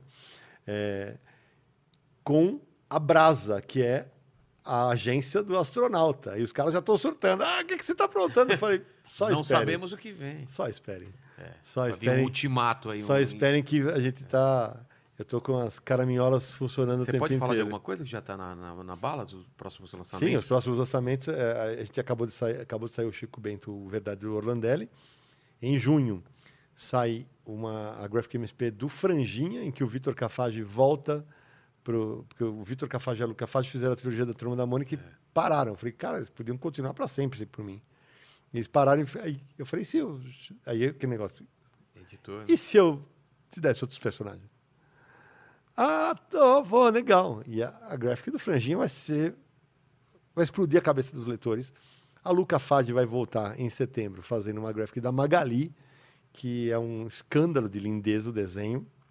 E em dezembro a gente lança a segunda, a segunda Graphic MSP do Piteco do Eduardo Ferigato. Que a primeira chama-se Piteco Fogo e agora vem outra aventura. E, e no Piteco Fogo, aquilo que eu falei do- da primeira Piteco em Gá, o Piteco e a Tuga têm uma filha adolescente, que é uma personagem que foi incorporada. Está incorporada ali. E aí, pô, o Piteco é um caçador, cara. Então, assim, aí, e eu sempre trabalho com muita antecedência. Eu já tô com a programação de 2022 sendo fechada, Fechada? Pra com os quatro, com os autores já trabalhando. Ah, já trabalhando. Já trabalhando para, porque aí em dezembro eu sempre anuncio na CCXP, só que não sabemos se vai ter de novo, né? e aí Online, então, é, possivelmente.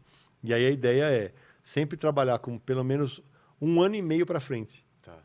Eu tenho pelo menos um ano e meio para frente para pensar, e, por exemplo, ah, pô, você, você tem uma ideia, é- mas peraí, isso aí, vai, isso aí vai acontecer na Graphic que vai ser lançado no meio de 2021.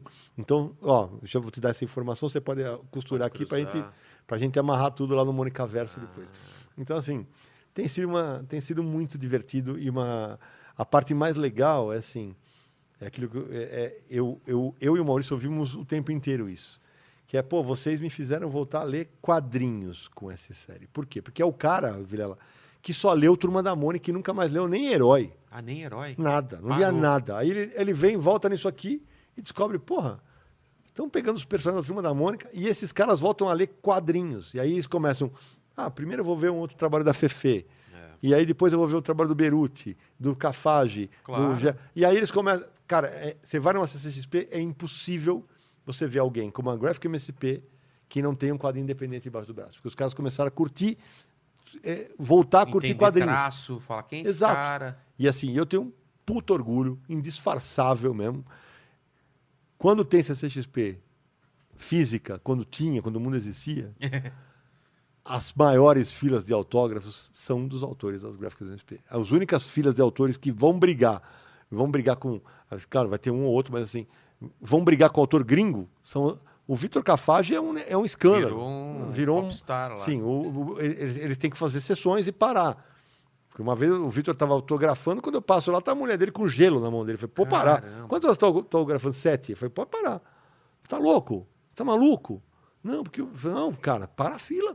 É. Então, assim, e é- isso é muito legal, ver, ver um tanto de gente procurando o quadrinho nacional. É, uma das atrações do, do painel da, da, da MSP todos os anos é o anúncio das gráficas. E, e para mim é surreal, é maluco, que eu chegue num, num painel que tem 3.400, 6.500 pessoas, e na hora que o, eu, eu sou apresentado pelo, pelo, pelo host da- do, do evento, que é o Marco Saraiva, que trabalha com a gente, que toma conta das, da- das adaptações, ele chama, ah, Sidão, Sidney Guzman e tal.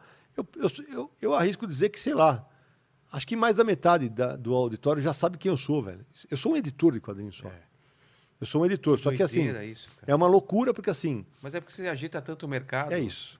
É. é isso. Como eu sou muito midiático, eu falo muito, eu, eu, um podcast. eu tenho podcast, eu, eu, eu me comunico muito em redes sociais, eu gosto de conversar com o leitor. E os leitores falam, pô, você me respondeu. É, eu tento responder sempre, eu dou pelo menos um like você dá no meu comentário. Eu tento, porque o leitor é meu cliente. É. E eu, eu, eu tenho isso na, na minha cabeça o tempo inteiro. Então, como eu, eu sou bom de palco, eu falo bem e tal, e aí começou, com as gráficas MSP, começou a acontecer um negócio que é meio surreal, assim, é meio maluco, que foi o- a primeira vez que eu tava, que lançou o Astronauta Magnetar, um cara pegou, autografa para mim? Eu falei, mas eu sou só o editor, não sou o autor. Ah, mas o projeto existe por tua causa, você que escolheu o autor tal. E beleza, eu morreu tal. Cara, eu dou muito autógrafo, porque as pessoas pedem, eu não peço para dar autógrafo. Tanto é que tá tendo sessão agora de autógrafo da, do, do Chico Bento Verdade na Comics. Você conhece a Comics, claro. Claro, tô sempre lá. Então, lá, é comics.com.br. Se quiser comprar autografada pelo Orlandelli, pode comprar tanto o Verdade quanto o Arvorada. Tá vendendo as duas. E aí tem lá, autógrafo do Orlandelli, se a pessoa quiser, eu autografo. Cara, a maioria pede para que eu autografe também. Eu falei, isso é maluco. E aí eu, e como eu sou super cuidadoso, eu tenho 30 graphics, eu tenho 30 frases diferentes. Uma para cada graphic, Ah, é? que para ser um autógrafo personalizado para cada um. Pô. Então é, é um negócio que. Um presente que meu trabalho me deu que eu não sonhava, né? Que ia ter. Nunca sonhei que isso pudesse acontecer. Porque assim, nunca foi só trabalho, né? É isso. é, é, bom, o Ma- o Maurício falou um negócio pra mim que assim, você é tão apaixonado pelo que você faz, que se eu contratasse um RP pra falar do teu trabalho, não, não, não surtiria o mesmo efeito. Você, teu, teu olho brilha tanto quando tá falando de quadrinho. Eu falei, é, eu adoro quadrinho. Eu sempre falo, os quadrinhos me deram, e é por isso que eu me dedico tanto aos quadrinhos. Os quadrinhos já me deram muito mais do que eu dei pra eles. Ah, mas não estou falando de dinheiro, não, de, eu conheci muita gente, eu visitei eventos tal. Pô, mas os quadrinhos já me deram tanta coisa, cara. Essa semana a gente recebeu uma mensagem no podcast, um, um áudio, que a menina falou, ó, é, havia uma mensagem, uma mensagem do Marcelo Naranjo, que ele estava bem depressivo, porque a pandemia pegou todo mundo.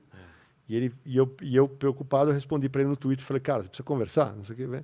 Aí ela pegou e falou, só- eu vi uma mensagem assim, assim, assado, queria dizer para vocês que eu estava numa pior.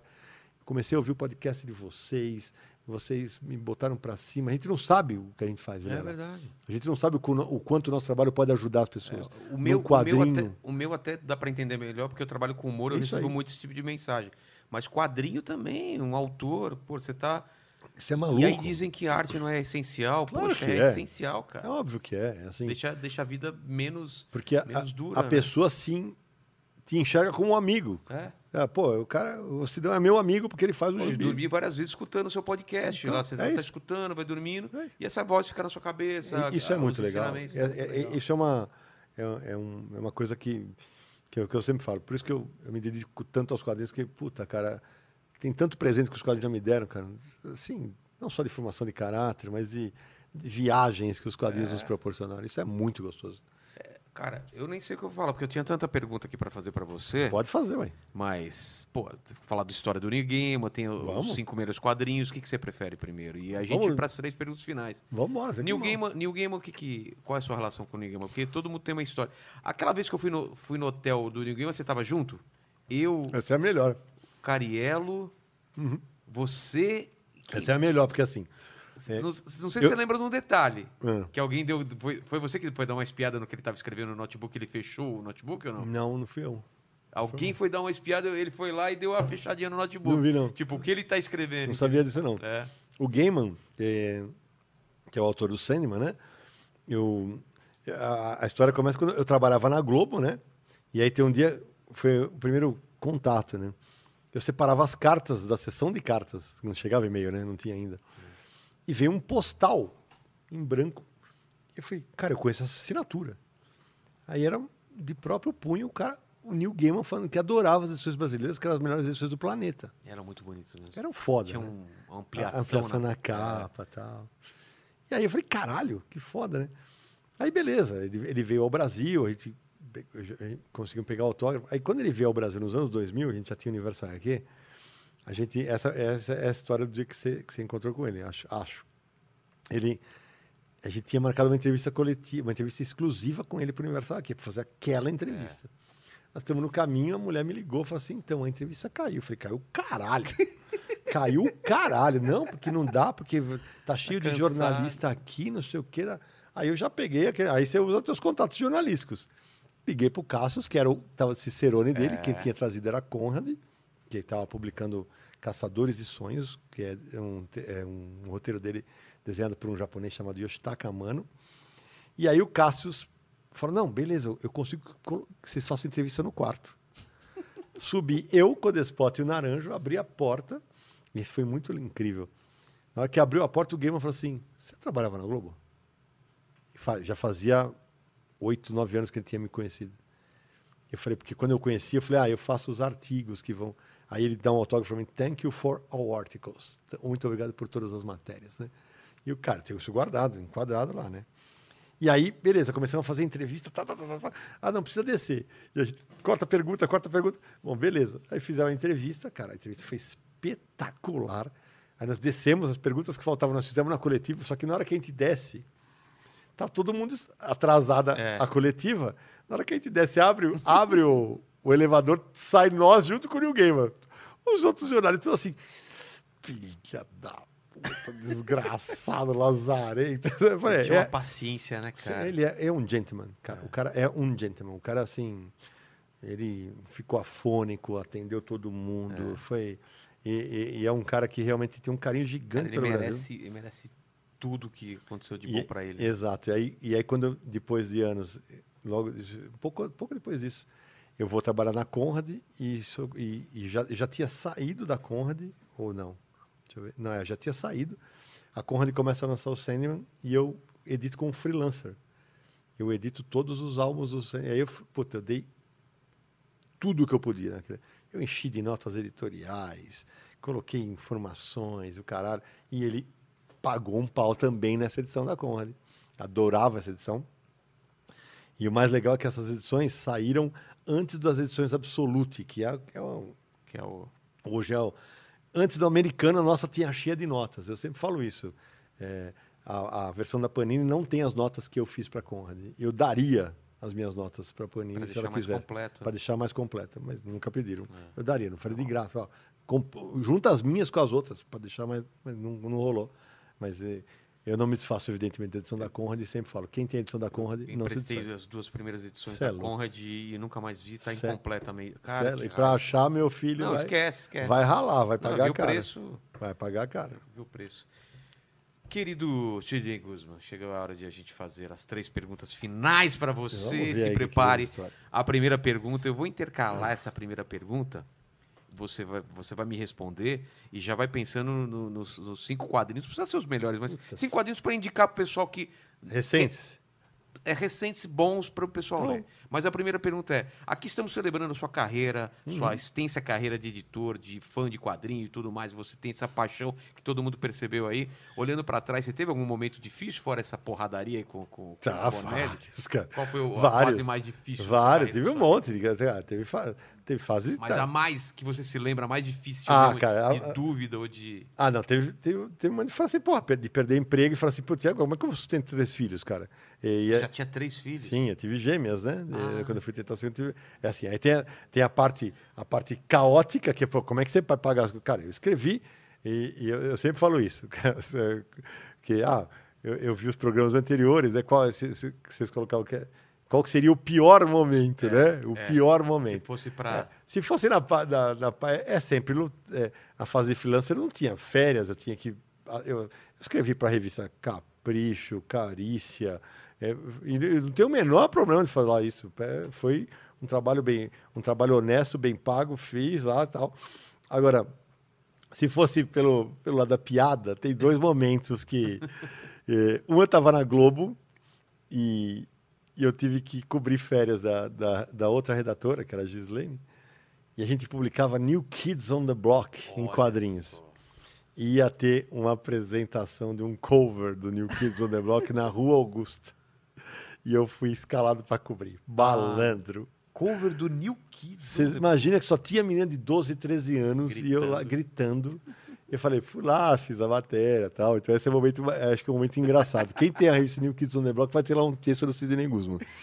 E tem um momento que assim, essa é a parte curiosa da história, e eu coloco esse daí como talvez a cereja do bolo, porque nessa fase eu trabalhava de graça e tive que fazer um trabalho foda.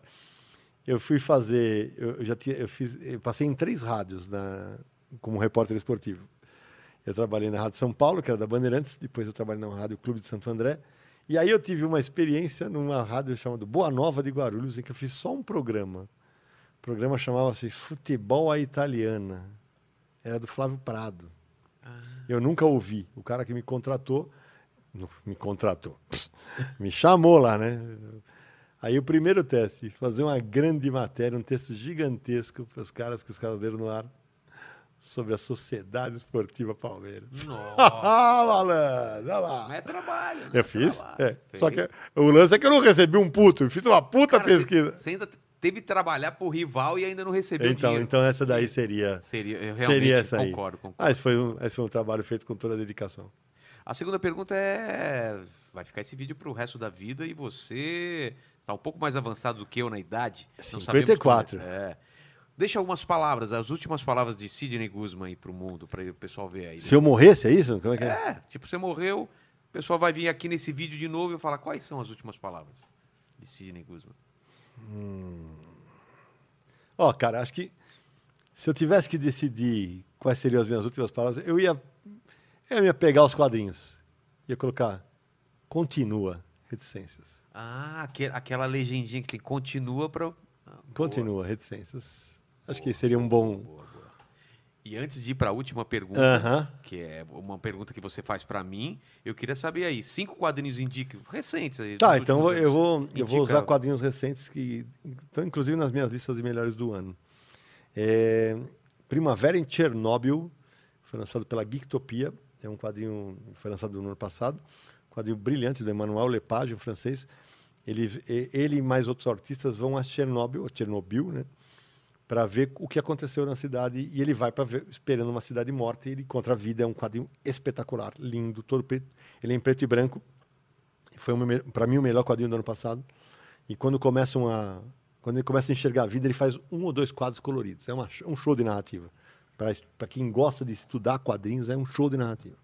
Então vamos nesse. É, o melhor do ano passado para mim foi é, Roseira Medalha Engenho, do Jefferson Costa, que a Pipoca Nanquim te presenteou. Vale muito a pena conferir. Uma história sobre a ancestralidade dele. A Grande Farsa, um quadrinho publicado pela, pela Comic Zone, que é um quadrinho do, do, do, do Carlos Trilho. Não, peraí, fugiu os nomes. Daqui a pouco eu lembro. Mas daqui a pouco eu lembro. É, que é, é, é uma. É como se fosse uma novela de época numa republiqueta ditatorial latino-americana. É um grande quadrinho. Destino Adiado, um baita quadrinho. Eu, queria. Eu, eu, a Destino Adiado é da Pipoca Nanquim. Mas tudo bem, vai, vai, eu, ia fazer um de cada editora. Mas Destino Adiado da Pipoca Nanquim, um outro belo quadrinho sobre. Em tempos de pandemia, o cara volta da guerra e fica confinado porque ele não pode aparecer, que ele é um desertor. Deixa eu ver para fechar o pacote. Deixa eu pegar. Pode, pode ser um quadrinho que não é tão recente, porque, Pode, mas que é encontrável. Pode. Porque, na verdade, o ano passado foi lançado a edição de 10 anos, é, de um cara que é parceiraço meu, eu acho um quadrinho maravilhoso, Bando de Dois, do, do Pô, Danilo Beruti. É um faroeste, só que sertanejo, né? É porque é um faroeste com, no, no- no sertão brasileiro. E o ano passado a Zarabatana publicou a edição de 10 anos colorida, com as cores de um francês que são muito competentes. Então o pessoal encontra certamente nos links de Amazon e tal. Então aí tem, tem, cinco, tem cinco quadrinhos para a galera se divertir. E cinco, as gráficas da MSP eu nem vou falar, que eu já, que eu já fiz a minha É, propaganda. nem, nem entra na A conta. galera, a, galera, a galera vai sempre me perguntar ah, qual é o gráfico MSP favorito. Você não escolhe filho Claro favorito. que não.